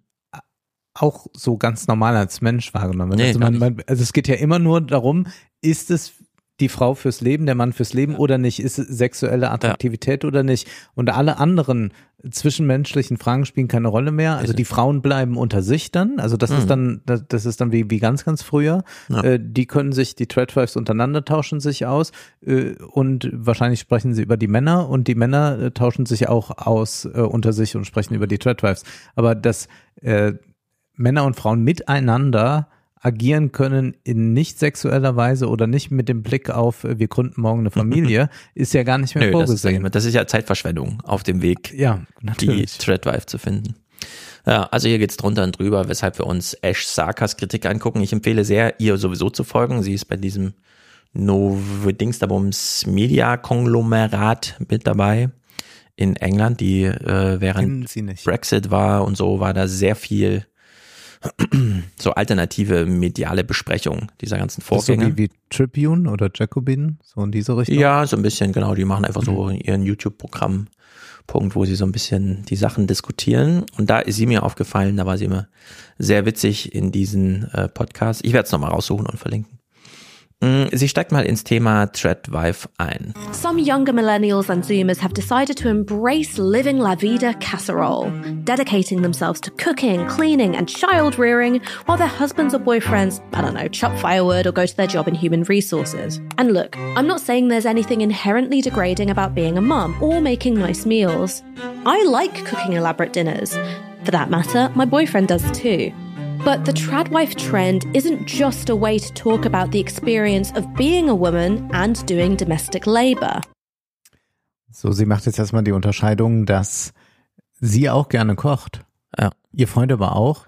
Und dass sie erstmal diese Unterscheidung in Frage stellt, die da gemacht wird. Genau. Sie hinterfragt es von Grund auf und äh, bringt das jetzt auch mal im Kontext dieser äh, politischen Großwetterlage. The tradwife trend doesn't exist in isolation. It's linked to deeply regressive political and social movements such as Christian and white nationalism and anti feminism. Feminism is an ideology which cannot be defended by feminists. It's part of a wider shift of young people being dissatisfied with neoliberalism and wanting social change. Da waren jetzt gerade Andrew Tate und Mhm. Jordan Peterson zu sehen. Ja, das sind natürlich die Vorreiter dieser rote Pille, blaue Pille Diskussion, die ja, wie gesagt, ihrerseits äh, Reaktionen auf diese Gesamtwetterlage sind. Ich würde eben auch sagen, wenn wir diese, äh, also wir können es ja nicht ohne Ökonomie denken. Das Ja. ist ja immer ganz wichtig und die Ökonomie ist nun mal, dass man selber sich als Arbeitnehmer und Verdiener irgendwo verortet und sich dann fragt, welche Beziehung habe ich denn zu meinem Arbeitgeber? Und dann ist ja die ganz große, wir haben es ja bei Thomas de Maizière gehört, die Leute äh, sind ja gar nicht mehr treu. Sie, ja, also dieses ist ja fast so eine Art Compliance, die da eingefordert sind, von Therapietreue. Wir haben euch gesagt, ihr wollt hier Geld verdienen, also jetzt seid doch mal treu. Während gleichzeitig von der anderen Seite, ja, wir stellen dich leider nur befristet ein. Wir sind auch in, gerade in Deutschland doppelt über dem OECD-Durchschnitt, was Befristung angeht, der 25-Jährigen. Und dann äh, nützt da auch nichts zu sagen, ja, die sind ja alle in Ausbildung oder so. Nee, Ja. also das ist, damit kann man es nicht erklären. Äh, und selbst wenn du dann irgendwie mal unbefristet reinrutschst, äh, reicht dein Geld einfach nicht. Also hast dann eh diese Lücken, äh, dann sind wir schon in Senneberg, 44 Prozent der Leute teilen sich die Schicksalsgemeinschaft, hier vom Mindestlohn abhängig zu sein, also wo eh schon gesagt wird, eigentlich würden die lieber am liebsten gar nichts zahlen, wir müssen aber und dann kriegst du halt genau den Pflichtanteil irgendwie. Und äh, das ist die Gesamtwetterlage, in der natürlich Beziehungen anders funktionieren, ist ja völlig klar. Also so viel Leidenschaft kann man ja gar nicht erwarten, dass alles andere ausgeblendet wird. Ein Leben lang womöglich noch. Ja. Das ist ja absurd. Und in der Hinsicht weist sie auch darauf hin, diese Art der finanziellen Abhängigkeit, während alles andere total flexibel ist, da sollte man mal nicht davon ausgehen, dass das irgendwie funktioniert. I'm not saying that every relationship where men are in charge of the finances is abusive. Just that giving up your financial autonomy and placing it in the hands of your partner is highly risky if things do indeed go wrong. Ja.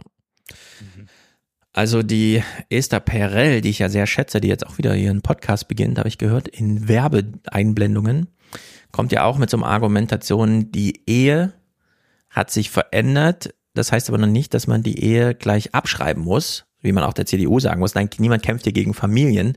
Man äh, guckt sich nur genau an, was ist das Gefüge, was will man und was nicht. Und Esther Perel sagt zum Beispiel, man kann mir bei der Ehe bei allem bleiben, was so ist, nur mit der Losung, bis dass der Tod euch scheidet. Das sollte man halt. Aber diese Art von Treueerwartung, die man hat, diese Art von sich ökonomisch in dieser Zugewinngemeinschaft sich ausliefern und so weiter, das kann man alles machen bis zur Trennung. Und dann kommt dann einfach die nächste Ehe. Ja, das ist die einzige Modi Modifikation, die, die, Das die ist sagt, das und dann ist es schon modern. Elizabeth Taylor achtmal heiraten oder Ja, genau. Jaja Gabor. Nur die Frage ist ja, retrospektiv stimmt das ja exakt so. Also Mhm. man hat dann die zweite oder dritte Ehe, aber grundsätzlich, wenn die erste Ehe geschlossen wird, oder wenn man, man muss ja noch gar nicht bis zur Ehe gehen, sondern ich glaube, wenn man jetzt mit jemandem zusammenzieht und gemeinsam etwas aufbaut, ob das jetzt ein Haus ist oder äh, Mhm. sich reproduziert, was auch immer, äh, sich fünf Haustiere anschafft, dann geht das ja schon, also ist der, der Horizont schon Ewigkeit. Also niemand sagt ja zum Beispiel, also ich kann sagen, ich wohne jetzt mal drei Jahre in Frankfurt, weil das gut passt. Also das wäre das eine, aber es würde jetzt niemand eine Beziehung beginnen und sagen, ja, das mache ich jetzt so bis zum 37. Lebensjahr und äh, dann Ja, ich meinte gucke ja ich nochmal neu. Also das heißt, das wird ja nur retrospektiv, geht etwas auseinander aus Für irgendwelchen Liebesbeziehungen Gründen. stimmt das. Ja. Weshalb ja die politische Anstrengung da ist, eine Verantwortungsgemeinschaft schon mal als Idee vorzustellen und dann würde ich sagen, über die nächsten Jahrzehnte auch der Ehe anzugleichen. Die CDU sperrt sich natürlich noch dagegen, dass dann auch irgendeine ökonomische Komponente drin ist und die FDP sagt schon, ja, ja, da wird es keine ökonomische Komponente geben. Aber ich würde mal sagen, es sickert ja ein über die Alten, also über die Älteren, die am Lebensabend nochmal sagen, nee, macht schon Sinn, dass ich jetzt noch mal in eine WG ziehe. Und dass Ja. wir dann auch klären, in welchem Verantwortungsverhältnis wir drei, vier, fünf eigentlich zusammen wohnen. Unbestritten ist das so, aber wie ist das mit der Ehe? Also weil du jetzt eben sagtest, äh, die Ehe an sich äh, stirbt nicht aus, aber die Ehe für die Ewigkeit ist nicht mehr das Konzept. Aber eine Ehe wird ja zunächst einmal geschlossen, schon äh, ob mit oder ohne Gott, mit der Perspektive, man bleibt zusammen. Also es sagt ja, würde ja zumindest niemand am Anfang sagen, ich denke mal, für 15 Jahre funktioniert das hier. Während ich ja bei einem Haus, wo ich zwei, drei Kinder beherbergen muss, sagen kann, dieses Haus ist jetzt ideal für fünft, aber in 20 Jahren nicht mehr, dann ziehen wir in eine Stadtwohnung. Aber bei einer Ehe sage ich ja nicht, gerade ideale Also- Partnerin, aber in 20 Jahren nochmal neu, sondern das ergibt Ja. sich ja aus der Lebensführung dann, jemand lernt jemanden kennen, was weiß ich. Also es liegt noch nahe, das so zu beschreiben. Die Realität ist aber, dass die Verantwortungsgemeinschaft als rechtliches Prinzip auch kam für Leute, die sagen, eher, wieso soll ich denn heiraten? Klar liebe ich dich, aber müssen wir echt heiraten? Das kommt mir irgendwie so ein bisschen altbacken vor. Und ich kenne sehr viele Ehen, inklusive meiner, die einfach gesagt haben, ah, jetzt wo die Kinder auf dem Weg sind, komm, wir machen lieber die eine Ehe, bevor du da 15 verschiedene und du weißt gar nicht, an was muss ich denn jetzt eigentlich alles so denken, sondern die Ehe erledigt halt einfach alles. Ja. Plus, sie wird noch finanziell gefördert vom Staat. Ich würde sagen, da schwingt gar nichts mit Ablauf drin. Da steckt einfach nur drin, ah ja, stimmt, jetzt Kinder, also machen wir das einfach. Ja, aber es hat, es, es hat sozusagen gar keine zeitliche Dimension, sondern immer rein auf Sachebene wird es einfach entschieden, äh, dass man dann, und dann wird ja auch ganz häufig in ganz kleinem Rahmen einfach nur die Ehe vollzogen. Es wird ja gar nicht mehr groß. Also es gibt die großen Feiern. Also, Stefan, jetzt ja, warte, warte, warte, mal- stopp, stopp, dieses Fass will ich nicht aufmachen. Jetzt sind wir wieder genau wie bei dem Fitnessstudio, dass ich sagen muss, ja, Menschen filmen sich auf YouTube im Fitnessstudio. Aber das machen nicht alle Leute, die ins Fitnessstudio gehen. Und ich sage dir, unter diesen ökonomischen Zwängen, in denen wir leben, gibt es sehr wenige, die ausladend heiraten. Und die sind super sichtbar. Das gilt aber nicht für die jungen Menschen in Berlin, die zehn Stunden in der Schlange stehen, um sich eine Wohnung anzugucken. Die heiraten nicht so. Und die machen aber mehr als 90 Prozent der Hochzeiten aus. Ich es wird in sehr kleinem Rahmen geheiratet, gerade in Deutschland. Das, kann- also Und es wird auch weniger müssen- geheiratet. Es, es wird wahnsinnig viel geheiratet. Also ich weiß jetzt nicht, ich habe nicht die, die Zahlen, aber es ist ja so, dass Leute, die heiraten wollen, äh, mindestens äh, 14 Monate vorher schon Locations äh, mieten müssen, weil alles ausgebucht ist. Ja, Monate Für horrende, für horrende, äh, genau, 14 für, äh, Monate vorher müssen sie das dann Mhm. äh, machen. Äh, wie, wie, also ich kenne aus dem, ich gar nicht mein, mein enger Freundeskreis, aber ich kenne aus, aus allen Leuten, die ich kenne, die geheiratet haben, da, da fallen mir vielleicht zwei Fälle ein von wir gehen zum Standesamt, haben geheiratet und waren danach noch mit den Eltern essen. Äh, die meisten machen relativ große Feste daraus. Yes. Ich will nur eine Empirie. Es werden zunehmend Kinder außerehelich geboren. Das stimmt. So, und das ist das auch- Einzige, Ja, was- dann, das, das stimmt und das, das kenne ich auch aus meinem Bekanntenkreis und manchmal wird die Ehe nachgelagert oder wird ganz weggelassen. Genau. Und das stimmt. Aber äh, dass die, dass die Hochzeit nicht äh, ganz entscheidend wichtig ist, äh, dafür sind ja hier äh, Social Media äh, geradezu prädestiniert. Und wenn wir die Gender Reveal Partys und so die Kinder ansehen und all das, das heißt also, äh, und das sind nicht nur äh, die Kardashians oder irgendwelche deutschen Influencer, sondern äh, die Branche von, guck dir diese Hochzeitsmessen und alles Ja, an. weiß. Das hat es vor 30 Jahren überhaupt nicht gegeben in Ja, man dieser will das ja Dimension. auch ausbeuten. Da, ist halt Geld. da Also bei sehr vielen, also bei wenigen Menschen ist sehr viel Geld und das wird da einfach rausgezogen. Wenn die da sagen, sie heiraten, werden schon drei dieser Freundinnen bezahlt von deren Heiratsmanager. Du bringst mich aber dann ins Spiel, ja, wenn die einen Wedding Planner brauchen und so weiter und so fort. Das ist definitiv so. Ich habe nur den Eindruck, dass äh, sehr viele Leute, also gerade im in Berlin mag das anders sein, aber gerade im ländlichen Raum ist die Hochzeit ein Höhepunkt des Lebens und wird auch so begangen. Also die Deutschen unter 35-Jährigen haben im Schnitt 70.000 Euro Vermögen. Jetzt fragt sich jeder, hä, ich bin doch unter 35, ich habe nicht 70.000. Ja genau, es ist sehr ungleich verteilt. Einige haben eine ganze Million und dann haben 14 nichts. Das ist so ungefähr die Verteilung.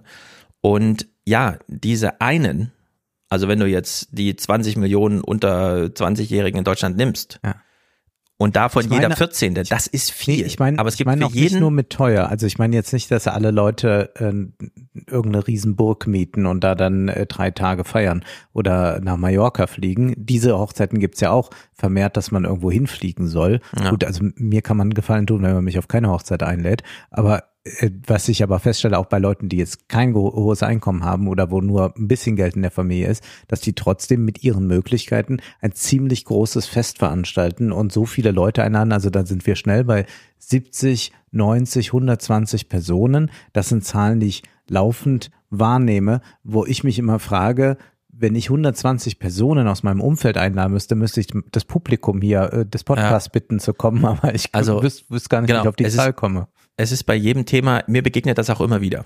Leute sprechen mich nach Vorträgen drauf an und so und dann kommt so gefühlte Empirie. Und ich sage dann immer, Deutschland ist wirklich wahnsinnig groß. Ja, hier in Frankfurt zum Beispiel wird jedes Jahr neu die teuerste Wohnung Deutschlands verkauft.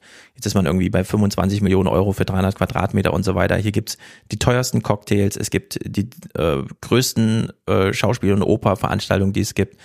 Alles. Hier kann man sein Geld rausschmeißen, wie man will. Aber unsichtbar bleibt, dass die Hälfte der Stadt, die Hälfte seines monatlichen Einkommens einfach, und diese Menschen leben auch und heiraten, aber ganz im Stillen. Das kriegt niemand mit, die laden kein YouTube-Video hoch, die laden niemanden ein. Das stimmt. Die heiraten einfach. Also diese dunkle Materie unserer ökonomischen Schieflage darf man einfach nicht unterschätzen, nur weil man so Trends auf YouTube sieht oder so. Nee, das ich würde aber sagen, es ist mehr als ein Trend auf YouTube. Ich würde schon sagen, dass ein Großteil äh, sich danach sehnt und das auch mit Ehe noch nach wie vor assoziiert. Also darum ging es mir ja vor allem, das deutlich zu machen, ist jetzt gar nicht die Frage, äh, geht jemand 10 oder 20.000 Euro für die Hochzeit aus, sondern wird mit Ehe noch assoziiert. Äh, das äh, große Fest äh, einer Verschmelzung, die auf Ewigkeit angelegt ist.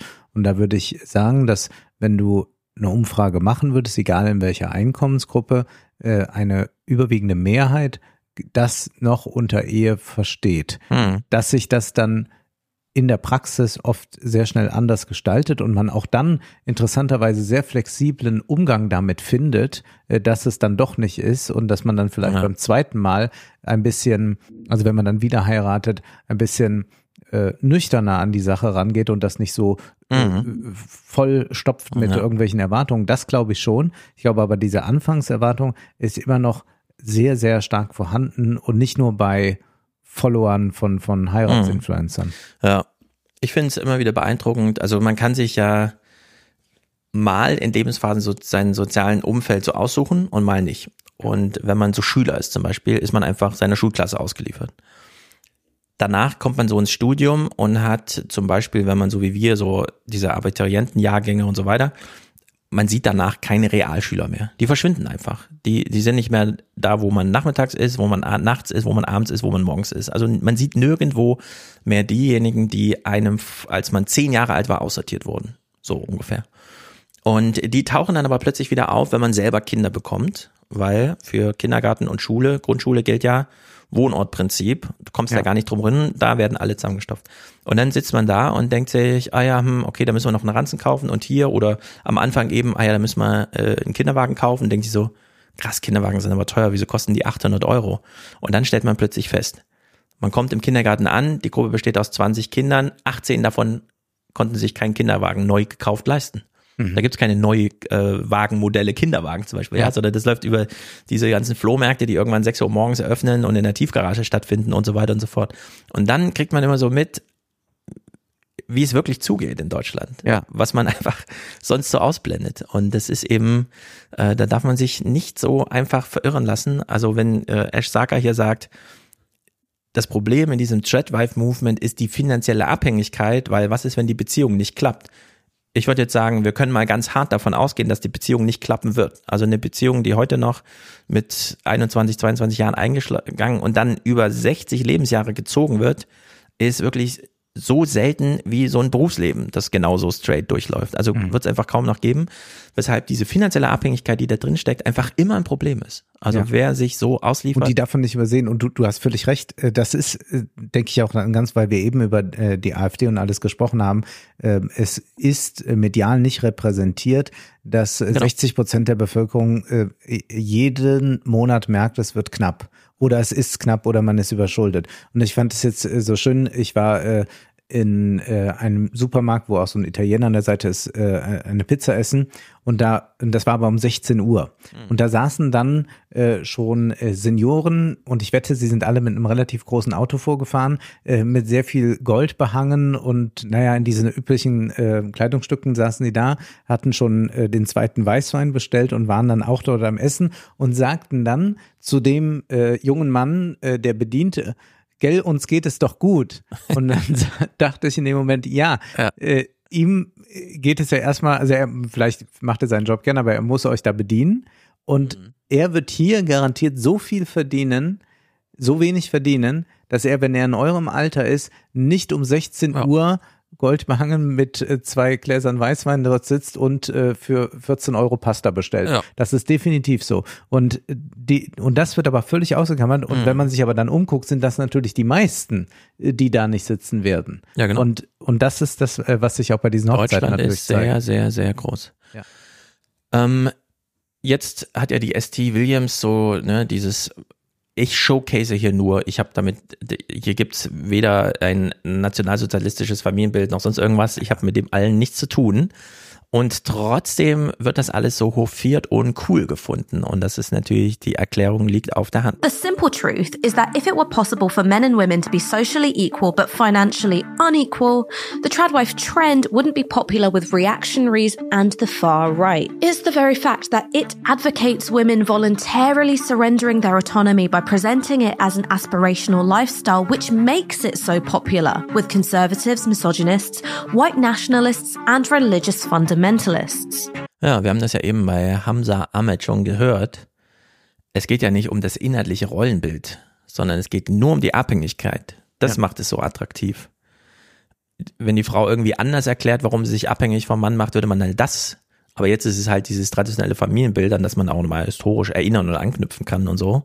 Aber es ist diese Abhängigkeit, diese Machtasymmetrie, die da diese hohe Attraktivität hat, weshalb es eben, ich habe dann diese Videos gar nicht, aber El Shapiro und so, die sind natürlich alle Feuer und Flamme für dieses Ding.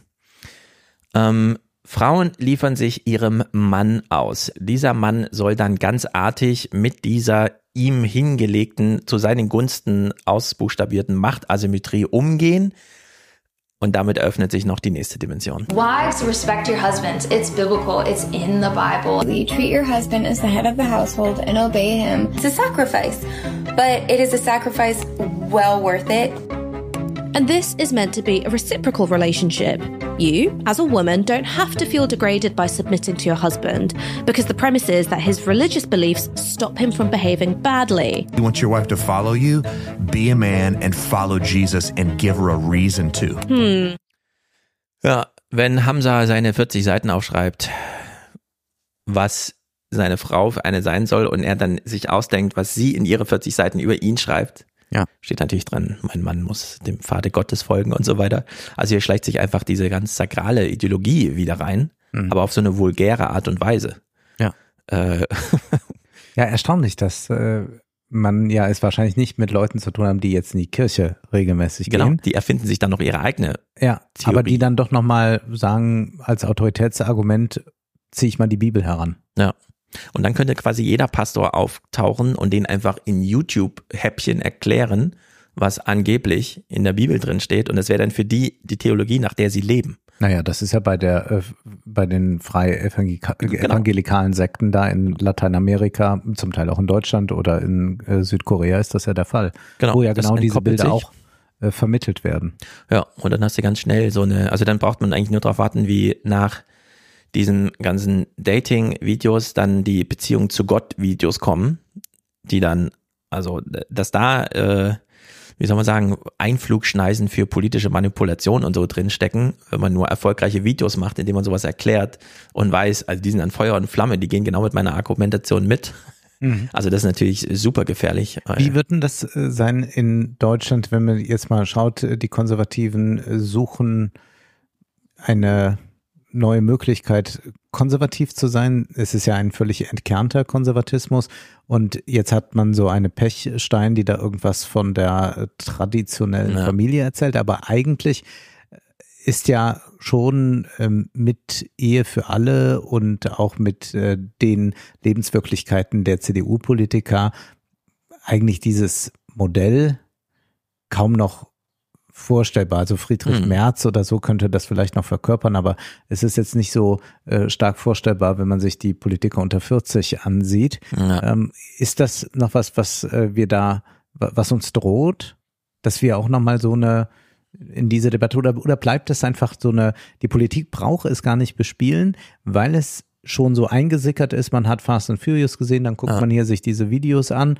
und äh, dann glaubt man, ah ja, die Grünen sind eine Bedrohung und die Linken sind auch eine Bedrohung für Mhm. meine Familie und die muss ich ja verteidigen, wie äh, Dom Toretto das auch immer macht. Mhm. Und dann weiß ich schon auch, welche Partei ich zu wählen habe. Ja. Also, dass die Parteien das gar nicht mehr explizit spielen müssen. Also wir haben ja vorhin anhand von Senneberg schon festgestellt, dass Merz jede Strömung aufnimmt, so kontraproduktiv sie auch ist, was Mhm. sein eigenes Metier, die Politik betrifft. Und wir sehen ja auch an Söder, wie er da allen versucht, nach dem Munde zu reden und sich dann aber immer selber so diese rote Linie, die er dann doch nicht überschreitet und so, diese, diese harte Ja. Arbeit am, am äh, Exzess sozusagen. Und in der Hinsicht, denke ich, ist das hier extrem einladend für alle möglichen Strömungen, da irgendwie Profit rauszuschlagen. Weil du musst ja immer überlegen, das ist, wenn du so Stephen Bannon-artig rangehst. Du siehst hier Leute, die reden über Ehe, Familie, Kinder, totale Leidenschaft, äh, wie sie sich komplett investieren wollen und so weiter. Und dann sitzt halt daneben und überlegst so, hm, welche, wie könnte ich diese Kraft, die da drin steckt, für mich nutzen? In welche Richtung könnte ich die durch welches innerliche Angebot und was auch immer äh, zerren? Und da würde ich sagen, ist das alles hochgradig gefährlich. Das ist ja wie so ein ähm, großes Tanklager, das nur darauf wartet, mal abgefeuert zu werden. Sie suchen nur noch den Motor. Ja. Und der wird dann als Ideologie einfach geliefert. Also würde ich sagen, da gibt's religiöse Einflugschneisen, das äh, total ins Perverse zu treiben. Wir haben hier so, ja, auf dieser Beziehungsebene, dieses, wie gestaltet man sein Privatleben, haben wir äh, so ganz vulgäre Ideen, die hier total anschlussfähig plötzlich sein können. Ja. Und das Gegenprogramm ist auch nicht äh, vorhanden oder ist auch keines, äh, dem man einfach so folgen kann. Also wir haben diese Girl Boss Movements äh, von äh, Influencerinnen, die Millionen Reichweite haben und schon Mhm. Ja, äh, befeuern 20, das dann nur 30 noch. Millionen auf dem Konto haben und die sagen dann, äh, werde selbst finanziell unabhängig. Ja. Ich habe es auch geschafft. Und dann empfehlen sie einen ETF-Sparplan und damit wird man aber nicht unabhängig. Oder es gibt ja jetzt auch diese Zeitschrift, die sich an Frauen richtet, die, das heißt, die heißt, glaube ich, die finanzielle. Und da Mhm. gibt's dann Investment-Tipps für Frauen Ja. und für junge Frauen. Und du hast ja eben nochmal Zahlen genannt. Wie viel Geld haben junge Frauen, die Ja. zwischen 20 und 35 sind? Sind da äh, so viele Frauen, äh, die sagen können, wie dann irgendwelche, da sind dann, werden interviewt zu Caroline Kebekus und Co. Also Mhm. Leute, die Millionen, ein paar Millionen auf dem Konto haben, aufgrund ihrer, äh, ihrer Karriere. Und die machen sich dann vielleicht mal Gedanken, gut, was könnte ich damit machen? Ich lasse es nicht auf dem Sparbuch liegen. Die sitzen jetzt da und Ja. ja, jede Frau sollte sich Gedanken machen. Ja, aber äh, äh, die haben vielleicht 5000 Euro auf dem Konto. Was willst Ja. du damit machen? Das kannst du investieren, kannst du auch nicht investieren. Es wird eh nicht mehr. Hier werden alle in die Irre geführt. Also das ist einfach alles nicht sehr gesund. Wir haben es hier mit sehr toxischen Sachverhalten zu tun. Und diese Treadwife-Ideologie, egal wie man dreht und wendet, da kommen immer konservative, überholte Weltbilder in den Köpfen der Betroffenen raus. Tradwife culture is dominated by aggressively anti abortion, anti birth control, and anti sex views. Und damit werden auch die Frauen wieder, es war ja durch Corona auch schon, mach mal Homeoffice, und dann blieben natürlich die Frauen zuerst zu Hause, weil die Kinder mussten ja Homeschooling machen. Und dann kommt Scott Galloway und sagt, naja, wenn du nicht im Büro bist, kannst du keine Karriere machen, weil ein bisschen Sichtbarkeit gehört schon dazu. Aber, und in der Hinsicht hat ja so eine externe Entwicklung äh, diese ganze Emanzipationsgeschichte schon, naja, Jahrzehnte zurückgeworfen. Jetzt kommt die in den Köpfen noch dazu. Whether the tradwife trend is an empowering reclamation of domestic labor or just regular old sexism made palatable TikTok aesthetics, just look at the kind of men who approve of it. Or I don't like girls who are over sociable. I don't like girls who know lots of people. I don't like girls who are always out. Ja, man wünscht sich die soziale, inaktive, ökonomisch mittellose Frau zurück. Und das ist das neue Cool dann. Ja, äh, das ist äh, Schiller in Reinform. Äh, Es gibt ja so ein äh, Gedicht über eine äh, Frau, die Schriftstellerin ist. Und das ist die öffentliche Frau und die ist schon damit gleichgesetzt, dass sie Prostituierte ist. Und da wird dann gesagt, ähm, Ah, ich wünsche mir eine Frau, die ich nur für mich habe. Und diese Frau, aber die Schriftstellerin, muss sich mit allen anderen teilen. äh, diese Idee ah. ist da. Und es äh, gibt ähm, eine Dokumentation, mir fällt gerade äh, der Titel nicht ein, über ein OnlyFans Pornopaar, ähm, das äh, begleitet wurde. Pornfluencer heißt die Doku. Hm. Und äh, zeigt, äh, wie die dann äh, bei OnlyFans und auf anderen Plattformen äh, dann eine große Reichweite erzielen. Und da haben wir eigentlich genau dieses Mod also wir haben nicht das Threadwife-Modell, aber wir haben dieses Modell der Frau, die nicht am Sozialleben teilnimmt. Die leben äh, weit weg von Deutschland. Äh, der Freund ist ein paar Jahre älter. Er gibt den Ton an, wie sich dann dieser Dokumentation rausstellt. Also da würde man dann auch sehr schnell sagen, okay, das ist, wenn man mal wissen wollte, was ist so eine toxische Beziehung, okay, da, da ist sie zu sehen. Und da ist auch eine völlige Isola Isolation von der Außenwelt. Und das Schönste für mich ist ja für meinen Mann da zu sein und das sagen die sich auch mal gegenseitig äh, und jeder Morgen noch mal, äh, jeder morgens noch mal für sich im Spiegel, wie toll er ist und damit brauche ich keine andere Gesellschaft. Das heißt, es wird niemand mehr auftauchen in meinem Radius, der in Frage stellt, ob es eigentlich sinnvoll ist, dass wir hier Pornos drehen und äh, dass ich hier äh, in dieser Weise Mhm. als äh, begehrenswertes Girlfriend verkauft werde. Und das ist eine äh, ne, sehr gute Strategie, äh, die, die da, äh, was heißt sehr gute, also eine sehr, sehr äh, funktionierende Strategie, um Leute ähm, ja Mhm. aus dem äh, Öffentlichen rauszuhalten. Und das ist ja der, der, der ganz lange Diskurs, dass man eigentlich immer versucht, äh, die, die Frau, die in der Öffentlichkeit steht, ist äh, die Schauspielerin, aber die Schauspielerin kann sich schon selbst ihre Kleider nicht leisten, deswegen muss sie anschaffen Ja. gehen und äh, die Herren zahlen.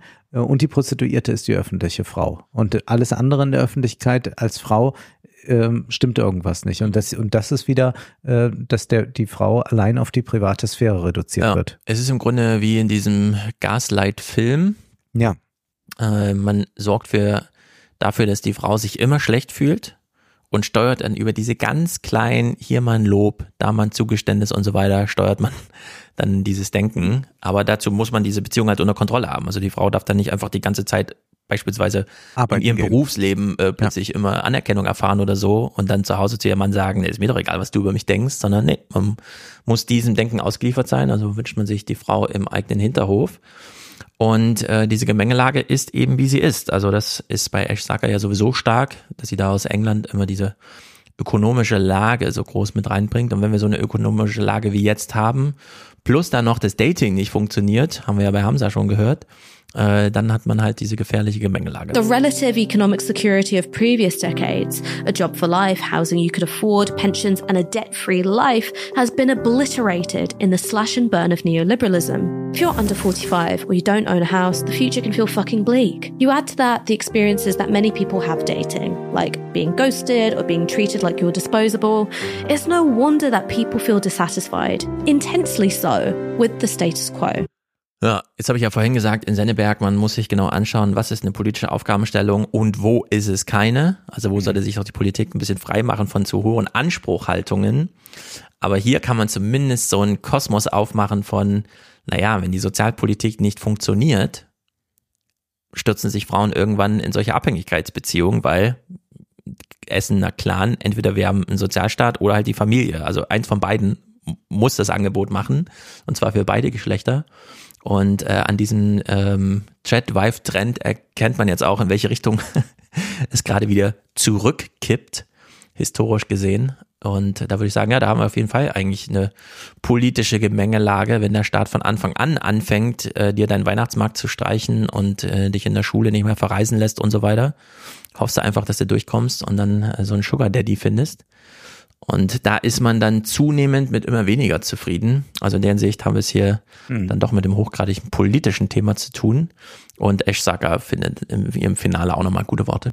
There is a longing for care, for order, for security and certainty. And the fantasy being sold by tradwives is that all those things are in reach for women. If only we give up our autonomy and return to the gender roles of an imagined and idealized past. And that's the thing. The lifestyle being sold is a fantasy. It's fictitious. As my colleague Moya Lothian McLean has argued, Padwife TikTok doesn't really show images of domestic labor. It depicts domestic leisure. Personally, I believe I'm not meant to work. I'm meant to do this all day. It's like an extended session of playing dress up. You get to glide around wearing floaty skirts and dresses, organising your snack cupboard and baking bread. And look, that's my idea of a nice day too. Who doesn't like an opportunity to feel gorgeous and eat nice things? Und dieses Bild von hier folgt man einer Fantasy. Das würde ich jetzt gerne popularisieren für alles. Also, Social Media bringt uns Fakes. Soweit so klar. Ja. Auch in der Politik. Irgendwer kommt und sagt, ich verspreche euch, mit mir als Landrat müsst ihr eure Gasheizung nicht ausbauen. Und dann muss man einfach daneben stehen und sagen, sorry, das ist Fantasy. So auf Karmioska-Level. Man muss die Tagesthemen öffnen und sagen, wir haben es hier wieder mit einem hochgradigen Ausmaß von Fantasy zu tun. Hier wird Leuten einfach Quatsch erzählt. Ja. Und wenn dann 51 Prozent der Leute sagen, das wähle ich jetzt, dann sind das alles Opfer einer Fantasy verbunden mit Social Media Fakes. Ja. Dass nämlich zum Beispiel die Politik irgendwas lösen kann, was sie gar nicht lösen kann und so weiter. Dann hat man einfach keine Klarheit darüber, um was es hier geht. Und ja, Wie zu mir mal vor vielen Jahren eine Nachbarin sagte, bei der nächsten Wahl wählt sie die CSU und ich habe ihr dann mitteilen müssen, dass das aus Rheinland-Pfalz relativ schwierig wird. Genau. Ja, wir haben es mit Leuten zu tun, die Fanfiction gestalten wollen und sich fürs Fantasy-Genre entscheiden. Ja. Und dem muss man einfach kurz sagen, sorry, hier äh, fehlt einfach ein bisschen Wissen, Aufklärung. Naja, aber da das so viele Dimensionen hat, inklusive dieser religiösen, behalten wir das eh weiter im Blick. Ich befürchte, dass wir es im Blick behalten müssen.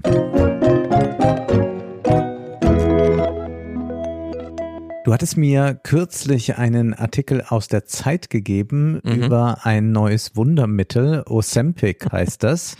Ja.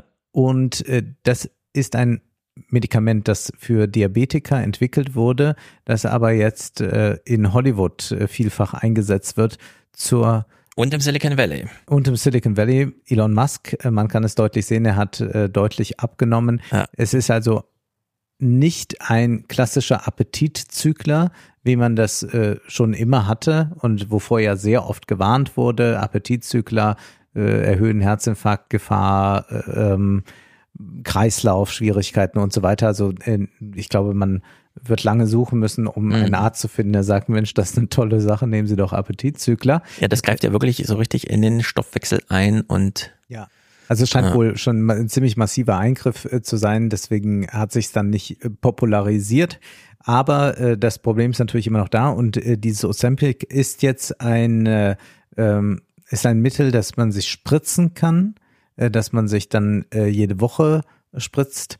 Und dann hat es aber einen ähnlichen Effekt, also man hat keine Lust mehr darauf, dies und das zu essen. Und Ja. äh, das hat, also dieser Nebeneffekt, den dieses Medikament hat, äh, den hat man nun jetzt äh, herausgefunden, dass also nicht nur Diabetiker das einsetzen, sondern Hollywood und Silicon Valley. Und es ist überall Thema. Äh, hier mal ein Clip von der Schauspielerin Amy Schumer, die war bei Andy Cohen äh, zu Gast vor zwei Wochen und auch da wird es besprochen.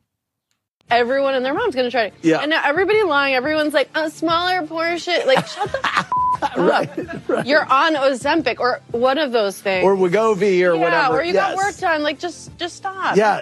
Ja, jeder würde das nehmen. Also Sie sollen doch bitte mal alle ehrlich sein. Und Amy Schumer hat es auch genommen. So, like a year ago, I tried it. Okay. You know, it's like, you know, you try it. And I was one of the people that felt like so sick and like couldn't like play with my son. I was so skinny and I was just like, like he was throwing a ball at me and I was just, and you're like, okay, this isn't livable for me. But I immediately invested because I'm like, everyone and their mom's going to try it.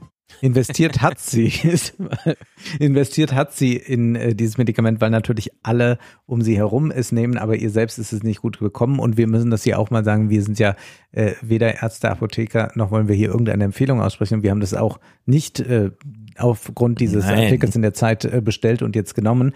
Und äh, das muss natürlich äh, ein, ein harter Eingriff für den Körper sein, wenn man Ja. sowas nimmt. Man kann es sich nicht anders vorstellen. Wir wollen es aber jetzt mal als Phänomen äh, thematisieren, äh, denn es gibt da sehr viele neue Entwicklungen. Nochmal so ein letztes Beispiel, wie sehr Ozempic in Hollywood thematisiert wird. Oscarverleihung äh, dieses Jahr. Jimmy Kimmel steht auf der Bühne, blickt ins Publikum, das er nur aus Stars besteht.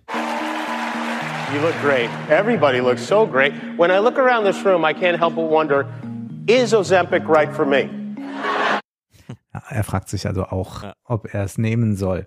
Nun gab es eine äh, große äh, Diabetes-Konferenz in den USA, wo verschiedene äh, Vertreter der Pharmaindustrie zusammenkamen und, und, und, Experten.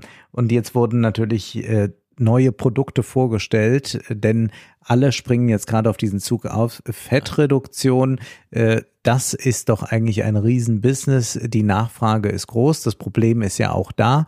Äh, man hat ja sehr viele Krankheiten, die auch mit sehr äh, starkem Übergewicht dann einhergehen. Also man sieht da von allen Seiten natürlich gute Möglichkeiten, jetzt Produkte zu verkaufen. Zum Beispiel hat der Konzern Eli Lilly ähm, neue Daten vorgestellt, ähm, was man also so an äh, Gewicht verlieren kann. Äh, NBC hat berichtet. In the Eli Lilly labs, the revolution in weight loss drugs races ahead. This is about pushing the envelope further in this research, right? Correct. It's using old molecules as the benchmark and trying to make things that are better. Today, the company announcing data for its newest drug, an injection called retatrutide. We've been working to harness the body's own mechanisms that tell you when you've eaten and they get your body prepared to metabolize food and tell you to stop eating. Chief Medical Officer Dr. Daniel Skavronsky says Eli Lilly is on the verge of a breakthrough.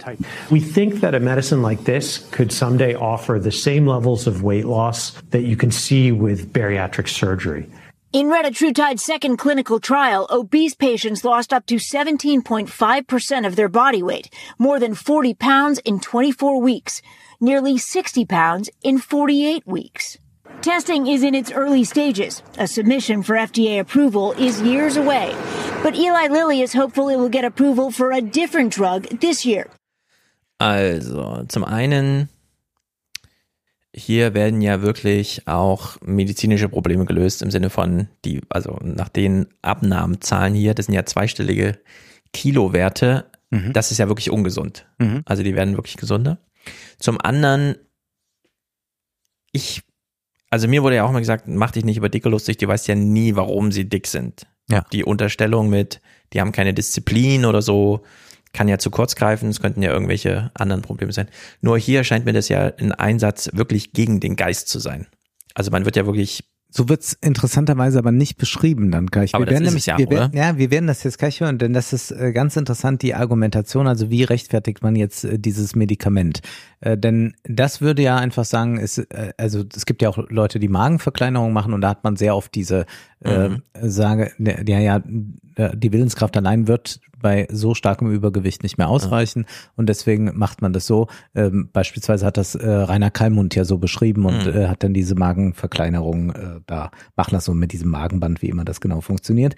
Und jetzt haben wir aber noch diesen äh, Fall, es ist entwickelt für Diabetiker, die ja oft sich auch Insulin spritzen. Jetzt äh, sind Hollywood-Stars, wie wir wissen, zu vielem bereit und setzen sich auch Spritzen. Aber man kann sich denken, das wird jetzt nicht so wahnsinnig massentauglich, dass jetzt alle Leute um uns herum ständig äh, sich eine Spritze setzen. Aber natürlich arbeitet man daran, diese Spritze zu überwinden. Hier nochmal äh, aus dem äh, Bericht äh, über Eli Lilly. The weight loss version of its approved diabetes medicine, Monjaro. There are analysts who say it'll be the most lucrative drug ever made. Hyperbole? Probably, yes. I think at Lilly, we, we try not to focus too much on which drugs are going to be really big sellers. What we try and focus on is are we making medicines that treat a, a deep unmet medical need? There is certainly a need. Diabetes and obesity are two of the largest health challenges in the U.S. Other drug companies are pursuing new medications as well, including developing a pill. Those are more easy to make and can be widely distributed around the world more effectively. Manjona ist mhm. jetzt so eine neue Sache, die auf den Markt kommt und jetzt arbeitet man aber eigentlich, äh, arbeiten äh, äh nicht nur Eli Lilly, sondern auch andere Konzerne daran, dass man äh, Tabletten auf den Markt äh, mhm. bringen kann, weil die natürlich dann äh, einen ganz anderen Effekt haben. Wir hören jetzt mal ähm, eine Ärztin und Expertin auf dem Gebiet, äh, Angela Fitch, die aber auch mit dieser Industrie verkoppelt ist bei CNBC. Some new developments in weight loss drugs. Novo Nordisk, the manufacturer of the injectables Ozempic and Wegovy, said that a pill version of its weight loss drugs helped people lose 15% of their body weight, according to late stage clinical trial results. Pfizer advanced one of its weight loss pill candidates to a phase 2B study. Joining us right now on this rapidly developing class of drugs is Dr. Angela Fitch. She is the chief medical officer of Known Well, which is a new company. She also, though, is the former director of the Mass General Weight Center in Boston. And, and Dr. Fitch, thank you for being with us today. You think it's fair to say that obesity is an epidemic in America? It is. We know that um, up to you know 40% of Americans have obesity, and that number is expected to grow to 50% by the year 2030. Sie spricht hier von einer Epidemie. Ja. Und zugleich muss man sagen, ist äh, Ozempic natürlich wahnsinnig vertreten jetzt in den sozialen Medien. Und man kann sich denken, dass es da nicht darum geht, zu sagen, ich äh, habe Diabetes und konnte mhm. jetzt aber hier äh, mein Herz-Kreislauf-System verbessern durch eine äh, starke Gewichtsabnahme, sondern es geht natürlich darum, dass eher schon sehr dünne Leute nochmal entsprechend dünner werden. Und das ist, äh, was dann auch so Logan Paul und all die da mhm. aufgreifen mhm. und dann auch so es werden so Sprüche gemacht wie, ja, nimm das mal lieber weiter. Also so, wir haben jetzt so ein, ich meine, wir haben ja eh das Problem, wir hatten ja hier schon auch im Salon, glaube ich, Studien gehabt zu Mental Health und Essstörungen und so etwas. Das heißt, das ist ja auch sehr vertreten. Und wenn man jetzt natürlich noch suggeriert, naja, du musst doch nur das nehmen. Das stimmt. Dann kannst du das machen. Also das wird das auch wieder, mehr auch, wieder in ne? ganz anderer Seite einen, einen Druck äh, erhöhen. Ja, ähm, erstmal nochmal dieser Unterschied. Appetit, äh, Zykler gab es schon immer. Was ist jetzt hier besser, Angela Fitch? So what do these new drugs mean? They're very exciting for us. I mean, it's a very exciting time. I'm also president of the Obesity Medicine Association, which is our association of clinicians who practice this, you know, help patients uh, with their disease of obesity. And it's never, it's been a, it's a great time to practice obesity medicine and help patients uh, with this disease state because now more than ever we have uh, more effective treatments, you know, to help them, you know, reach their health goals and their wellness goals. I think back to prior drugs and, and different regimens that we thought were going to be effective, like fen-phen from over 20 years ago. Um, it's kind of built into me this idea that anything that seems too good to be true probably is. Is it really different with this new class of drugs?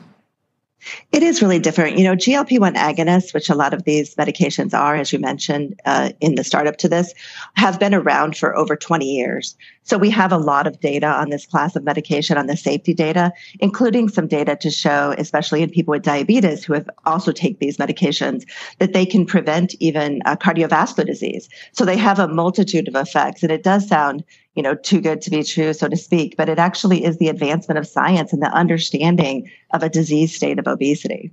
Das heißt, wir haben es hier mit einer Risikenabwägung zu tun. Wenn die Gewichtsabnahme stattfindet, dann verbessern sich mhm. andere Werte, kann man dafür aber dann das Risiko eingehen, dass das Medikament selbst irgendwelche Nebeneffekte hervorbringt. Äh, da gibt's auch äh, Ärzte, die davor warnen, dass es äh, äh, Krebs mhm. äh, fördern könne. Äh, es geht sehr viel um Herzinfarkt und solche Fragen. Also es ist schon ein sehr starker Eingriff, was einem ja sehr logisch ist, wenn man denkt, wie so ein Körper funktioniert und wenn ja. man gerade so einen Riegel vorschiebt, aber, dass man keine Lust mehr hat zu essen. Naja. Aber, aber, aber, ich finde ja, ich wollte ja auch schon nach, also seit Cem Özdemir damals seine Gesundheitsminister, äh, Ernährungsministerkonferenz, Landwirtschaftsministerkonferenz mit 60 Amtskollegen aus aller Welt in mhm. Berlin gemacht hat, lag das ja irgendwie näher, auch wegen diesen ganzen Empfehlungen. Dann kommt Söder wieder und sagt, ich lasse mir meine Bratwurst nicht verbieten und so. Diese ganzen Erkrankungen, wenn sie jetzt sagt, das ganze Cardio-Dingsterbums-System kann auf Vordermann gebracht werden, wenn man diese Pille nimmt, weil man weniger isst, dann steckt darin ja eine Aussage darüber, was man eigentlich so isst, was man sich im Supermarkt so kauft was politisch als, ja, das dürft ihr im Supermarkt verkaufen und da legen wir auch keinen Riegel vor, wie viel die Leute davon kaufen und konsumieren. Äh, das ist eigentlich eine sehr gute Subdiskussion, die hier so mitläuft, dass Menschen, und man weiß noch nicht genau, wie die Pille so wirkt und ja gut, wir haben viele Daten, wir machen das seit 20 Jahren und so, sagt sie, aber trotzdem, wir wissen es ja nicht. Aber schon allein, dass die Menschen weniger Zeug aus dem Supermarkt essen, macht sie gesünder. Mhm. Finde ich jetzt schon mal eine gute Aussage. Sollte die kann man schon mal festhalten. Geben. Ja, ja, also man Absolut. kann natürlich auch andere Schlussfolgerungen daraus ziehen, außer ja. ich nehme jetzt auch die Pille, sondern ähm, genau. man denkt über Ernährung vielleicht dann anders nach.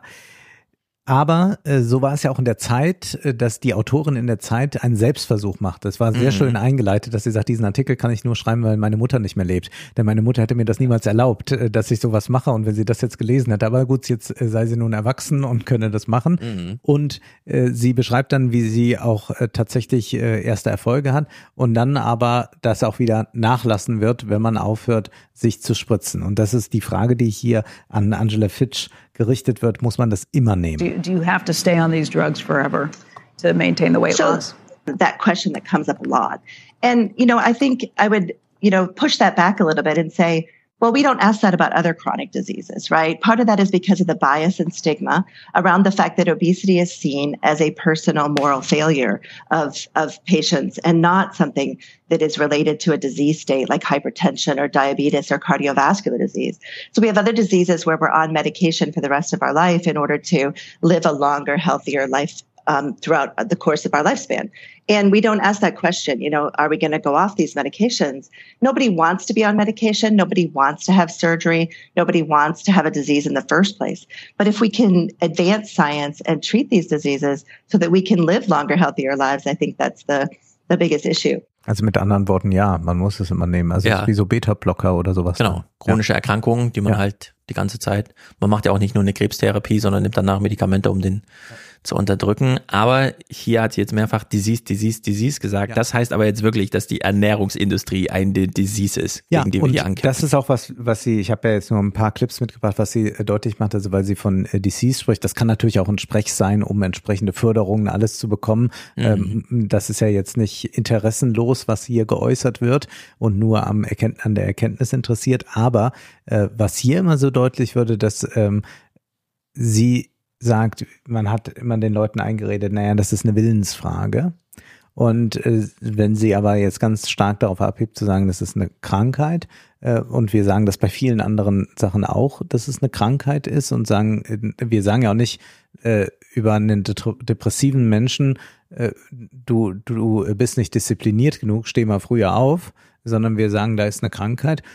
Und so äh, sagt sie das jetzt auch, äh, was äh, in, äh, extreme Fettleibigkeit betrifft, dass Ja, es sich da um eine meine- Krankheit handelt und nicht eine Frage von, naja, will halt nicht. wir sagen bei den Depressiven schon, äh, steh mal morgens auf und finde eine Routine, nur halt im Rahmen der Therapie.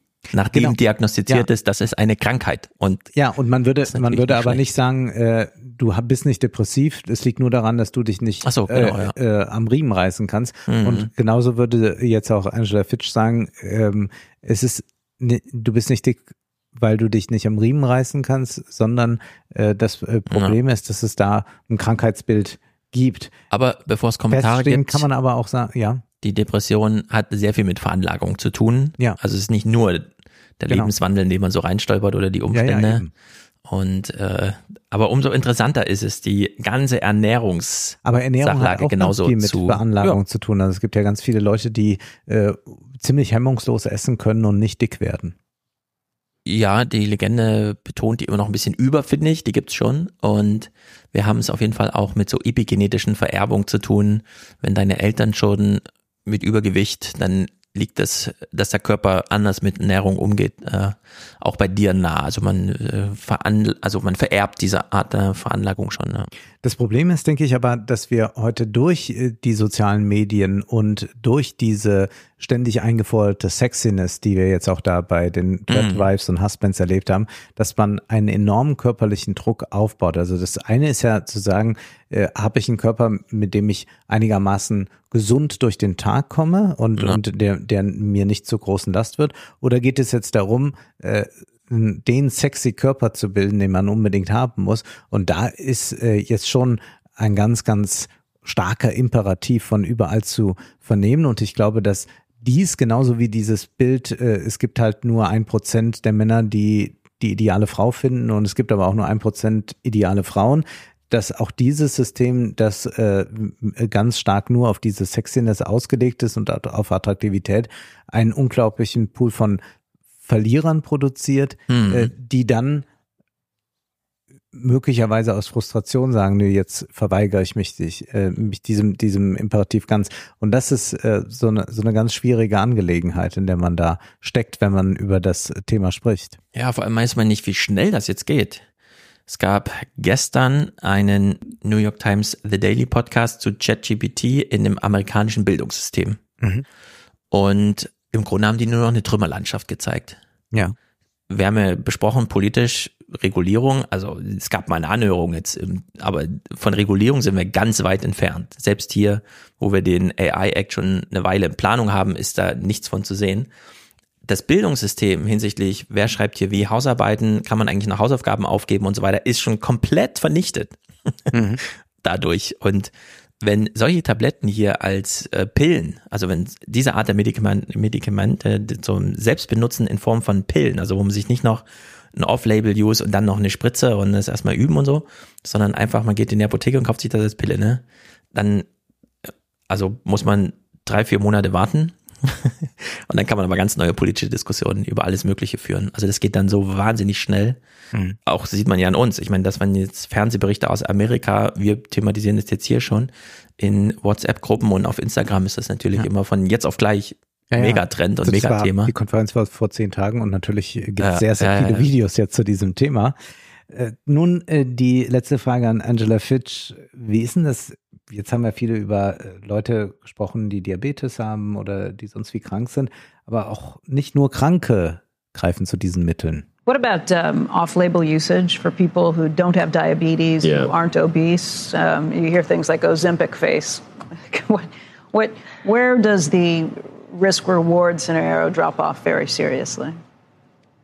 Well, that's the the again where we think that they should be used. These you know drugs should be used responsibly and respectfully uh, in a, a chronic disease treatment pathway with your uh, clinician, your physician, your nurse practitioner, whoever is helping you you know with these diseases to treat these these important things in our life. And so again, I think the the focus should be on, you know, Ozempic face is not specific to Ozempic.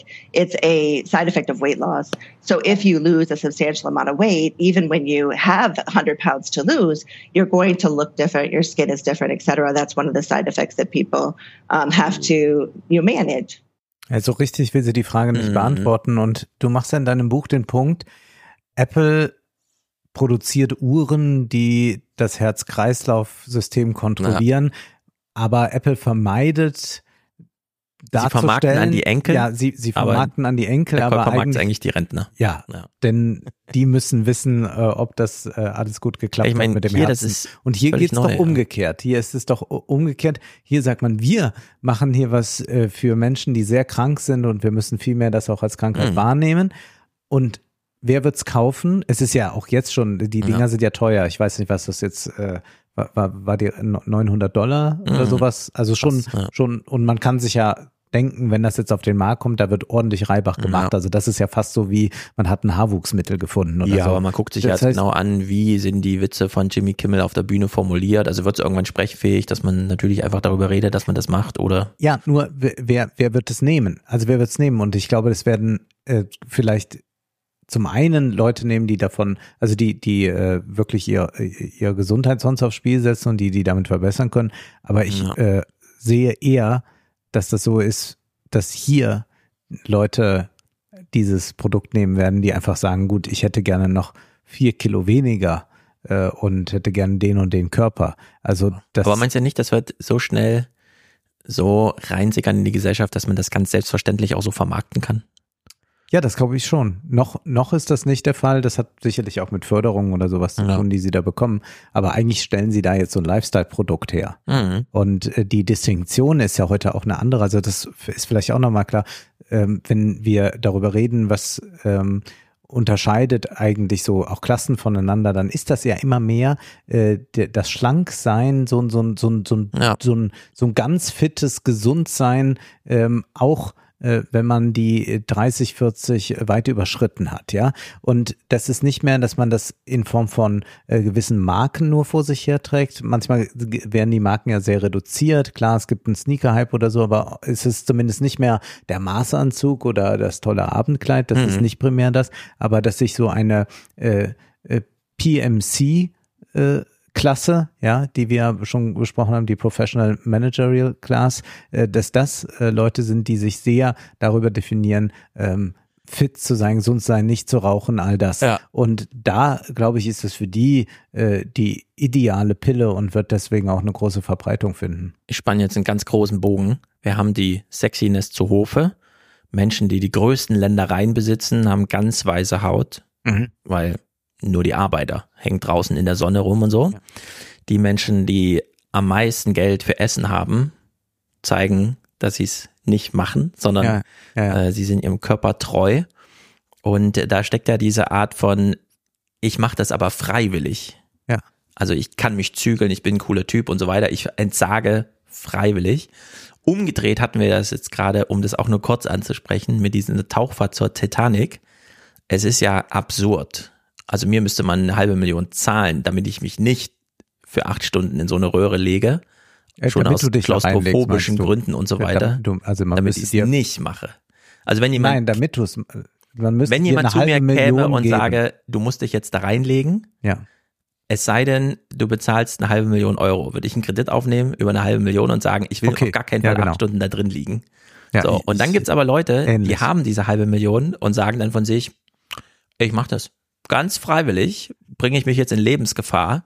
Es kann schief gehen, aber ich kann es mir ja leisten. Und dann geht's aber schief.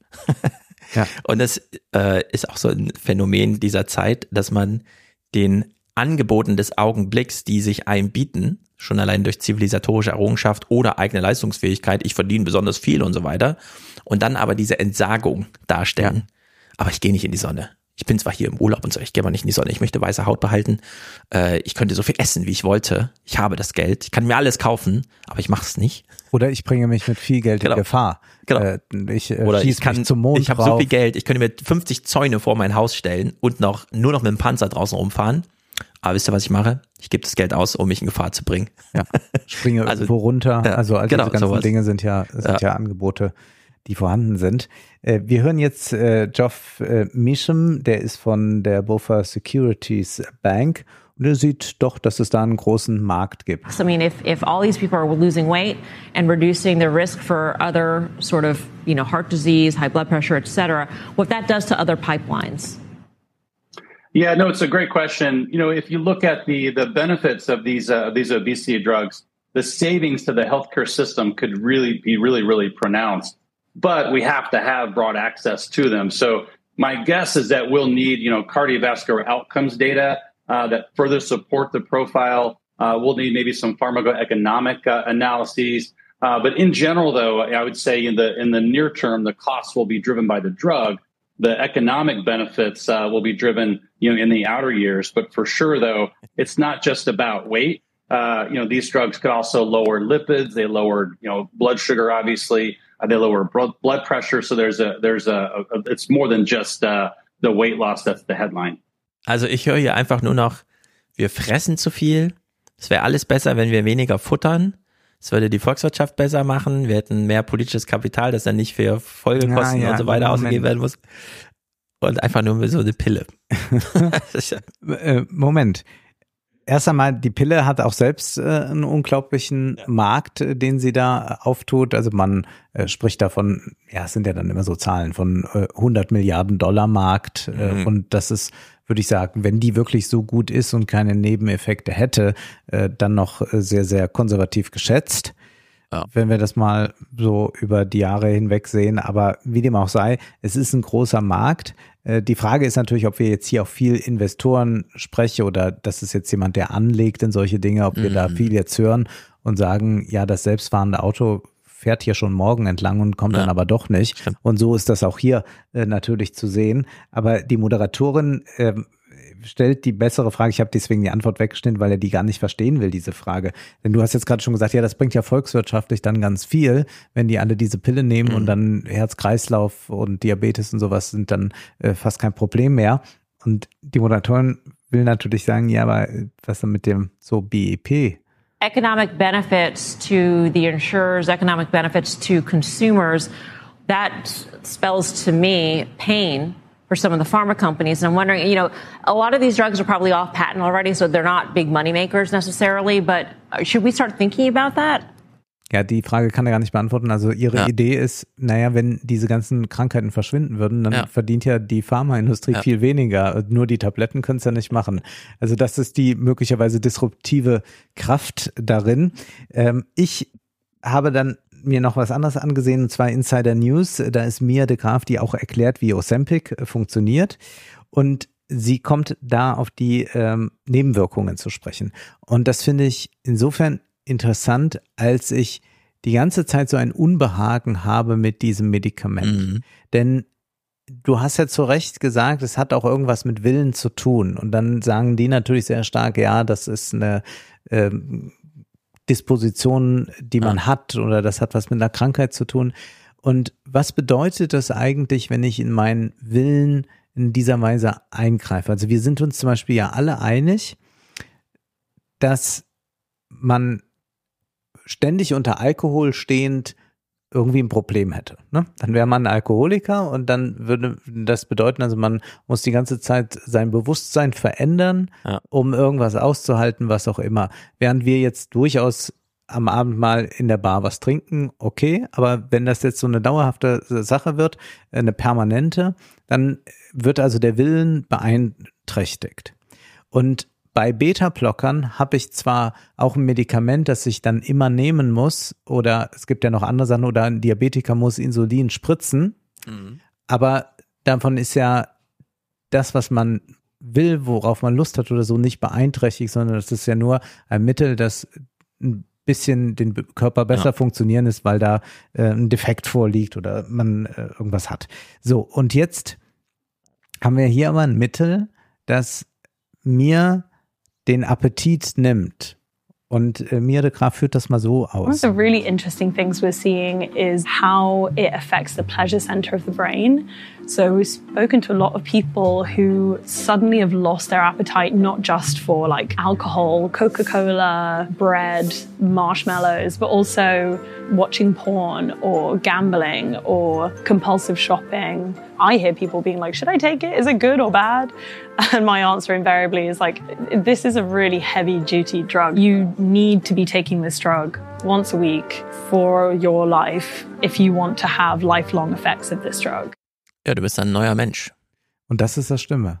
Wir haben diese Diskussion ja schon über den laxen Umgang mit Ritalin, dass da vielen Leuten auch Ritalin verschrieben wird, äh, obwohl sie gar nichts haben, ja, und dann aber sich damit einfach so ein bisschen besser konzentrieren können ja. und dann lässt man sich das verschreiben.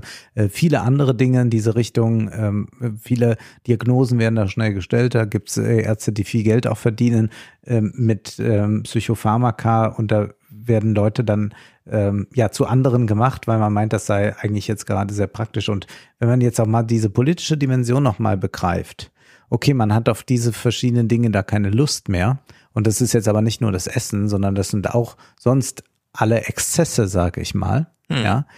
Äh, welche Subjekte formt man da eigentlich? Und was ist da auch biopolitisch möglich? Ja, also dass man, dass man einfach sagt, ja, äh, äh, Jugendliche sind in der Phase immer so ein bisschen schwierig, dann bekommen die jetzt alle mal so eine Tablette, dann gucken die keine Pornos und dann äh, machen die auch dies und das nicht. Äh, wo kommen wir dahin? Also wo kommen wir auch dahin, äh, wenn man äh, bedenkt, äh, ist das, wir haben ja hier die, die, die neuen alten Beziehungsmodelle. Nimmt man dann noch gegenseitig Tabletten oder, oder verschreibt die sich, äh, damit man irgendwas hemmt oder, oder anspornt? Also ich glaube, dass das schon äh, sehr, sehr gefährlich ist. Also so ist das ja erstmal irgendwie so ein bisschen lustig und ach ja, wenn man doch mal drei Kilo verlieren könnte, ohne dass man äh, zu sehr äh, seinen Gelüsten entsagen muss, dann ist das ja was sehr Verlockendes. Und hier aber haben wir es schon mit äh, einer Industrie zu tun, die ja im Entstehen gerade erst ist. Das ist ja auch jetzt mal nur Hunger und aber wir sehen schon, na ja, Spielsucht vielleicht auch, ähm, die natürlich äh, eigentlich uns eine äh, Gesellschaft hervorbringt, die dann ähm, also alle Lust, die ja ohnehin äh, aufgrund mhm. von verschiedenen Diskursen so alles, was so ein bisschen über die Stränge schlägt, schwierig. Also können wir das nicht alles so einnorden, dass äh, wir alle sehr, sehr brave Subjekte werden. Vielleicht, vielleicht auch noch eine Pille gegen AfD wählen oder sowas. Ja. Ich halte das für sehr, sehr gefährlich, so verlockend das jetzt auch mal erscheinen mag. Äh, und ich würde da sagen, wo es ins Bewusstsein eingeht, ist das eben nicht vergleichbar mit einem Medikament, das ich täglich nehme. Es gibt Medikamente, die wir auch rege, die regelmäßig von Menschen genommen werden, die ins Bewusstsein reingehen. Da haben wir es aber dann auch mit ähm, Erkrankungen zu tun, die als solche erkannt werden, also richtige Depressionen zum Beispiel. Wenn ich es aber jetzt hier ausweite, das ist ja das große Problem, wenn ja. ich das ja ausweite, dass alles, was über die Stränge schlägt, was nicht so gesund ist für Herz-Kreislauf, als Krankheit markiere, mhm. dann nehme ich damit dem Menschen ungeheuer viel Freiheit und schmälere die Freiheit des Willens und bin da eigentlich, äh, komme dann dahin, dann, dann, dann habe ich nur noch so nur, nur noch nur noch Schafe, die was verabreicht ja. bekommen und dann so in der Herde mitgehen. Es gibt doch diese eine Serie, mit der ich sehr gefremdet habe, weil ich nicht genau verstanden habe, was sie mir erklären will, die du aber dann als es gibt doch gute Serien äh, gelabelt hast, Severance. Mhm. Ja, da haben wir es ja, genau. Genau, und die ja, schalten ja, sich ja ja mal aus und ein. Also eine Person lebt zwei Leben. Ja. Und ich stelle mir bei dieser Pille ideal für, also ideal in Anführungszeichen, wäre ja, man nimmt die Pille Montagmorgens mhm. und betäubt sich für fünf Tage. Man wird in dieser Zeit nicht dicker. Man vergeudet seine Zeit nicht mit irgendwelchen Reels und Insta-Stories. Äh, man hasst in der Zeit seinen Arbeitgeber nicht, weil es ist einem alles egal. Ja. Man fühlt so ein ganz, äh, ich muss halt hier durch irgendwie.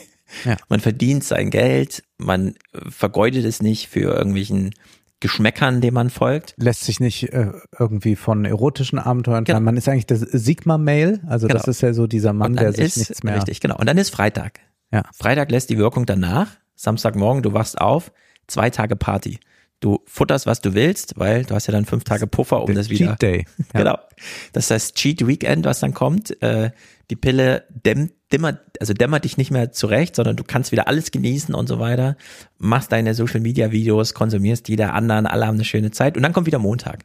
Du betäubst dich einmal wieder komplett und ich glaube, das will Severance uns zeigen. Ja, das da, und und in diese Richtung kann es gehen und das finde ich äh, sehr besorgniserregend und deswegen äh, hier nochmal. Du hast ja mal in einem Salon erzählt, dass du äh, gelegentlich jetzt schon mal eine mitrauchst mhm. und ich würde auch sagen, äh, ja, ist ein tolles Mittel, aber vielleicht jetzt doch mal ein Stückchen Torte sich gönnen. Yes, da bin ich auch absolut dafür.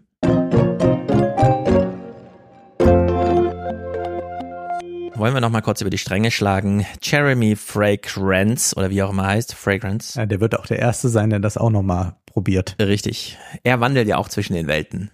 Ich, ne, ich, also in meinen Augen ist es ja ein normaler Typ, der dann, sobald das Scheinwerferlicht an ist und die Kamera läuft, macht er seine Show. Glaubst du? Ach, keine Ahnung. Am Ende ist auch egal. Ich habe ihn ja gesehen. Ich habe ihn äh, tatsächlich leibhaftig gesehen am Koblenzer Bahnhof äh, ah, ja. kam ein Mann mit einem so weißen Hemd, wie ich noch keines sah, ja. äh, mir entgegen und er stieg dann in den allergrößten SUV, den ich jemals sah, ein, wurde ja. da abgeholt.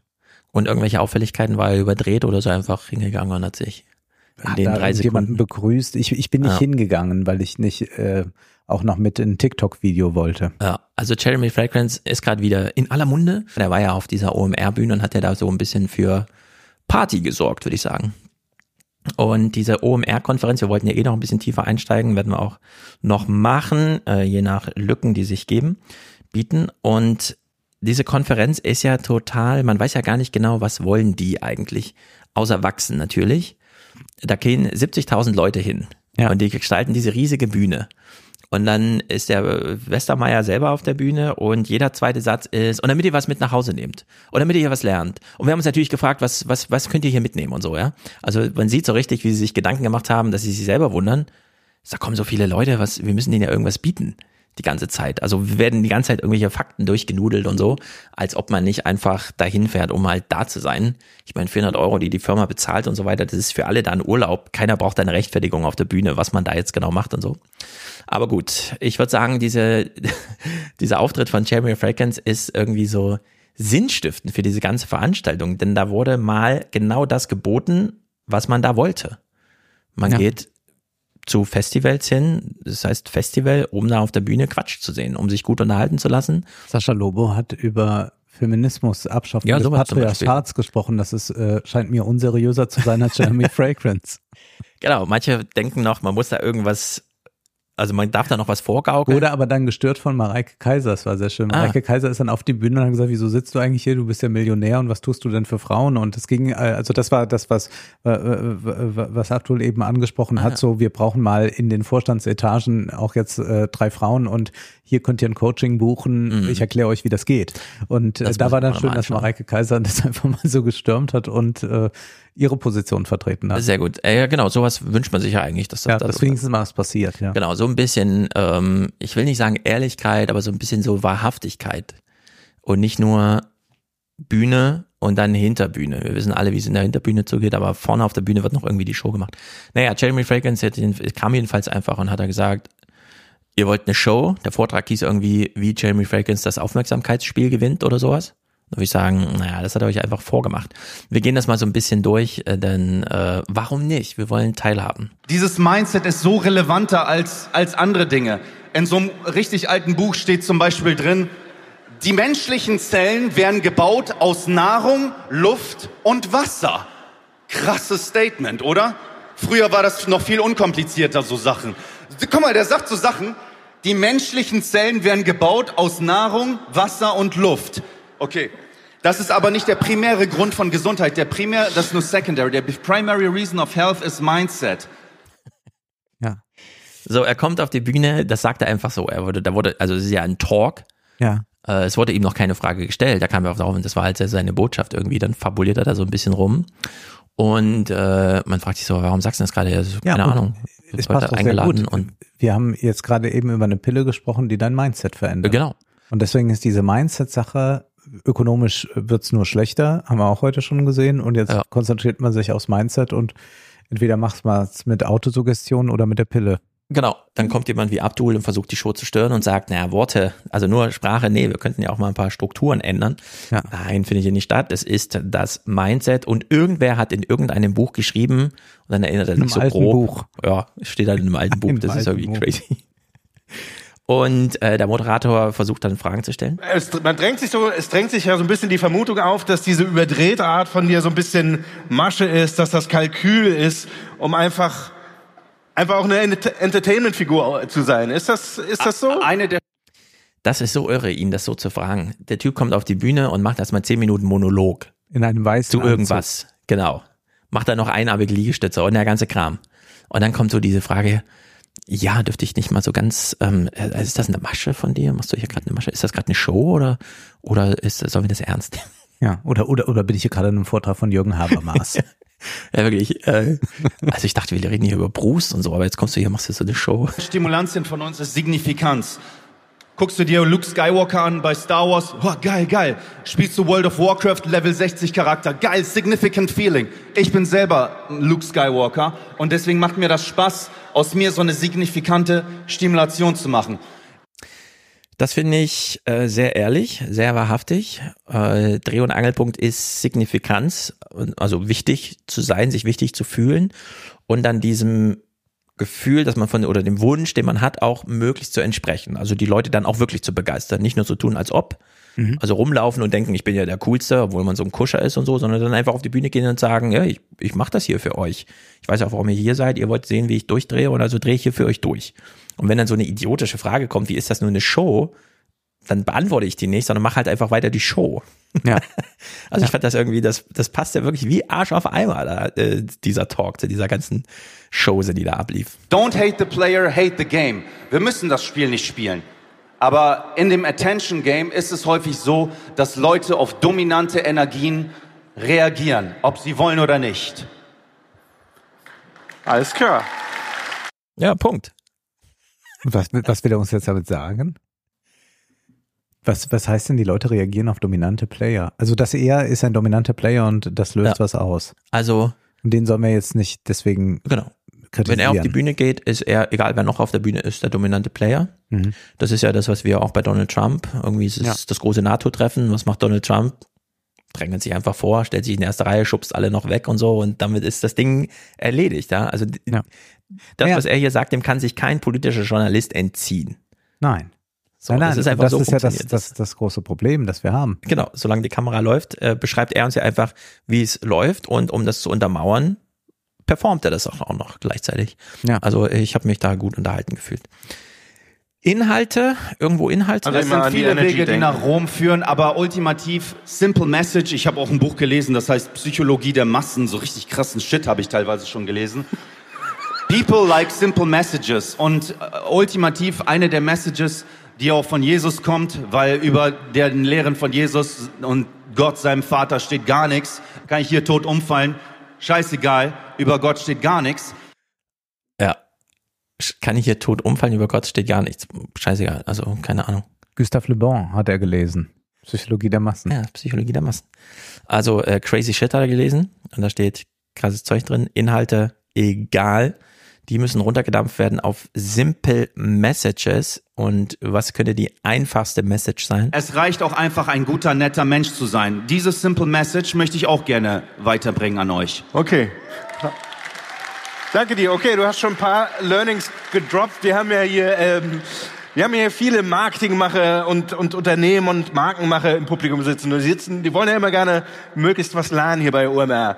Ja. Learnings, das ist immer interessant, wenn bei OMR irgendwelche Podcasts gemacht werden, dann geht's immer um, äh, was waren so deine Learnings Ja, oder hast du da noch alle Learnings? Dinger dadurch alle sagen zu. die ganze Zeit Learnings, das macht mich ja richtig aggressiv. Na, gut, man kann ja noch, so wie er jetzt, als hast ja viele Learnings gedroppt, aber dass man die ganze Zeit die eigene Manufaktur nochmal darstellt mit, ja, wir haben uns vorher ganz viel Gedanken gemacht, was ihr hier lernen könnt und so weiter, weil damit ihr das, ähm, wem auch immer, PR-Abteilung, Human Research, äh, wer das halt auch immer bezahlt, das erklären können, was ihr da gemacht habt, das war wirklich so ein bisschen peinlich auch zu Wir sehen. können jetzt auch alles hier immer so anmoderieren. Guck mal, Stefan, jetzt habe ich mir hier ein Thema ausgesucht, damit Ja, genau, du auch mal damit was ihr noch lernst. was lernt Da habe ich dir was mitgebracht. Schau Das ist mal. ganz wichtig. Ja, es ist wirklich, damit ihr wisst, warum ihr eingeschaltet habt. Also das sind hier die Learnings.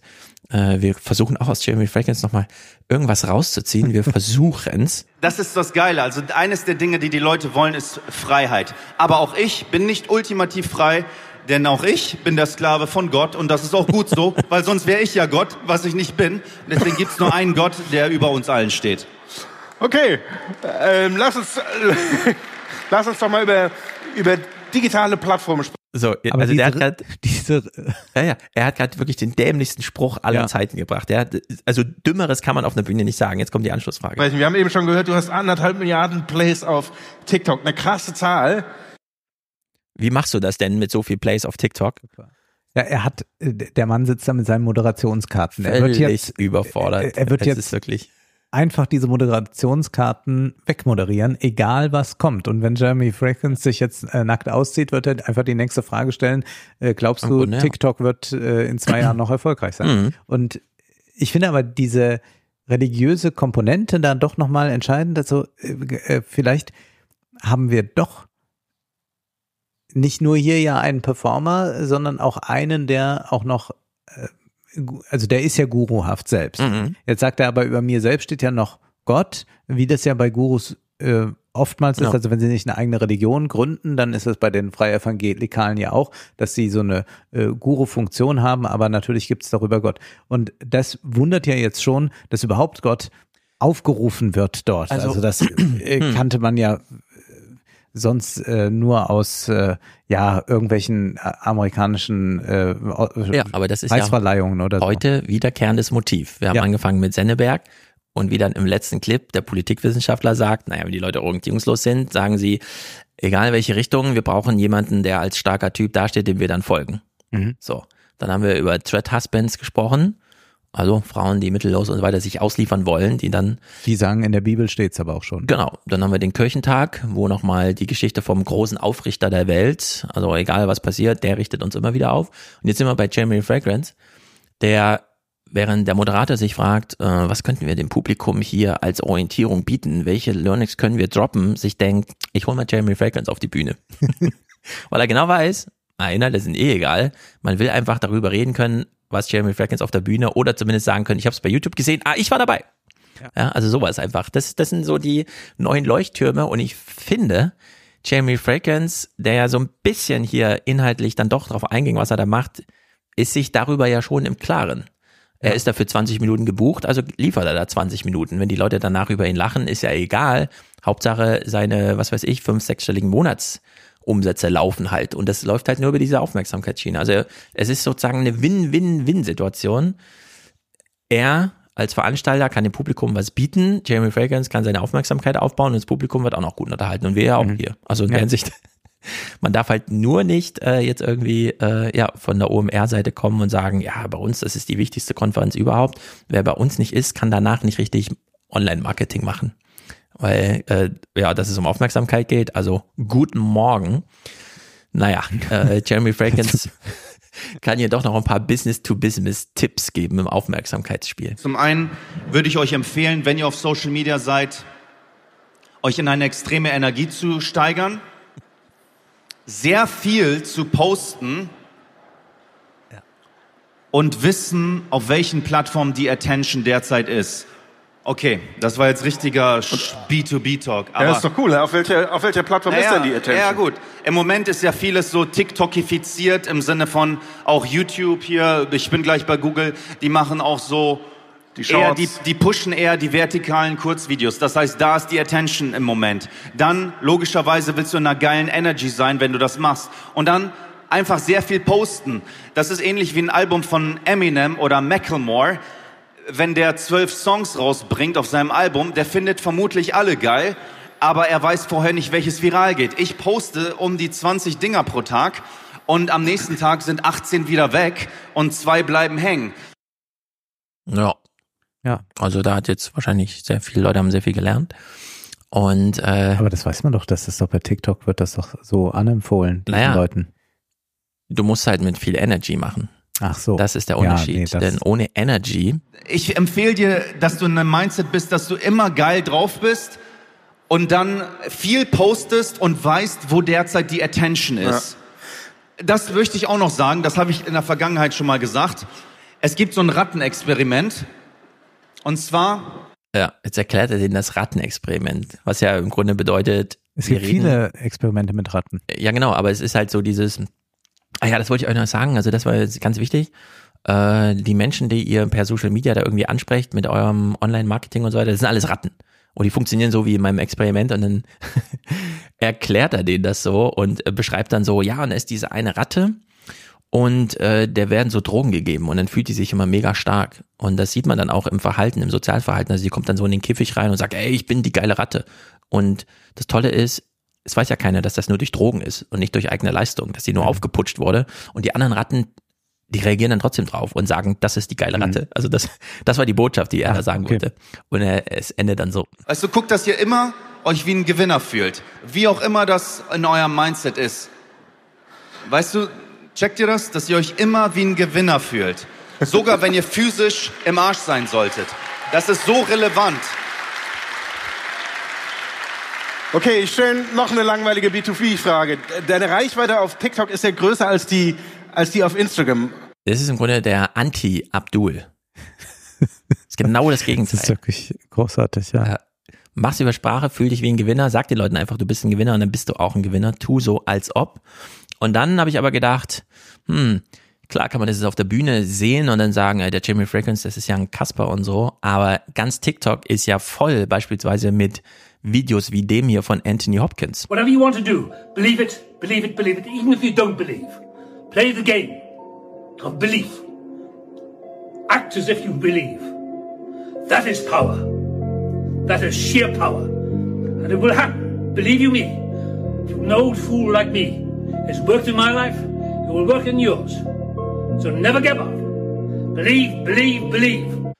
Glaube einfach nur an dich, spiel's den anderen Leuten vor, spiel dir selber was vor und dann in der Zukunft wird's geschehen. Du wirst dem Selbstbild entsprechen.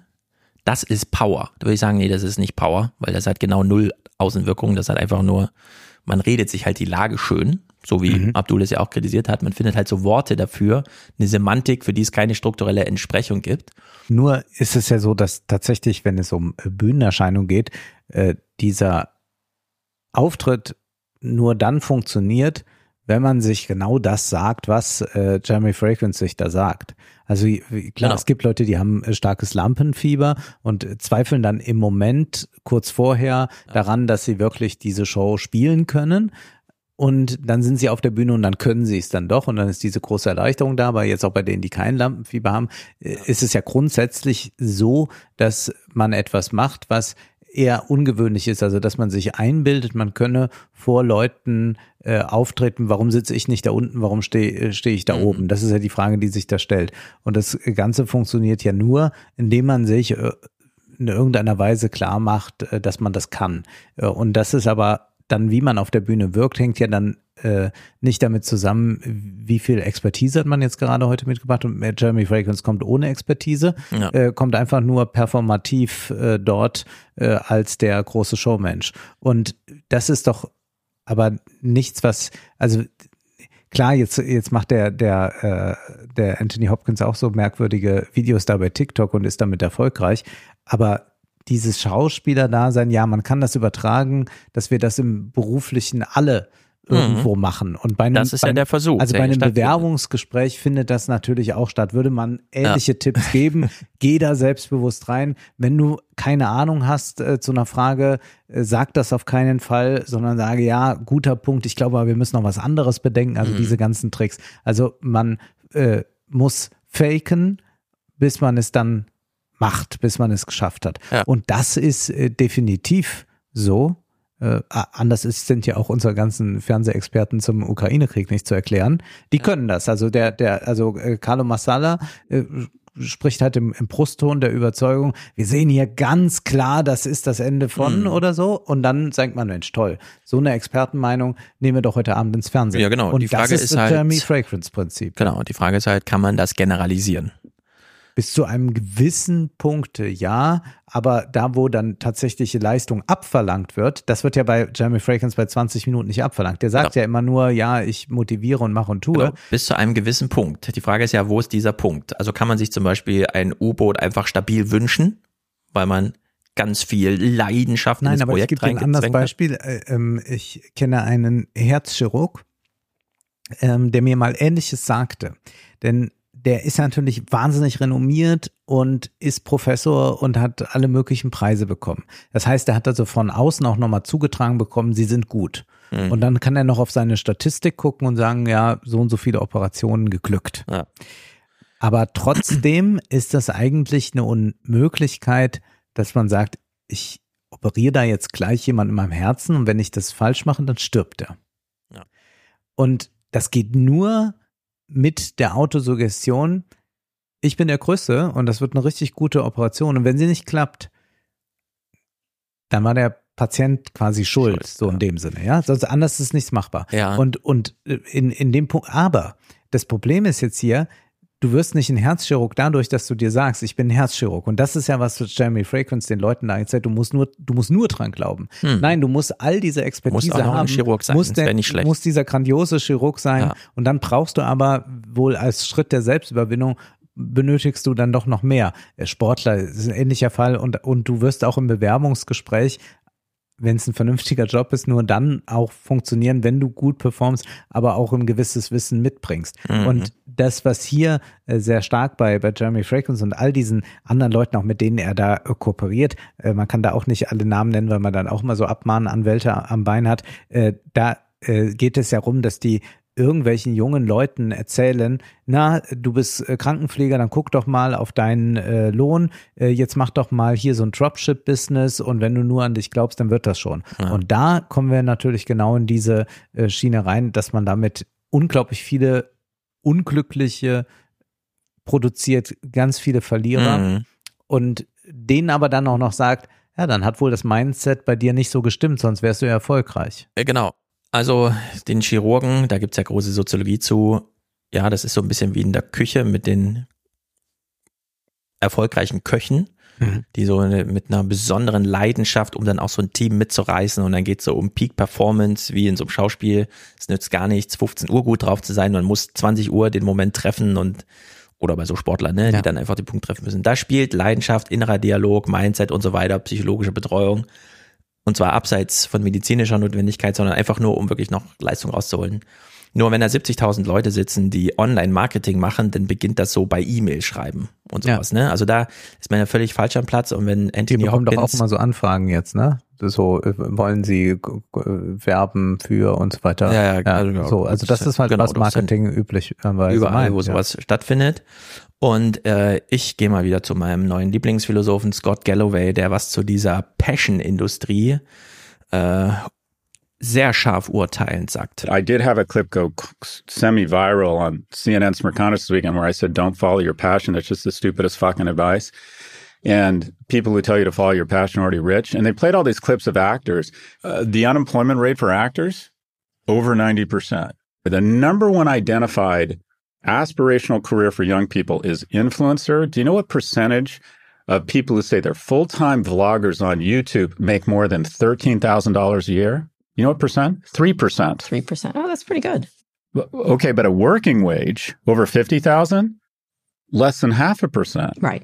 So just be careful, kids. Passion is Latin for there's no money here. Ja, da hat er Ah. absolut recht. In Hollywood hat man immer gesagt, also in Los Angeles äh, leben äh, nur fünf Prozent der Schauspieler so, äh, also bekommen die äh, Jobs, die sie haben, so gut bezahlt, dass sie allein von der Schauspielerei leben können, die anderen 95 Prozent nicht. Und bei den Influencern war das auch meine Zahl, äh, schwankt zwischen drei und vier Prozent, äh, die tatsächlich vom Influencer-Business leben Ja. können. Und das hat mit Passion nichts zu tun. Und äh, Anthony Hopkins ist ein sehr guter Schauspieler, wie wir wissen, aber der hatte sehr viel Glück auf diesem Wege gehabt, weil es auch noch sehr viele andere gegeben hätten, die ähnlich gute Leistungen vollbringen Mhm. könnten. Das ist einfach so. Genau, am Ende gehört zum Glück dann auch, wie sieht man denn aus und was ist hier gerade gefragt und dann trifft man halt genau den Zeitpunkt. Ja, oder, man hat einfach jemanden getroffen, der einen da nach vorne bringt. Also das sind so viele oder das, Zufallsbegegnungen und das ist ja auch bei bei Jeremy Fragrance, äh, wenn man das mal genau nachvollziehen würde, was ihn so erfolgreich gemacht hat ähm, und welche Mechanismen da dann hinzukommen. Und das finde ich auch gerade bei so einer Figur dabei, bei einigen äh, dieser ganzen äh, Influencer äh, sollten sich auch dann die äh, seriösen Medien, also jetzt nicht OMR, sondern die seriösen Medien fragen, inwieweit man diese Leute protegiert. Also inwieweit man diese Effekte unterstützt. Denn es gibt ja vielleicht auch Leute, die gut performen können und noch inhaltlich mehr zu sagen haben, außer dass äh, Gott über ihnen steht. Ja, naja, war halt eine Performance, die stattfand. Äh, zwei kleine Kapitel habe ich noch zum einen Arbeit, nur weil wir gerade beim Thema waren. Passionen auf der einen Seite, harte Realität auf der anderen Seite. Arndt Kirchhoff, der von mir vorhin schon angesprochene Vize der Arbeitgeberverbände, also Mhm. es gibt ja dann den Dachverband der Arbeitgeberverbände und so weiter, da ist er Vizechefe, war im Fernsehen, um nochmal, ähm, und den ersten Clip gucken wir nur so, um uns warm zu hören.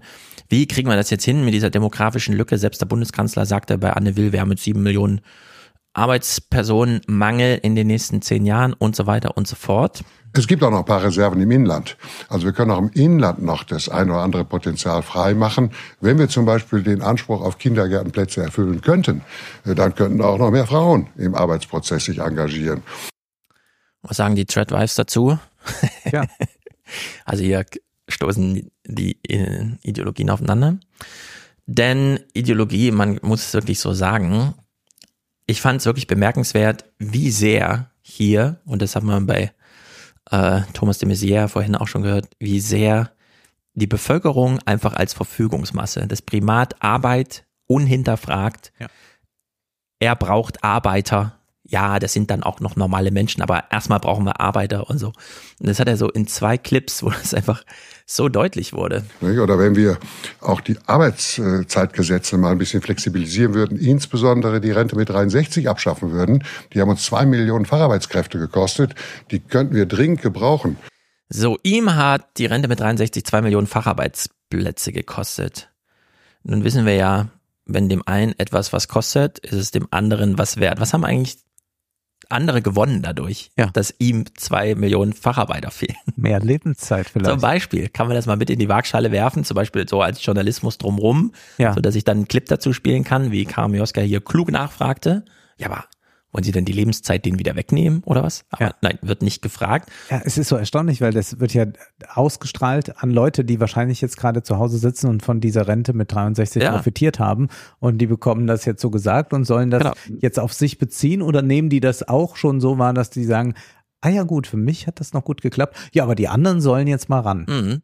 Naja, es ist ein bisschen so, da gucken ja Leute, die in Rente gingen lange bevor die Rente mit 63 kam. Mhm. Also die jetzt sozusagen, ich habe doch gearbeitet bis 65, warum machen das die anderen nicht? Und man muss auch immer wieder sagen, auch wenn man jemanden wie ihn, und man kann ungefähr hören, wie alt er ist, Leute, die die Tagesthemen gucken, sehen dort nur junge Leute. Das will ich mal gerne, dass das jeder Ja. so kurz einfach für sich versteht, was, was ich damit meine. Ja. Wir sehen das immer, gerade Jüngere, und sagen, ey, wir werden hier nur von Alten regiert und so. Aber diese 71-Jährigen, die das im Schnitt, die sind ja 71 Jahre alt, die das gucken, die sehen nur junge Leute im Fernsehen. Ja. Obwohl die wirklich 40, 30, 20 Jahre älter sind als wir, die wir so darüber reden. Naja, richtig äh, crazy fand ich seinen Spruch hier. Und es könnte auch nicht schaden, wenn wir mal vorübergehend zwei Stunden pro Woche mehr arbeiten. Das wären Maßnahmen, das muss ja nicht für immer sein, aber das wären Maßnahmen, die im Augenblick mal helfen würden, weil wir haben Arbeit ohne Ende. Sie muss nur gemacht werden und wir würden sie auch gerne schneller machen. Also, es kann ja nicht schaden, mal zwei Stunden mehr zu arbeiten. Nur dieses vorübergehend muss ja nicht auf Dauer sein.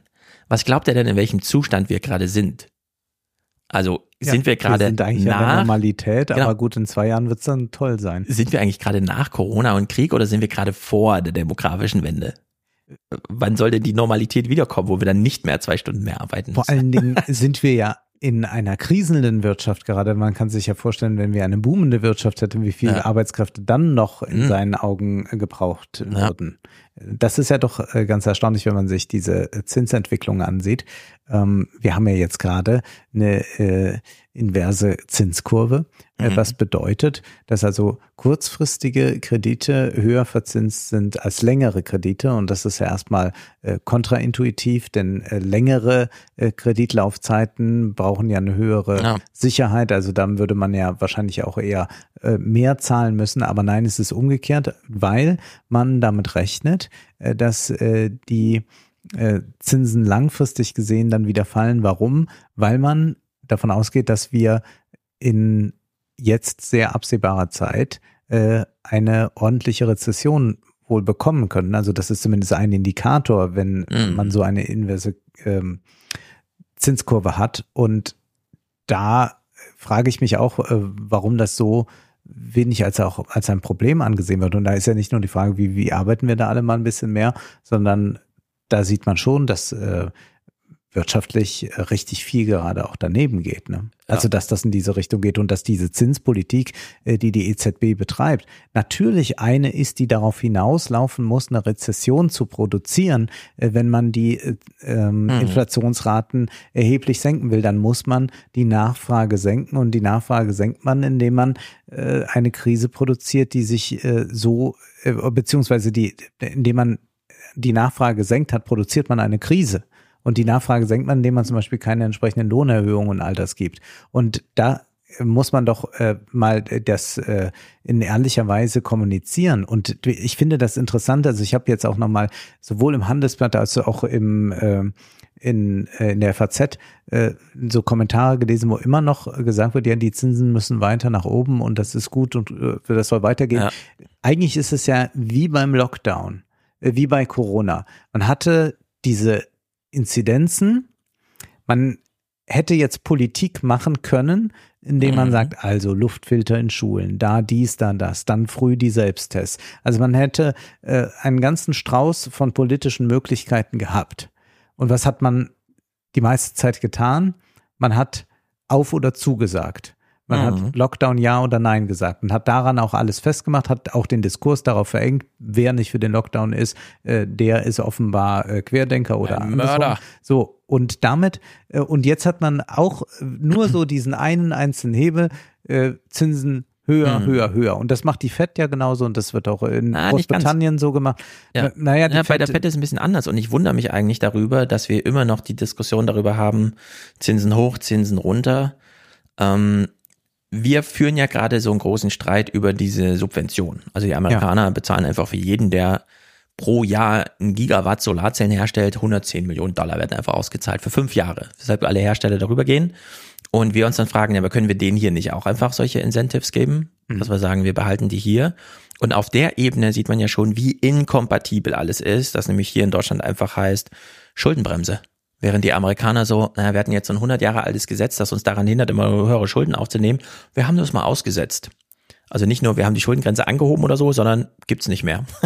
bis Januar. Ja, äh, aber so für die 25. nächsten anderthalb Jahre ist einfach, also für diese Präsidentschaft hat er sich, hat der Präsident, äh, habe ich dem McCarthy abgerungen. Der wusste wahrscheinlich auch nicht genau, wie ihm geschieht, wie man jetzt gerade sieht. Also es geht ja drunter und drüber im Kongress, aber einfach dieses hinderliche Gesetz, von dem ja äh, Esra Klein sagt, das ist das gefährlichste und das dümmste Gesetz, einfach negiert.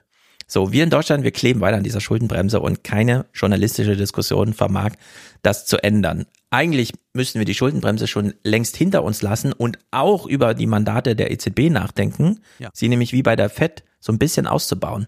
Ja. Auch Arbeitsmarktregulierung und so weiter und so fort. Und in der Hinsicht ist die FED da schon ein bisschen anders aufgebaut. Die Ja, ein bisschen, aber es geht ja, die hat natürlich erstmal nur den Zins so als Steuerungsinstrument, aber jetzt ohne Schuldenbremse dort können sie, also Schuldengrenze, können sie eben auch nochmal an das Geld zur Verfügung stellen. Die werden demnächst die Frage haben, ja, sind es wirklich nur die Staaten oder können wir nicht einfach auch Anleihenkäufe machen, sodass jedes Unternehmen zu uns kommt und wenn es Geld braucht und dann hat, zahlen wir denen einfach das Geld aus, damit und so weiter und so fort. Ne? Und äh, da haben wir ja null Fortschritt in Europa. Also ja, wir haben auf diese keiner Isa Ebene. Isabel Schnabel, Lagarde, die haben jetzt alle nochmal das bekräftigt und das kann Ja. äh, noch äh, nichts in Aussicht gestellt werden, äh, wann es mal anders wird. Hm. Äh, das heißt, man geht jetzt immer weiter, produziert diese Rezession, produziert das ja in äh, der Immobilienwirtschaft. Das Ja, ist ja so, Auges. so, Es so verrückt. Und äh, da gibt es auch von Seiten der, der Ampel überhaupt keine Reaktion darauf. Das heißt, es ist äh, wirklich desaströs, Mhm. äh, wie wir äh, regiert werden. Also das Und- kann man bei den Immobilien auch mal sagen. Ne?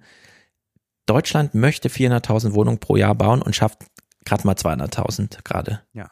Und es werden noch weniger werden. Ja, und gleichzeitig kommt die Baubranche und sagt, also wenn so wenig gebaut wird, müssen wir alle Leute entlassen. Und selbst wenn es danach wieder anfährt, die Konjunktur, die Leute, die wir heute entlassen, kommen nicht wieder zurück. Das sind nicht EU-Ausländer, die hier bauen, die sind dann in aller Himmels, also die, die sind dann einfach nicht mehr da. Wir können die nicht einfach wie im, im Gastro dann sagen, ja, dann können wir die Studenten jetzt wieder einladen, hier Nebenjobs zu machen. Nee, wir brauchen einfach Handwerker und so. Und die gibt's dann nicht mehr. Also haben die die große Lücke, äh, die große Angst vor dieser Lücke, dass sie einfach ein, zwei, drei Jahre lang alle entlassen müssen und danach den Anschluss nicht wiederfinden. Und gleichzeitig möchte eigentlich der Staat, dass noch 200.000 Euro mehr Wohnungen gebaut werden und die kriegen es nicht hin. Nur wegen diesem finanzpolitischen Blödsinn. wirtschaftlich ja sehr sinnvoll. Wir haben das ja in ist China absurd. mitbekommen. Da will man, um Wirtschaftswachstum herzustellen, den Bausektor immer weiter aufblasen und das ist Ja. ja dann fast geplatzt. Hier gibt's eine reale Not und ein reales Interesse von Leuten, die gerne bauen würden, aber sich diese äh, Bauzinsen, die Immobilienkredite Genau. nicht leisten können. Und man müsste nur an dieser Schraube drehen und dann Mhm. würde das andere ja funktionieren. Es ist äh, Bedarf da, es sind auch Handwerker da, die es machen würden. Es ist Ja. die Immobilienbranche, die jetzt wartet auf Aufträge. Man müsste und man setzt nur- es nicht um. Genau, und das, öffentlich bauen. und das ist so äh, wahnsinnig, wenn man äh, sich das ansieht und äh, dass man äh, diese Zinspolitik ähm, nach wie vor immer so durchwinkt. Das ist, also ich glaube doch, ja, es mag ja so eine so eine Kritik an, an Neoliberalismus jetzt so überall durchgesickert sein, aber die eigentlichen äh, funktionalen Schrauben, an denen zu drehen wäre, an denen wird nicht gedreht. Ja, es ist einfach ein großes Drama, weshalb wir hier mit einem neckischen Thema schließen. Frauen. Wir mögen Frauen, wir sind zwei Männer. Und es gibt auch Männer, die keine Frauen mögen, aber viele Männer mögen Frauen. Und, Und Frauen jetzt- mögen auch Männer. Aber was, wenn die Männer, also du hast es mir ja Wenn schon sie nicht dürfen. wenn sie, wenn Genau. sie, wenn die Männer nur alleine sein dürfen oder Was? wollen. Genau. Annette Dittert, äh, England-Korrespondentin, eigentlich schon, glaube ich, in Rente oder so, aber sie wird immer mal wieder, Ja. ich weiß es nicht genau, sie ist immer mal wieder Genau. da. Und sie hat einen Bericht über äh, die Clubs in London mitgebracht. Gar nicht erst zu versuchen, braucht man es als Frau.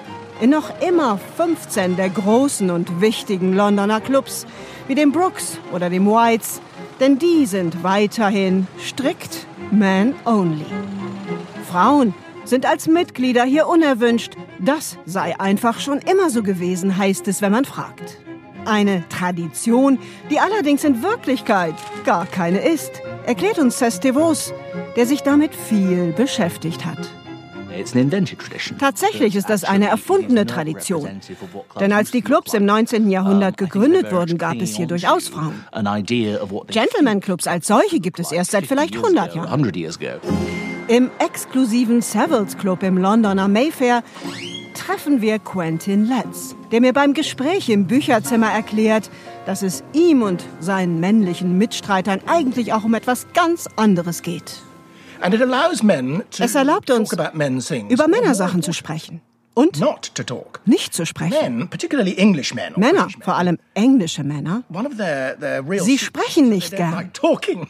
And Und so können wir Männer dem hier nachgehen, ohne das ewige Gerede der Frauen. peck, peck, peck of a, of a female company. Ja, ich denke, Frauen sind anstrengend. Manchmal eine echte Qual. Complete trial. So. Woran oder wo, war, also worum geht's hier in diesem Bericht? Sie fährt dahin und sagt, ah, hier ist noch sehr viel alte Kultur übrig, da werden Frauen nicht zugelassen, weil wir kennen ja die Geschichte, Frauen wurden ja nach und nach in die Sphären vorgelassen, nur noch nicht in diese Clubs. Dann kriegen wir zwischendurch so eine Exkursaufklärung, naja, Frauen waren ja schon mal zugelassen, wurden dann aber ausgeschlossen. Mhm. So. Und dann haben wir diese Erklärung am Ende, wo er hier sagt, naja, die Frauen quatschen uns zu viel. Wir wollen unsere Ruhe haben. Und Man geht aber in den Club, also man könnte auch zu Hause bleiben, wenn man seine Ruhe haben will. Genau. Na gut, das ist dann Man- vielleicht die Familie. Ja. ja, genau, man will in den Club und dort ungestört unter seinesgleichen, nicht unbeobachtet, aber ungestört, so irgendwie. Ne? Also Ja. man will sich auch ein bisschen zeigen. Die ziehen Ja. sich da toll an und die fühlen sich da wohl. Jetzt ist ja die Frage, dieser Bericht läuft ja so darauf hinaus, daran Kritik zu üben, so im Sinne von, die Frauen sollten da auch rein. Und soziologisch ist eigentlich wahnsinnig einfach zu erklären, womit wir es hier zu tun haben, denn in diesen Clubs, wo sich, naja, die etwas gestandenere äh, politische, wirtschaftliche, wie auch immer, ne, die sich halt leisten kann, die Ja. Elite trifft. Da geht's ja informal zu. Also da ist ja gerade nicht die Hierarchie des Arbeitsplatzes oder das politische Machtgefüge oder so, sondern da kennt man einfach hin und da sind dann mal alle auf Augenhöhe. Wenn da jetzt eine Frau mit dabei wäre, wären ja nicht mehr alle auf Augenhöhe, sondern dann würde sich informal alles um die Frau drehen. Denn jeder würde seine Trophy-Wife mitbringen, mit der vielleicht noch angeben, dafür ist sie ja da oder wie auch immer. Oder die eigene Tochter, da müssen sich alle da irgendwie benehmen, weil wir ja kein schlechtes Bild abgeben und so weiter und so fort. Und meine Vermutung ist, die halten hier einfach dran fest und zwar völlig zu Recht, weil entweder es gibt diesen Club ohne Frauen oder es gibt ihn nicht. Ja. Es hätte einfach einen ganz anderen Charakter. Und diese informale Sozialgestaltung, die da stattfindet, würde von Frauen einfach aufgestört, weil Frauen, insbesondere wenn sie hübsch sind, würden dort die Aufmerksamkeit auf sich ziehen und ablenken, so dass man diese Gespräche, die man in solchen Clubs dann führt, nicht mehr führen kann. Also die gäbe es dann einfach nicht mehr. Dann wäre das ein Ort, an dem man beispielsweise flirtet, an dem man jemanden kennenlernen kann. Und, und hier Genau. Das ist macht die, man in tausend Bars Und, in und hier, ja, und hier ist die Gewissheit, wenn ich dahin gehe, wird das auf keinen Fall äh, passieren. Und, Weder mit mir noch mit den anderen. Ja. Das Phänomen funktional ist es relativ äquivalent, aber es ist ein bisschen.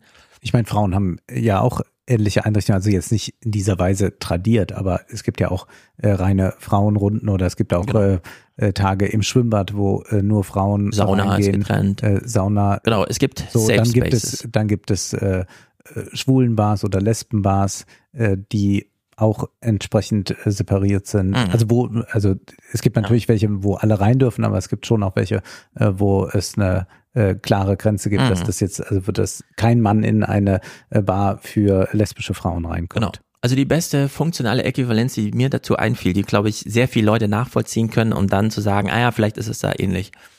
Wenn man in seinem Freundeskreis junge Pärchen hat, die dann plötzlich Kinder bekommen, kann man nicht einfach mal nachmittags zu denen und abhängen, weil Ja. die sich die ganze Zeit ums Kind kümmern. Ja. Man ist froh, wenn man mal drei Sätze wechseln kann, bevor wieder, ah, was machst du da schon wieder und das Ja. Gespräch ist schon wieder unterbrochen und so weiter. Furchtbar. Und so wie kleine Kinder da einfach stören und man sich das auch eingestehen muss, ja, die stören da wirklich. Da kann man nicht einfach drüber bügeln mit, ja, die Kinder sind noch so süß und überhaupt und so. Nein, die stören da einfach. Ja, man ist da eigentlich ein anderes soziales Gefüge gewöhnt und kann nicht mehr ordentlich miteinander kommunizieren, weil die ganze Zeit das Kind da irgendwie stört. Und genauso ist das in so einem Club. Wenn man da plötzlich junge, hübsche Frauen mit dabei hat, stören die einfach dieses Gefüge. Man kriegt einfach mit Egon kein klares Gespräch mehr hin, wenn er die ganze Zeit eigentlich nur Pamela hinten gefallen will. Ja, und sich nicht mehr auf einen selber konzentriert.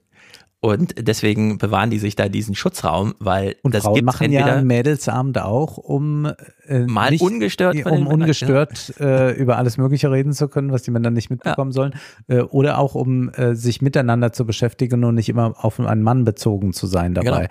Und äh, ich glaube, es gibt ja auch Damenclubs, aber nicht so ähm, etabliert wie jetzt diese Herrenclubs.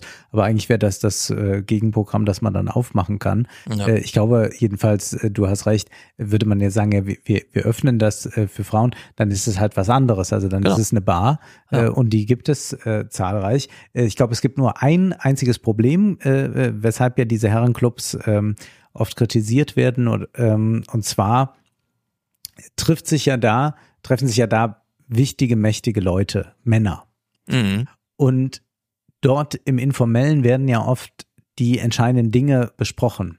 Und dadurch können natürlich solche Männerbünde entstehen, aus denen die Frauen, die aber auch in wichtigen Positionen sind, also die auch Politikerinnen oder Wissenschaftlerinnen, äh, was auch immer sind, äh, da werden sie aus dieser, äh, aus diesem Inner Circle äh, ausgeschlossen, da kommen sie nicht rein. Und da hier viel Geschäftliches auch verhandelt wird, ist das natürlich dann sowas, wo sich so eine äh, Männerherrschaft weiter durchsetzen kann, einfach weil die zwar die ganze Zeit mit Frauen auch zusammenarbeiten und kooperativ sind, aber dann wurde doch gestern so alleine im Club nochmal unter drei Ja. Männern ausgemacht, wie wir es äh, am Morgen in der Kanzlei machen. Und das ist, äh, glaube ich, der, der, der Punkt, der sicherlich ein, ein nennenswerter ist. Ich glaube, dass es aber auch immer mehr Frauennetzwerke in dieser äh, Weise gibt. Ähm, also das wird nicht ganz auflösbar sein, dieses Mhm. Dilemma. Genau. Es gibt einfach soziale Phänomene, die sollte man gar nicht so arg problematisieren, dass man sie so gleich als müssen abgeräumt werden, sondern dann hat man spezifisches Sonderproblem, das müsste man dann wieder anders lösen. Aber deswegen äh, mit so einem Tenor, warum darf ich hier nicht rein und ich sollte doch eigentlich und so. Nö, dann wäre es einfach abgeschafft, dann hätte man das Problem nicht gelöst, sondern einfach abgelöst, dann hätte man das Phänomen abgelöst. Aber dann äh, wäre der Safe Space stimmt, zerstört. Dass so wenig geredet wird, wenn Männer zusammensitzen. Ich äh, gehe relativ regelmäßig in eine Cocktailbar und äh, äh, manchmal sind am Anfang äh, nur ein paar Männer schon mal da und dann ist es so unglaublich still und dann, dann, dann schweigen so alle ihren Drink an und dann ist man wirklich so erleichtert, wenn jetzt mal Frauen reinkommen und mal so ein bisschen äh, parliert wird. Äh, Also das äh, ist, ist ja wirklich so, also so eine Maulfaulheit. Bei Männern finde ich schon komisch. Kommt drauf an, ist ob sie sich nicht kennen oder nicht. Problem. Wenn man Podcaster ist, muss man ein bisschen mehr reden. Aber An der Bar kennt man sich ja nicht. Hier gibt's ja hohe äh, Zugangshürden und dann weiß man auch, die, die da sind, da gibt's ja auch Rituale des Aufnehmens, so dass man sich niemals unbekannt, sondern ja, ja, natürlich. man weiß dann, wer da durch die Tür kommt und dann wie, also das fand ich auch wieder interessant, äh, in diesem 1940er Film wird ja sehr viel äh, gezeigt, was man auch heute nicht nochmal nachstellen könnte, sondern es muss halt manchmal wirklich ein Film von 1940 sein und nicht Mhm. einer, der auf Retro gemacht ist. Wie zum Beispiel, äh, also klar, als Problem markiert, dass selbst der Bruder oder der Onkel oder der Cousin in das Haus gehen kann und beim Ehemann erfragen muss, ob man jetzt die eigene Die Schwester oder kann, so ja. sehen darf oder nicht. Dann sagt er einfach nö. Ja. Und ich bin mir ja ziemlich sicher, entweder du musst, also du musst mich schon körperlich überwältigen und das machst du aber nicht. Und deswegen sage ich einfach nein und drehe dir dann den Rücken zu. Ja. So, das war ja sehr beeindruckend. Und das andere ist eben, die sind neu in der Stadt und dann äh, gibt's diese Szenerie wie äh, da in der Kirche halt das sonntagliche Ritual und danach gehen aber Männer und Frauen getrennter Wege. Also die Männer biegen nach links ab aus der Kirche und versammeln sich da, fahren mit dem Taxi sozusagen und die Frauen gehen zum Spaziergang getrennt. Und dann dieses Konzert, wo wir den Ausschnitt gesehen haben, wo man nicht einfach reingeht, sondern kurz an der Tür sagt, wer man ist und dann wird das einmal laut in den Raum gerufen. Ja. Jetzt kommt übrigens Mellon, Familie Mellon hier.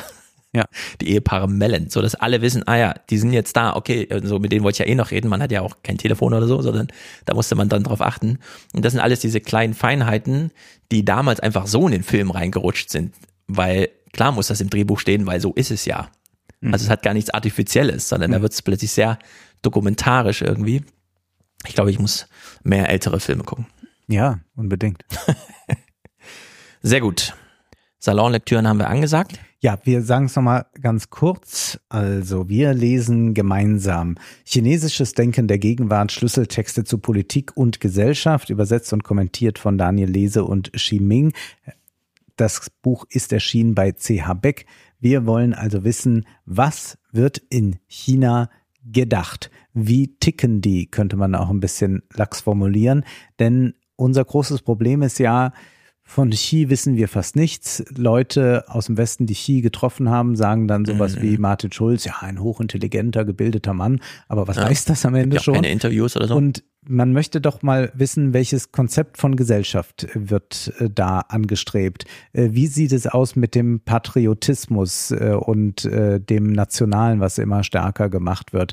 Was bedeutet das eigentlich, dass so viele unterschiedliche ethnische, nationale Gruppen zusammenlegen? Mhm. Welcher äh, Blick auf Zukunft ist da? Wie sieht eigentlich diese Politik aus? Also ganz viele Fragen. Der äh, Konfuzianismus spielt ja noch eine Rolle im äh, chinesischen Denken oder wird das nur so aufgerufen mal? Also hier haben wir mal diese Leute, die auch aus dem Beraterkreis sind, die äh, dicht dran sind, die im Machtapparat vielleicht auch die eine oder andere Position haben. Also hier können wir mal direkt aus äh, erster Hand erfahren, was da Ja. los ist. Und dann werde ich, äh, die zwei Sachen kann ich jetzt schon mal sagen, noch sprechen über linken Populismus. Brauchen wir ihn? Und wenn ja, wie könnte er aussehen? Lässt er sich mit Ökologie verbinden? Offenbar ist das der Vorschlag von Chantal Mouffe. Äh, Sie hat ein Buch geschrieben, eine grüne demokratische Revolution. Äh, ein Band 99 Seiten lang, aber da verspreche ich mir, dass wir noch mal einige Antworten finden und ein äh, Roman, den ich äh, sehr empfehlen kann, äh, Victor Justin, der Tanzende, ein Mann, äh, erst verschüchtert, geht zum ersten Mal in den Club, als er noch ein Junge ist, kommt dann nicht klar, kommt wieder, kommt immer noch nicht klar. Und irgendwann tanzt er sich frei und ist, äh, geht ganz auf darin, im Club zu tanzen. Eine Welt, die mir äh, völlig fern liegt. Aber als also Roman ich habe mein Ticket für den World sehr. Club Dome schon gekauft, gebucht nächstes Jahr. Was ist das? Das ist die äh, größte Techno-Veranstaltung im das findet hier am Stadion statt, auf zehn Bühnen oder so. Tatsächlich. ich will auch mal dabei sein. Ja, dann musst du vielleicht auch den Roman lesen. Ja. Was jetzt, ich bin sehr wirst gespannt. du uns präsentieren? Ich werde euch überraschen mit dem, was ich selber jetzt noch nicht weiß, was ich mitbringe. Aber ich lese ja eh immer erst die Woche vorher. Den Monat nach und dann entsprechen. Ja, nochmal der Hinweis, der Live-Salon ist auch jetzt abrufbar. Im letzten Salon haben wir über Dirk Oschmanns Buch gesprochen, das für Furore gesorgt hat. Der Mhm. Osten, eine Erfindung des Westens. Und jetzt äh, sind dann neue Texte angesagt für nächste Woche. Der Salon ist, wir sagen es nochmal, manche finden es komisch, dass wir es immer sagen, aber manche fragen dann auch nach, wie kommt man Ja. in den Salon? Also es Ja. ist mal, weiß nicht, wie man es genau machen will, deswegen ganz kurz. Also, man kann den Salon buchen über Spotify, dann kommt man zur, äh, zu Steady. Man kann auf Steady den buchen. Man kann über Patreon gehen oder wenn man Apple-Kunde ist, geht das auch via Apple. Man kann auf äh, der Seite neue20er.de äh, auch da direkt die Links anklicken. Da ist ein großer gelber Button. Dann müsste man Salon. das eigentlich alles finden, wie man in den äh, Salon kommt. Wir würden uns freuen und äh, danken auch für die Unterstützung, die uns ja auf diese Weise zuteil Mhm. wird. Und, er wünschen- ist ja noch bis morgen, also den 30.06. Mitternacht, Probemonats kostenlos. Das heißt, unsere große China-Besprechung kann man noch, wenn man morgen sein Probeabo abschließt, ist das ja noch mit drin. Ach, tatsächlich. Weil ja. das kommt ja, ja, dann in den nächsten 30 Tagen, also um sieben, um genau zu sein. Ja. Dann Und könnte man sonst- das noch mit abdecken. Sonst ist man ab 2,50 Euro dabei. Wir wünschen einen schönen Monat. Yes, haut rein.